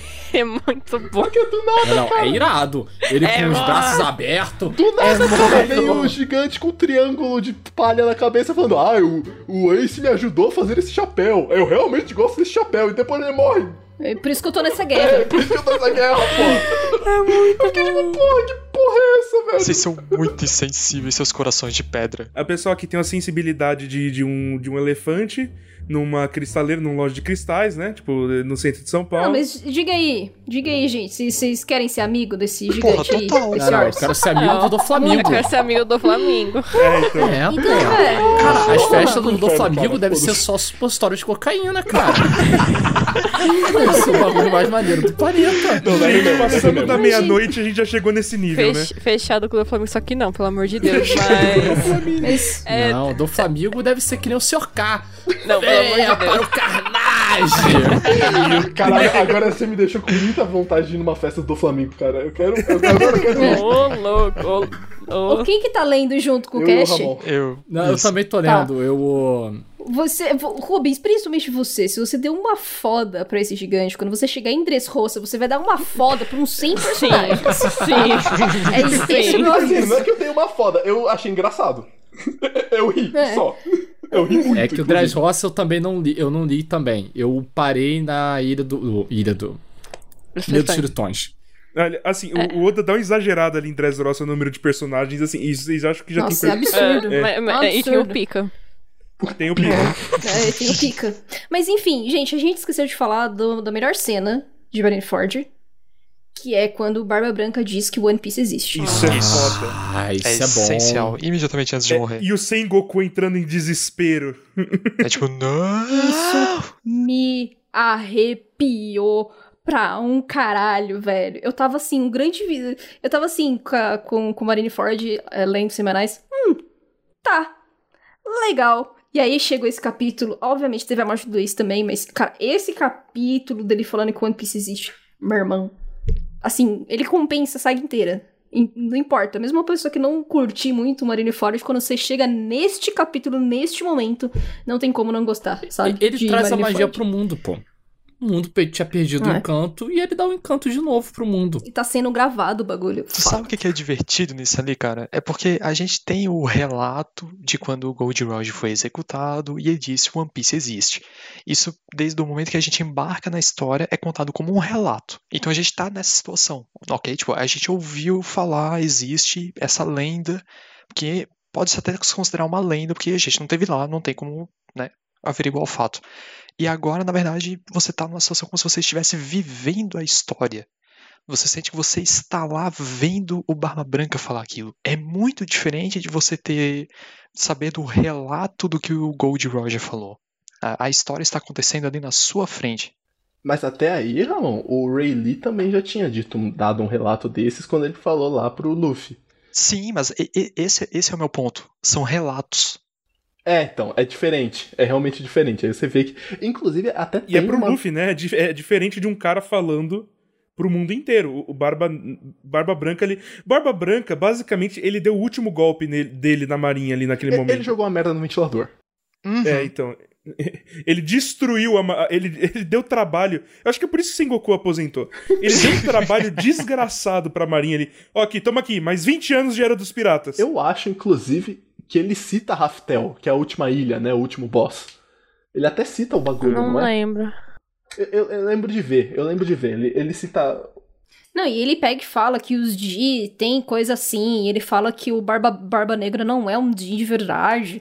Mano, assim, é um puta relato, assim, é muito É foda. muito legal como esses momentos parece que é tipo impacta o universo, né? Como uma mensagem importante, como um símbolo importante. Então, o jeito que o Oda constrói é muito bem feito.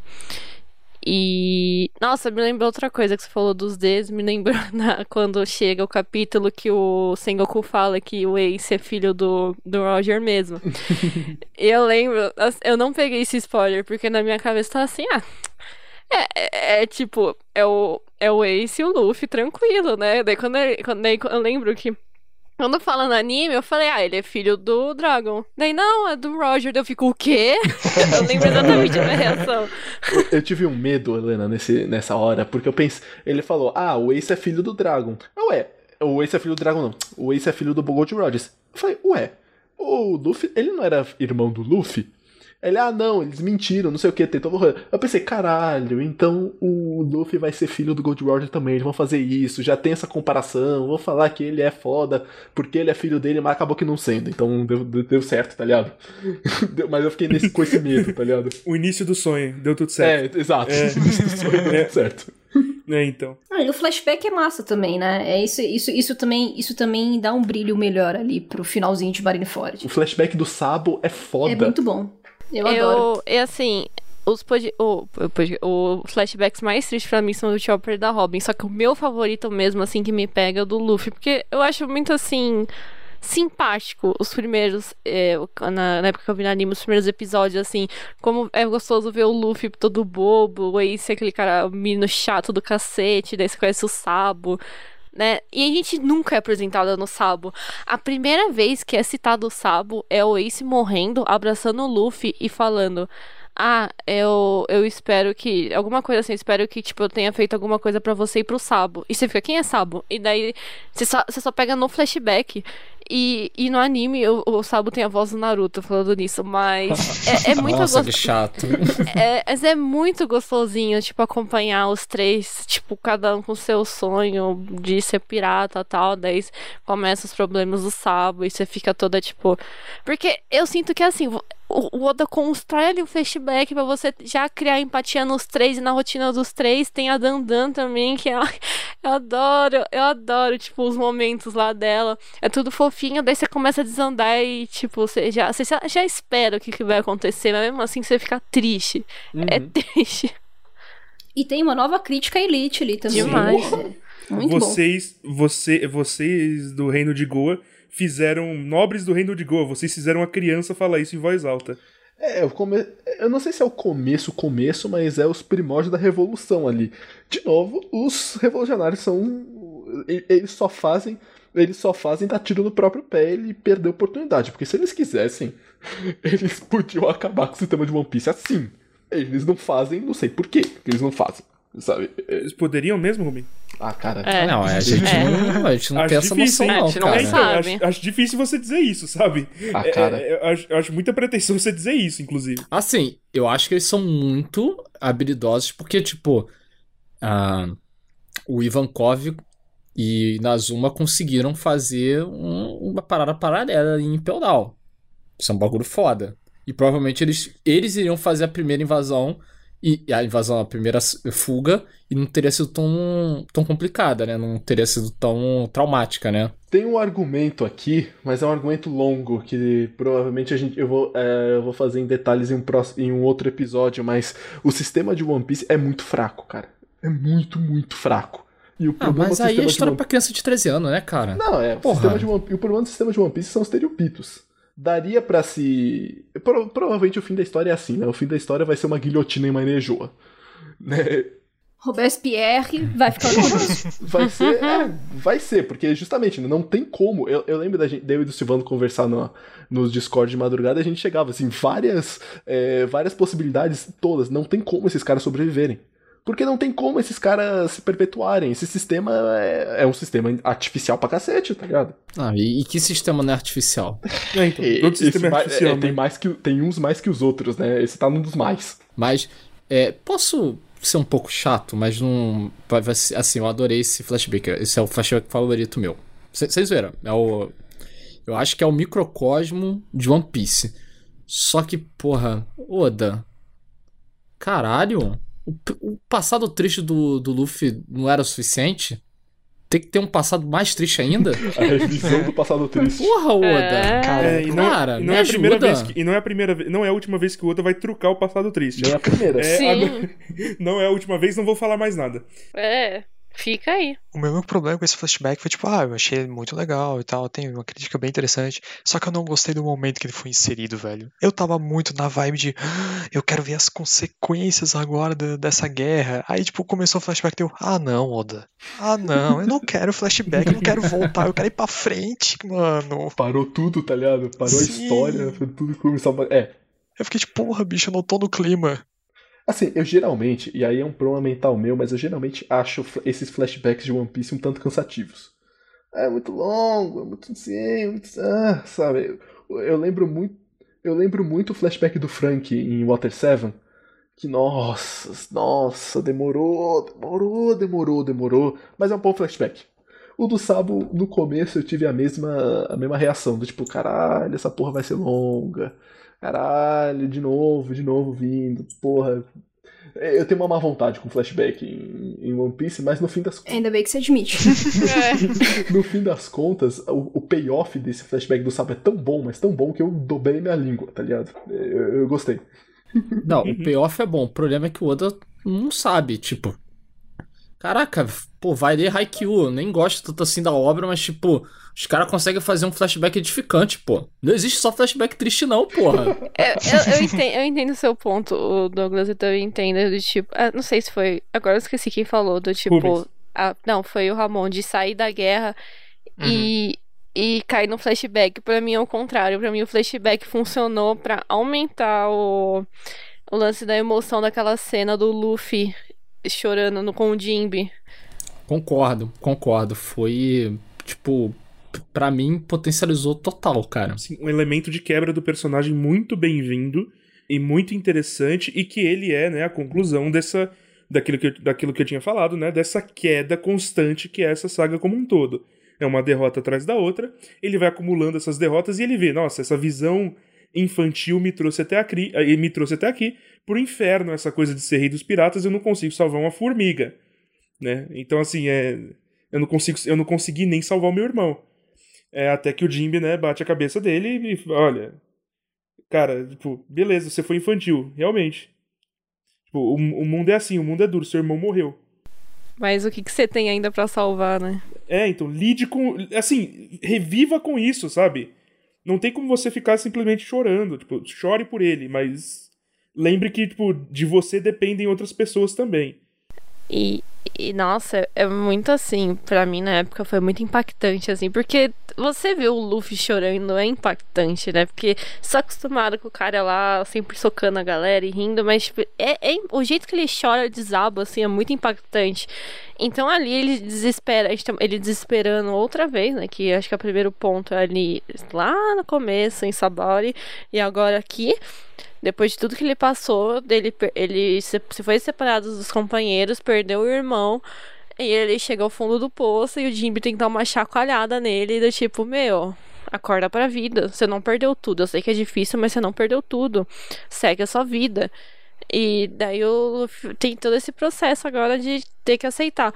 E por isso que eu acho que, meu, aqui se constrói a importância também do Jimby, do, dessa relação que, ok, futuramente vai ser depois trabalhado por outros arcos, mas eu acho que aqui se pontua o que, que o Jimby fez, sabe? Do importante pro Luffy. Então eu gosto muito desse momento ali, de tudo, de quem tá ali, né? Tá o, o Lau que tá assistindo, que também tem um momento assim depois. Então é tudo muito legal. Não, o, o LOL tá muito sobrando nesse rolê, cara. Sim, mas eu, eu, eu, eu senti isso, ele tá sobrando, mas depois, ok, depois a gente vai entender. Não entender os. Esse pano eu passo. Depois ele vira Mugiwara, fica tranquilo. Não, não, ele não vira Mugiwara, mas ele. Não, mas eu, eu entendo ali, sabe? Então, tipo, sei lá, pra mim, eu gosto desse. de como se conclui. Pro time skip. Sim. Ele tem, ele tem um ursinho, cara. Ele, ele tem na tripulação dele um ursinho, o Não, Kumashi. Beppo. O Beppo, é, é, o, Kumashi, é, o pessoal chama ele de Kumashi também, né? Tipo, o Tudo Beppo. pra mim. É, o Beppo, o Beppo é, é, é muito. É... o Beppo é um personagem sensacional, cara. O Beppo é um personagem sensacional. E aí tem a finalização maravilhosa desse arco, né? E, infelizmente, vamos deixar a parte do, da aventura dos Mugiwara na, na sua, nas suas aventuras pessoais pro próximo episódio. Então a gente encerra aqui com o Luffy fazendo aquilo que ele nunca faria, né? Tendo uma ação coordenada, indo lá, é, tendo um pensamento lógico, indo lá bater o sino. A gente, a, gente, a gente sabe que não foi ele, obviamente, né? Foi o Rayleigh que mandou, né? Indicando ali no seu braço, né? A marca 3D é, riscadinho 2Y. Não são três dias, são dois anos. Oh, que fofo. E é isso. Não. E todo mundo entende, Não. o Zoro demora um não, a pouquinho gente, mais. a, gente fica, a, gente, a gente fica que nem o Zoro.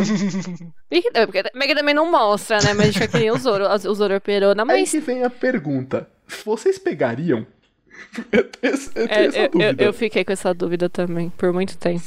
Eu não sei se eu pegaria direto. O, o Luffy evangélico ali? Saudando a bandeira?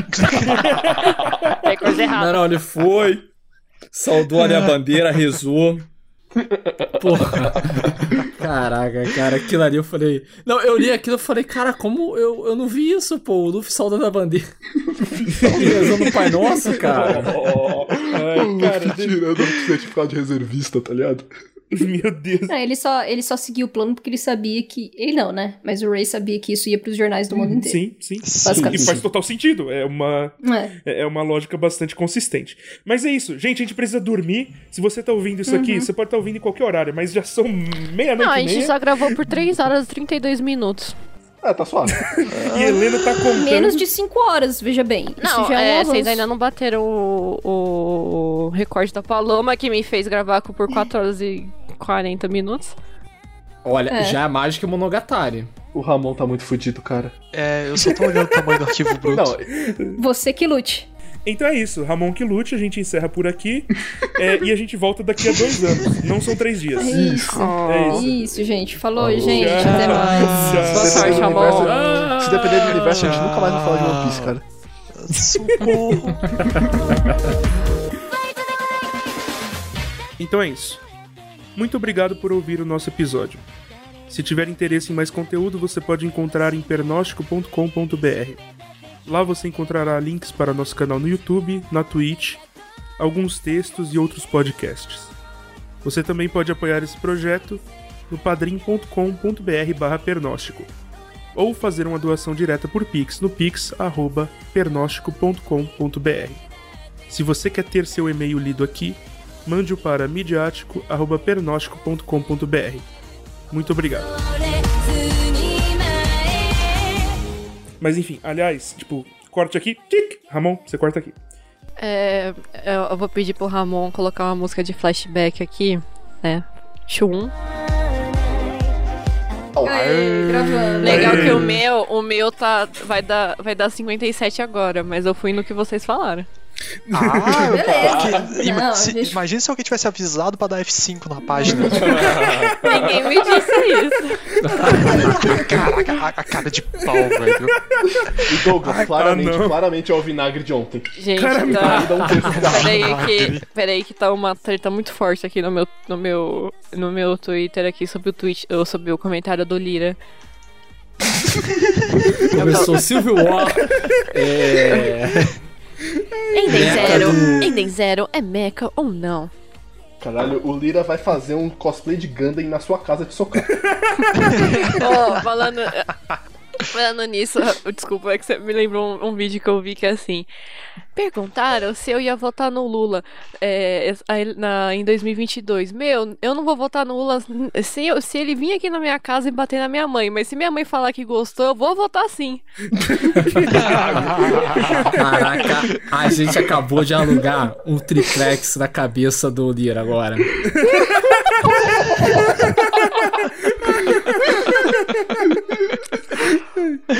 Meu Deus, gente, vamos lá, vai dar tudo certo. Ah, Pega a pauta. vai sim, eu tô, eu tô aqui. É isso que eu ia dizer. Do tipo, não, tá tudo bem. Amigo, estou Se, aqui. se ainda não estivermos aqui, se ainda não for bastante, o. Entei no salvo. Tá tudo bem agora. Tá tudo bem agora. Obrigada por. Ah, alguém entendeu a referência. Wi-Fi virtual, pá. Porra, Wi-Fi virtual. Meu Deus. Vamos lá, vai dar tudo certo. Faz tempo que eu não faço isso. O que, que eu falo no início do episódio mesmo? Ma- ma- Faz muito tempo que a gente não grava. Faz muito, muito tempo. E, e garanto. Pois é, Eu pessoal. era achando jovem, eu era jovem quando a gente gravou One Piece Mano, pela eu última vez. que faz? Ah, a Helena ia cantar um Mama Mary the Night, sabe? Tipo, começar a cantar um Lady Gaga. eu né? apoio. Não, eu, eu- eu ia falar que o segundo começa assim, mas ele poderia puxar um Lady Gaga. Então. Mamãe. Porra, Bad Romance agora? Poker Face? Eu ia. Tentar que a gente tá contando Bad Romance, não Poker Face, né? Mas tudo bem. Não, nunca ni- falei isso. Mano, mas falando, falando nisso, eu fui arrumar meu guarda-roupa, achei duas camisetas do show da Ariana Grande, dois shows diferentes que eu fui. É muito bom ser Nossa. fã de diva pop, né? É bom demais. em segredo. A Ariana Grande, ela tem, até hoje, ela tem cara de que tem, tem- quem tem 12 anos. Tudo tá bem, ela me segue, isso que importa. Ela te É segue. isso. ah, Sim, ela é me isso. segue. É sobre, é sobre isso, sabe? Arian Big. Caralho, a Helena é muita influência, velho. É isso aí, é, influ- Quero- Quando eu crescer, eu quero ser igual a você, Helena. é isso. Mas vamos, vamos lá, vamos começar. Eu, eu, eu, eu não, eu não vou começar cantando Bad Romance, isso é ridículo. I'm your biggest fan, I follow you until you love me. Pa, pa, paparazzi. Baby, De novo a música errada, é incrível. Essa era a piada, Ramon. Era essa a Ela piada. não vai cantar Bad Romance, ela vai cantar. Paparazzi, mano. Ah, ah, tá. Ah, tá, desculpa. Humor, piadas. Ah, isso tem que ficar na gravação, cara. Não tá gravando essa porra. É, enfim, vamos lá. Realmente, o que, que eu falo no começo do episódio? Eu esqueci. Você fala aí, Caralho, estamos, é, pois é, estamos aqui pessoal. pra mais Pois um é, suicídio obrigado, social. pois Estamos é. aqui, mais um suicídio pe- pessoal coletivo. Estamos. Esse pessoal Isso, coletivo. isso. Social! caralho. Social, seu maluco! Vamos lá. Olha, faz tanto tempo que a gente não grava essa porra, velho. Vai dar tudo certo. Vamos lá. Tchum. Oi, gente, a gente tá. eh, Se quiserem acompanhar em off, a gente tá deixando o Lira bravo. Isso. Meu Opa, Twitter. Ah, Lira- não, mano, mas cara, irritar eu o Lira é muito fácil. Nossa, eu tinha que ter botado uma ward. Nossa, é muito, é muito, é muito gratuito. Ah, o. Lira falou assim: ah, o Jacó, que é do, do saco, tentou me convencer a assistir Enden Zero, mas eu disse: ter robô não caracteriza como mecha. Eu falei, mas Lira, você disse que o rap é mecha. Deu Lira, ter robô gigante não diz que é mecha. Daí o que? Enden Zero é mecha sim, tu que tá errado. Daí chegou o Victor, Enden Zero é o melhor mecha. Deu Lira, ó os caras aí. Cara aí. cadê a postagem? Vou, eu vou quero pegar ver a aqui, vou postagem. pegar aqui, peraí. Caraca, velho. A- a- Ah, abri no, abri no, no ninho das serpentes que tá lá. Tá. Melhor Que nome, excelente gente. nome, Melhor cara. nome. É porque só tem veneno nesse. Gente. Ai, muito bom. Eu te marco lá. Ah, fofoca. Fofoca é um direito constitucional de todo brasileiro, cara. Ai, ai, Nossa, eu amo uma fofoca. achei que Fofoquinha? sindicato da Amo, firma. é melhor- amo uma fofoca. Fofoca. Fofoca. Achei que sindicato da firma era o melhor nome de grupo. É esse aqui, Helena? Atenção. Aí o Lily fala, É. tem o Rap Mecha. Sim. Tá. Eu te marquei também lá. Meu Deus, Deixa tá faltando o Ramon voltar, né? O Ramon caiu de Não, vez. não, Ramon, Ramon tá, tá tá aí. com a gente. Ai, não, o Ramon caiu pra Eu mim. tô. Eu, Caralho, deixa eu dar um eu não tô ouvindo nem. Silvano nem Rubens. Eita, Ei. nós. Opa, calma, calma. Tá, Nossa, eu, eu- quase cliquei em- unfollow na Helena sem querer. Você me o odeia? Rubens tá falando? Sim, infe- infelizmente ele tá falando. Tchum. Alô, alô, alô, alô. Agora eu ouço o Olá. Rubens. Agora Agora deu eu certo. Ei, voltamos. É, Agora eu ouço pronto, todo vamos mundo. começar a gravar já, Vamos porque eu acho que isso é um sinal pra gente logo. também Vamos- na- ser coeso. E sim, isso, isso. vamos- É, gente, Roberto tá muito bora, bora. Tá Gente, muito odiando é, gente, gente, vamos, vamos, Ah, vamos, vamos mais rápido aí, foi mal por porque... ter te Não, Douglas, não interrompido. Vamos, vamos mais O bagulho rápido. do balela que eu não aguentei. Falei, ah, Meu não. Deus, cara. A boca, Douglas. É, Todo mundo, tá- todo mundo tá se ouvindo, cacete? Peraí, peraí, peraí. Chamada, chamada. Todo, todo mundo está me ouvindo? Sim. Sim. Todo mundo tá ouvindo a sim, Paloma? É, Tô sim. ouvindo Todo mundo Paloma. está ouvindo o. Douglas? Sim. Douglas. Sim. Peraí, do... Fala aí, Douglas. Opa. Sim, Silvano, Opa, beleza. Sim. Ramon, Sim. Ramon. Ramon. Ramon, Ramon, Fala fala aí, alguma coisa, Ramon. Ramon. Sim. A gente tá, e, claramente a gente tá ouvindo o Rubens, então vamos. Então tá, é isso, bora. Se- se- Claramente. é, infelizmente. É, Dá pra É. ver que eu não calo a boca, né? Desculpa, Então gente. nós paramos. Tchum. Eu, eu, tô, eu tô gravando áudio pra você enquanto está é, o meu áudio gravado na Audacity. Então quem for editar isso, foda-se. Mentira, um beijo, Ramon. Mas enfim. Chum.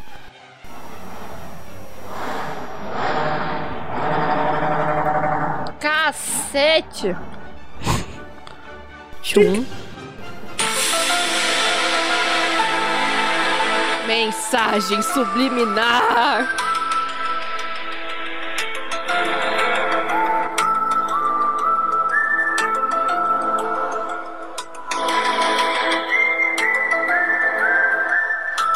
Abraço, Ramon. Chum.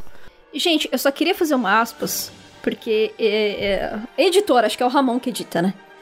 Eu, eu te suplico, pra quando esse episódio estiver editado, você corte o trecho do Doug falando estrutura estrutural, estruturizantes, quase morrendo. E coloque isso pra gente no, no, No como final. áudio separado pra gente usar isso pra eternidade. Tudo por bem, favor. vamos fazer um clipe.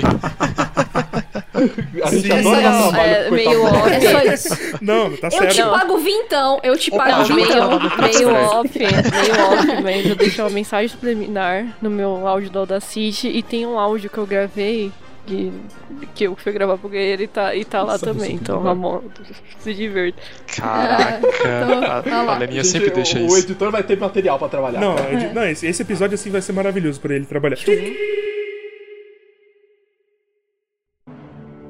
Como diria Bourdieu, são as estruturas estruturantes estruturizar. Estru... Ai, meu Deus. Maldito Bourdieu!